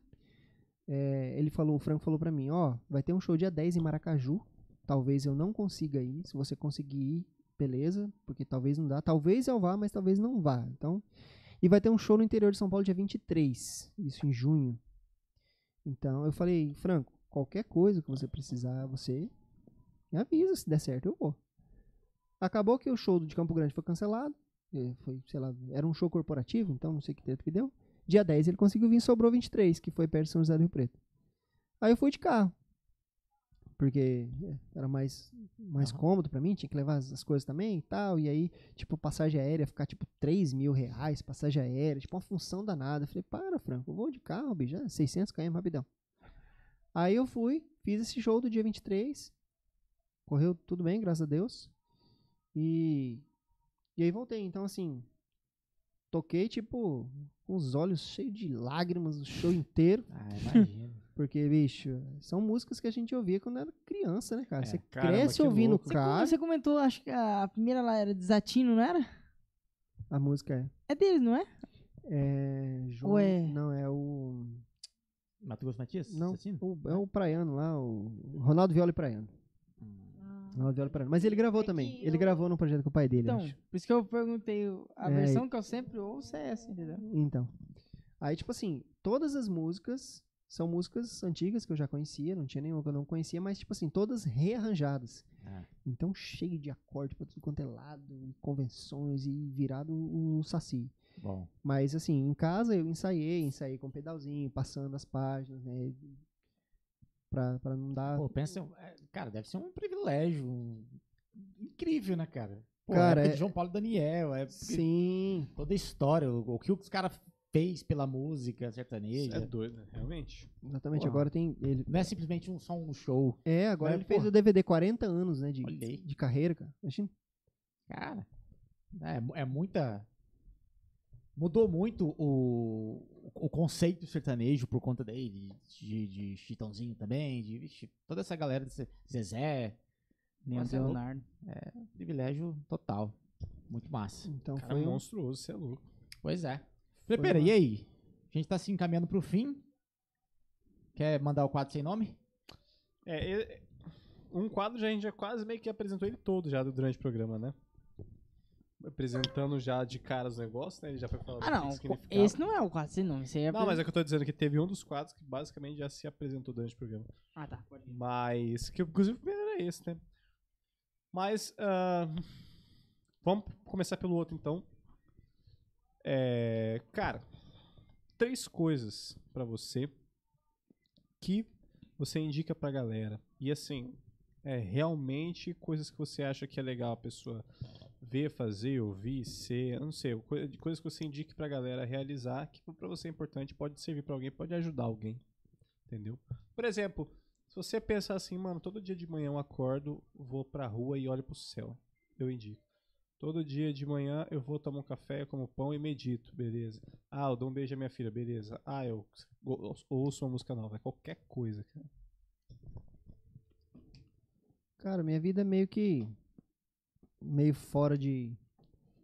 de rotina, assim. Não tem nada assim que eu lembro. Essas coisas eu, eu faço normal, né? É difícil, hein, cara? Pergunta difícil. É, ou pode ser, por exemplo, Fez indicações. indicações diretas. Ah, então, lê esse livro. à arte. É, pode ser ler esse livro. Gosto faça- de um filme, uma gosto de série um também. livro, gosto de teatro, sei lá. Tipo Indicações. assim, assiste The Last of Us, que é lançamento de alguma coisa, entendeu? Ah, Pode ser também. Hobby seu. Epiphone. Estude tal coisa, leia isso. Um hobby seu. Compre um iPad. hum. Compra um pedalzinho que passe páginas. Hum. Cara, Pegou desprevenido. Passou a rasteira. não passou a rasteira. Tá, vou reduzir pra uma. Uma coisa que você indica pra galera. Ou pode ser uma frase marcante. Hum, Isso é pesado. Duas pessoas não podem ocupar o mesmo espaço, alguma coisa assim. Ó, Pode coach. ser também. É, vocês já falaram. Enfim, o que, que você gosta de fazer nas horas vagas, tipo, sem ser música, algo diferente? Tire tempo pra sua família. Ah, cara. Corra na assim, praia. pra quem para quem já perdeu o pai, pra quem já perdeu é, muitas datas importantes, já passou por tipo assim, deixou de fazer as coisas, né, com a, com a família, eu só acho que ficar brigado com a família não é legal. Eu já já vi muita gente que não fala com pai, não fala com mãe, não fala com irmão, não fala com Cara, eu acho isso uma coisa tão tão nada a ver, assim, sabe? Você ter diferenças com pessoas próximas de você, principalmente pra quem nunca perdeu ninguém, de fato, assim. É, todo, todos os anos, os dias dos pais, pra mim é complicado porque vem vem o, aniversário do meu pai, que era dia 7, e sempre o segundo domingo de agosto é o dia dos pais, né? Então, assim, pra quem não tem, pra quem ainda tem o seu pai, sua família perto, acho que é, é legal você sempre tirar um tempo. Pelo menos uma vez por semana eu dou um jeitinho na minha mãe, porque ela também trabalha e fica no corre, e às vezes eu fico em gravação, mas sempre uma vez por semana eu dou um jeito de ir lá, conversar com ela, ficar um pouco com ela, entendeu? Então eu acho que você ter o seu, seu tempo com a família, você ter esse tempo com essas pessoas importantes enquanto estão vivos, enquanto você pode fazer as coisas por essas pessoas, acho que é. É Valor na válido. família, valor nas pessoas que você ama, um tempo com eles Sim, pô. precioso. É, esse é o resumo. Inclusive é uma dica importantíssima, né? Porque hoje em dia, quem consegue tempo pra passar com pessoa que ama, é complicado, né? É, eu, eu, eu fico com a minha filha durante o dia, né? A minha mulher trabalha, trabalha fora, então eu sou eu sou o pai, eu sou a, a mãe durante o dia, eu sou o cozinheiro de casa, eu sou quem arruma a casa, eu sou quem leva pra escola, quer dizer, eu busco ela na escola e ela tem outras funções, eu tenho que levar, tenho que buscar. Então eu fico com a função pai, até no Instagram, às vezes eu, eu de vez em quando eu colocava, né, tipo skin skin músico de estúdio. Aí, tipo assim, eu ia gravar. Bom, saí agora da skin, agora eu vi skin pai. Vesti skin pai, agora eu vou buscar na escola, vou fazer almoço, vou dar almoço pra ela, vou arrumar ela, porque tem que levar no... Aí agora, skin produtor de conteúdo. Vou gravar um vídeo agora pro, pro Instagram, vou gerar um vídeo pro YouTube. Agora, skin saúde, vou pra academia agora à tarde. Aí eu volto, aí tem que vestir a skin marido, que a mulher chega em casa e ela vai contar do dia e tal. Tanto- sai com ela pra jantar, sei Tem lá. altas skins, assim, cara, que você tem que estar vestindo durante o dia pra você conseguir dar conta das coisas, porque, cara, hoje em dia tá embaçado, hein, cara. Você, É, o mundo cobra a velocidade e a produção de coisas, né? E aí o tempo pra passar com quem a gente ama, às vezes, né? A gente também se amarrota de coisa pra fazer, né? A gente escolhe também estar amarrotado de coisas. é, bichinha, esse carinha aqui toma um tempo da gente que. É, isso aí já, já, já não é diversão há muitos anos. Aí isso aí já é trabalho 100%, né? Porque aí comunicação, ligação, agenda, e-mail, paraná, e tudo tá aí. Já não é mais pra gente jogar joguinho, ver vídeo no YouTube, né? Já foi há muito tempo. É, Esse- eu não fiquei faz. esse dia pra trás, acho que dois, dois dias sem celular, dois, três dias. Eu chegava, em, eu chegava em, casa, eu não sabia se tinha coisa importante, eu não sabia de porra nenhuma. sabia nada. Mano, e se tiver alguém querendo falar comigo? Se tiver de repente alguém me chamando pra tocar ou pra ensaiar, eu mano, não sei. Simplesmente fiquei incomunicável. Aí eu conseguia falar com a galera mais ou menos quando eu Foi o dia do carregador? é. Quando eu vim aqui pra loja e eu conseguia, no, no almoço ali, ver o WhatsApp, eu deixava ali até a notificação ligada, mas, mano, depois você acabava aquilo lá. Aí tinha mensagem, que tinha um monte de coisa pra responder já do outro dia. Eu já eu sabia que eu não ia conseguir responder depois. Eu falei, cara, não dá, velho. Não é mais essa parada, ah, vou dá. parar pra ver vídeo. Vou parar não sei o que, mano. Isso é 100% material de trabalho, mano. É tua vida portátil. É, É isso. Cara, É mais valioso você perder a, a, você ser roubada a carteira hoje em dia do que o celular. O celular tem sua vida lá dentro. Não tem é. Tudo. Porra. A carteira tem sua, sua identidade, o seu CNH que você tira ali É. digital. Roubar cartão, você bloqueia no celular, pronto. Não tem outra. Mas é isso, cara. Ó, do outro quadro seria você apresentar o- os seus itens, mas acho que ao decorrer do programa você já falou de todos eles, explicou inclusive muito bem. Então é isso, cara. Acho que basicamente a gente vai se caminhando pro final. Não sei se tem ah, Tem comentários. alguma coisinha aí, Gisel? Pra gente, se encerrar? Se tiver, a gente pode. Olha, apareceu gente aqui que não aparece faz tempo. Ó, quem? Eu vou até fazer questão de colocar na tela, se liga só. O Jaime, quer ver? Ah. Jaime Cereja. Olha ele aí. Ah lá. Nossa. Irmão, um grande abraço. Alô, Grande- Tchê! Grande Romário Bento, pai dos memes. Esse é figuraça. Sou fã desse galote. Abraço pra todos vocês. Sucesso, Baguais. Valeu, o Jaime, DVD, pela e o DVD, já. Vai sair ou não vai sair o DVD já? A gente tem um DVD pra gente fazer esse mês aí. Aí, já rolou uma intimada aí, cadê? Cadê os trampos? Cadê os trampos? Cadê? Amanhã o time dele joga. Palmeirense nato. Tem, tem até novembro Galera, pra ficar obrigado rico. pela audiência. Quem É comentou aí, seguiu aí a, o YouTube, segue a gente nas redes sociais. E é isso aí, Marqueira. Mais alguma coisa? Ah, refrisando, então, obrigado pra quem tá aí. Deixa eu ver. Você é um 3 bagual. horas e 18 minutos. Isso é um bagual. 3 horas e 18 minutos aqui consumindo esse conteúdo. Então, obrigatoriamente, se inscreva no canal, né? Dá aquele likezinho. Manda pro amiguinho também. Esse papo é muito bagual. Esse papo é, é trilegal. é trilegal. Siga a gente também nas outras redes sociais. Como a gente já comentou, a gente tá em, é, nas redes sociais do Vai Se Tratar Garota, do- da rede social do papai, da rede social do jovem, como podcast.tcash. Esse episódio vão ter cortes aqui no canal, de, é, no canal oficial que é The Groove Acessórios, no formato de shorts, e também no nosso canal de carinhosamente chamado de Fragmentos, que são os cortes. Ah, o link vai estar fixado no primeiro comentário e também vai ter o link na descrição desse vídeo. Então, por, favor- por favor, dá, dá um Ajude o likezinho. Michael a, a pagar o jantar da prenda dele. É isso. Vai, ele tá Como é que incorporado é? o Jaiminho. É, Jaiminho incorporado. Ah, Tem um dicionário, entendeu? Gaúcho aqui. Pior que tem um dicionário gaúcho mesmo, né? Cara, é muito louco. isso, né? É um cara- país, cara, é muito massa. Eu acho legal. Porque a cultura é muito ferrenha, é muito ferro e fogo, é, acho legal. Romário, obrigado, mano. Ixi, eu que agradeço, tá doido. Pô, obrigado por ter aceitado o convite, dado essa aula pra gente aí. De repente a gente combina um próximo pra falar de algum assunto específico, assim, sabe? Sim. Fazer alguma coisa na prática, de repente. É, porque cada vez você viu com o Wesley, né? Aí pra galera que são das cordas também, pode ter muita Total. coisa. É, inclusive um spoiler, talvez, né? De algumas coisas que você descobriu, tá desenvolvendo. Porque pra galera, né, igual você falou, às vezes não tem pessoas que são focadas nesse tipo de estudo da, da mão direita, né? Pra, pra Uhum. rítmica. Mano, deve, deve vai ser do Ah, caralho, com explorar a- a- até pro- o seu próprio curso também, de repente. É, a ponte pra as, isso, vi- né? a- as levadas. E se- Isso vai ser muito louco. Não sei se você pira também desse negócio de ficar ensinando. ah, sei lá, não sei se dá pra falar textura na, na, na guitarra. Será que tem isso? Texturas novas? Acho que vai ser, vai ser Novos efeitos, né? conceitos. É, acho que vai ser efeito, né? Na guitarra. Hum. Esse lance de sons diferentes, né? Tipo, Assim, é, as eu, eu tenho explorado bastante esses, ah, o lance sonoro do violão. hum, Coisas engraçadas que eu, eu não, não prestava atenção, só depois que eu comecei a gravar e comecei a testar as coisas que eu fui entendendo. Uhum. Tipo assim, antigamente eu falava, ah, vamos tocar.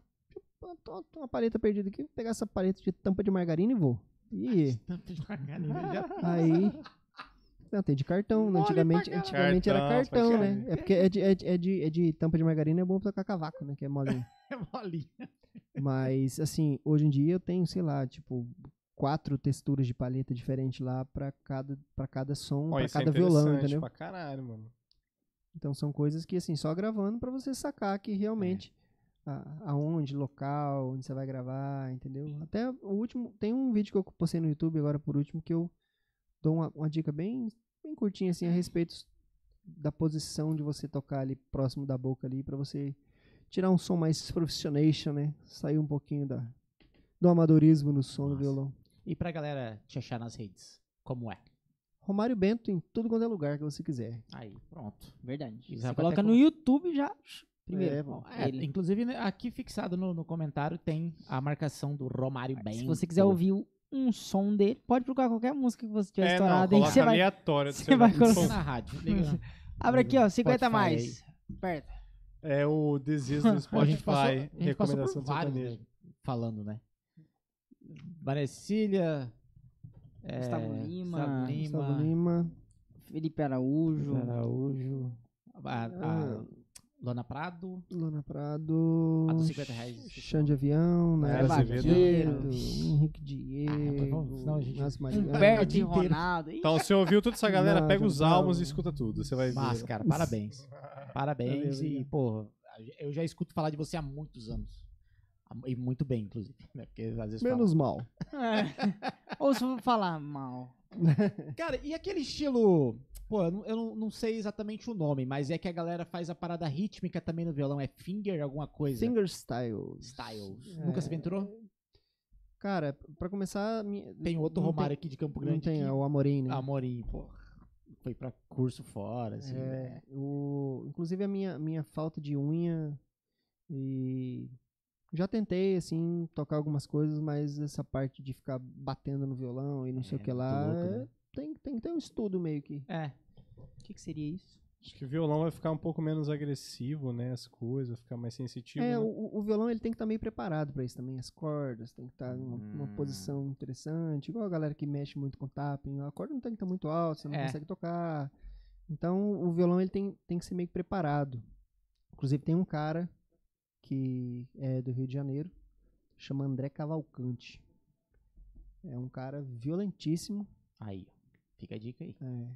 Procura no Instagram. Acho que André, eu não, não sei se tem um- alguma letra no meio, mas André Cavalcante vai. Acho que deve achar ele. E é um cara absurdo, assim, desse, desse estilo. Ele ainda até fez um, um violão tipo a- o, o John Gong, que é um Chuck Norris do, do, do violão. Ele tem umas tarraxas que, que você mexe a afinação, assim, sabe?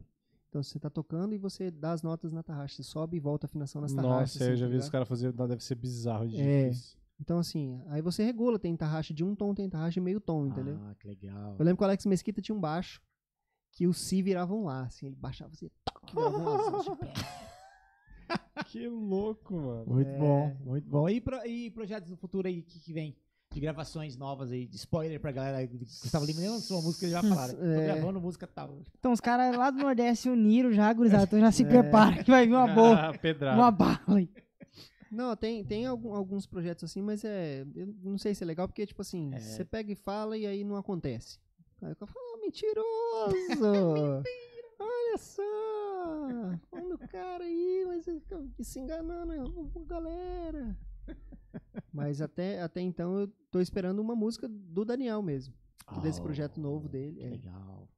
Que o, inclusive o produtor falou comigo já, e eles estão acertando arranjo e tal, essas coisas, mas bem provável que, que aconteça. Que legal, cara. Parabéns. Mas Bom, é vamos isso. ver. Eu sou o Mike Schuller, tá aqui, eu falo aqui a você, pra quem tá escutando, escutar sua linda voz meiga e delicada. Hoje eu tô mais como Felipeira, não tô como outra pessoa. Acho que é o meu apelido padrão. Coloca um apelido pra mim e pro Marlon nos comentários aí. Se você Bom. tiver uma opção. É. Tem que estar do jeito que a pessoa queira, né? Ela É, pode a imaginar gente você de qualquer dan- jeito. Dança conforme o povo quer. Que manda a música é isso aí, entendeu? Os caras falam nada com nada. Eu sou o The Cast, semana que vem a gente volta com o Fabinho Adames, outro ET aqui, bem, enfim. Quem conhece ele já sabe o que é. Quem não conhece, semana que vem, terça-feira, às Venha 20 horas de conhecer. Brasília. É o príncipe. É mais É conhecido verdade. como o príncipe. Tamo junto, eu sou o The Cast, se inscreva. É nóis, até semana que vem. Beijos. falou, falou.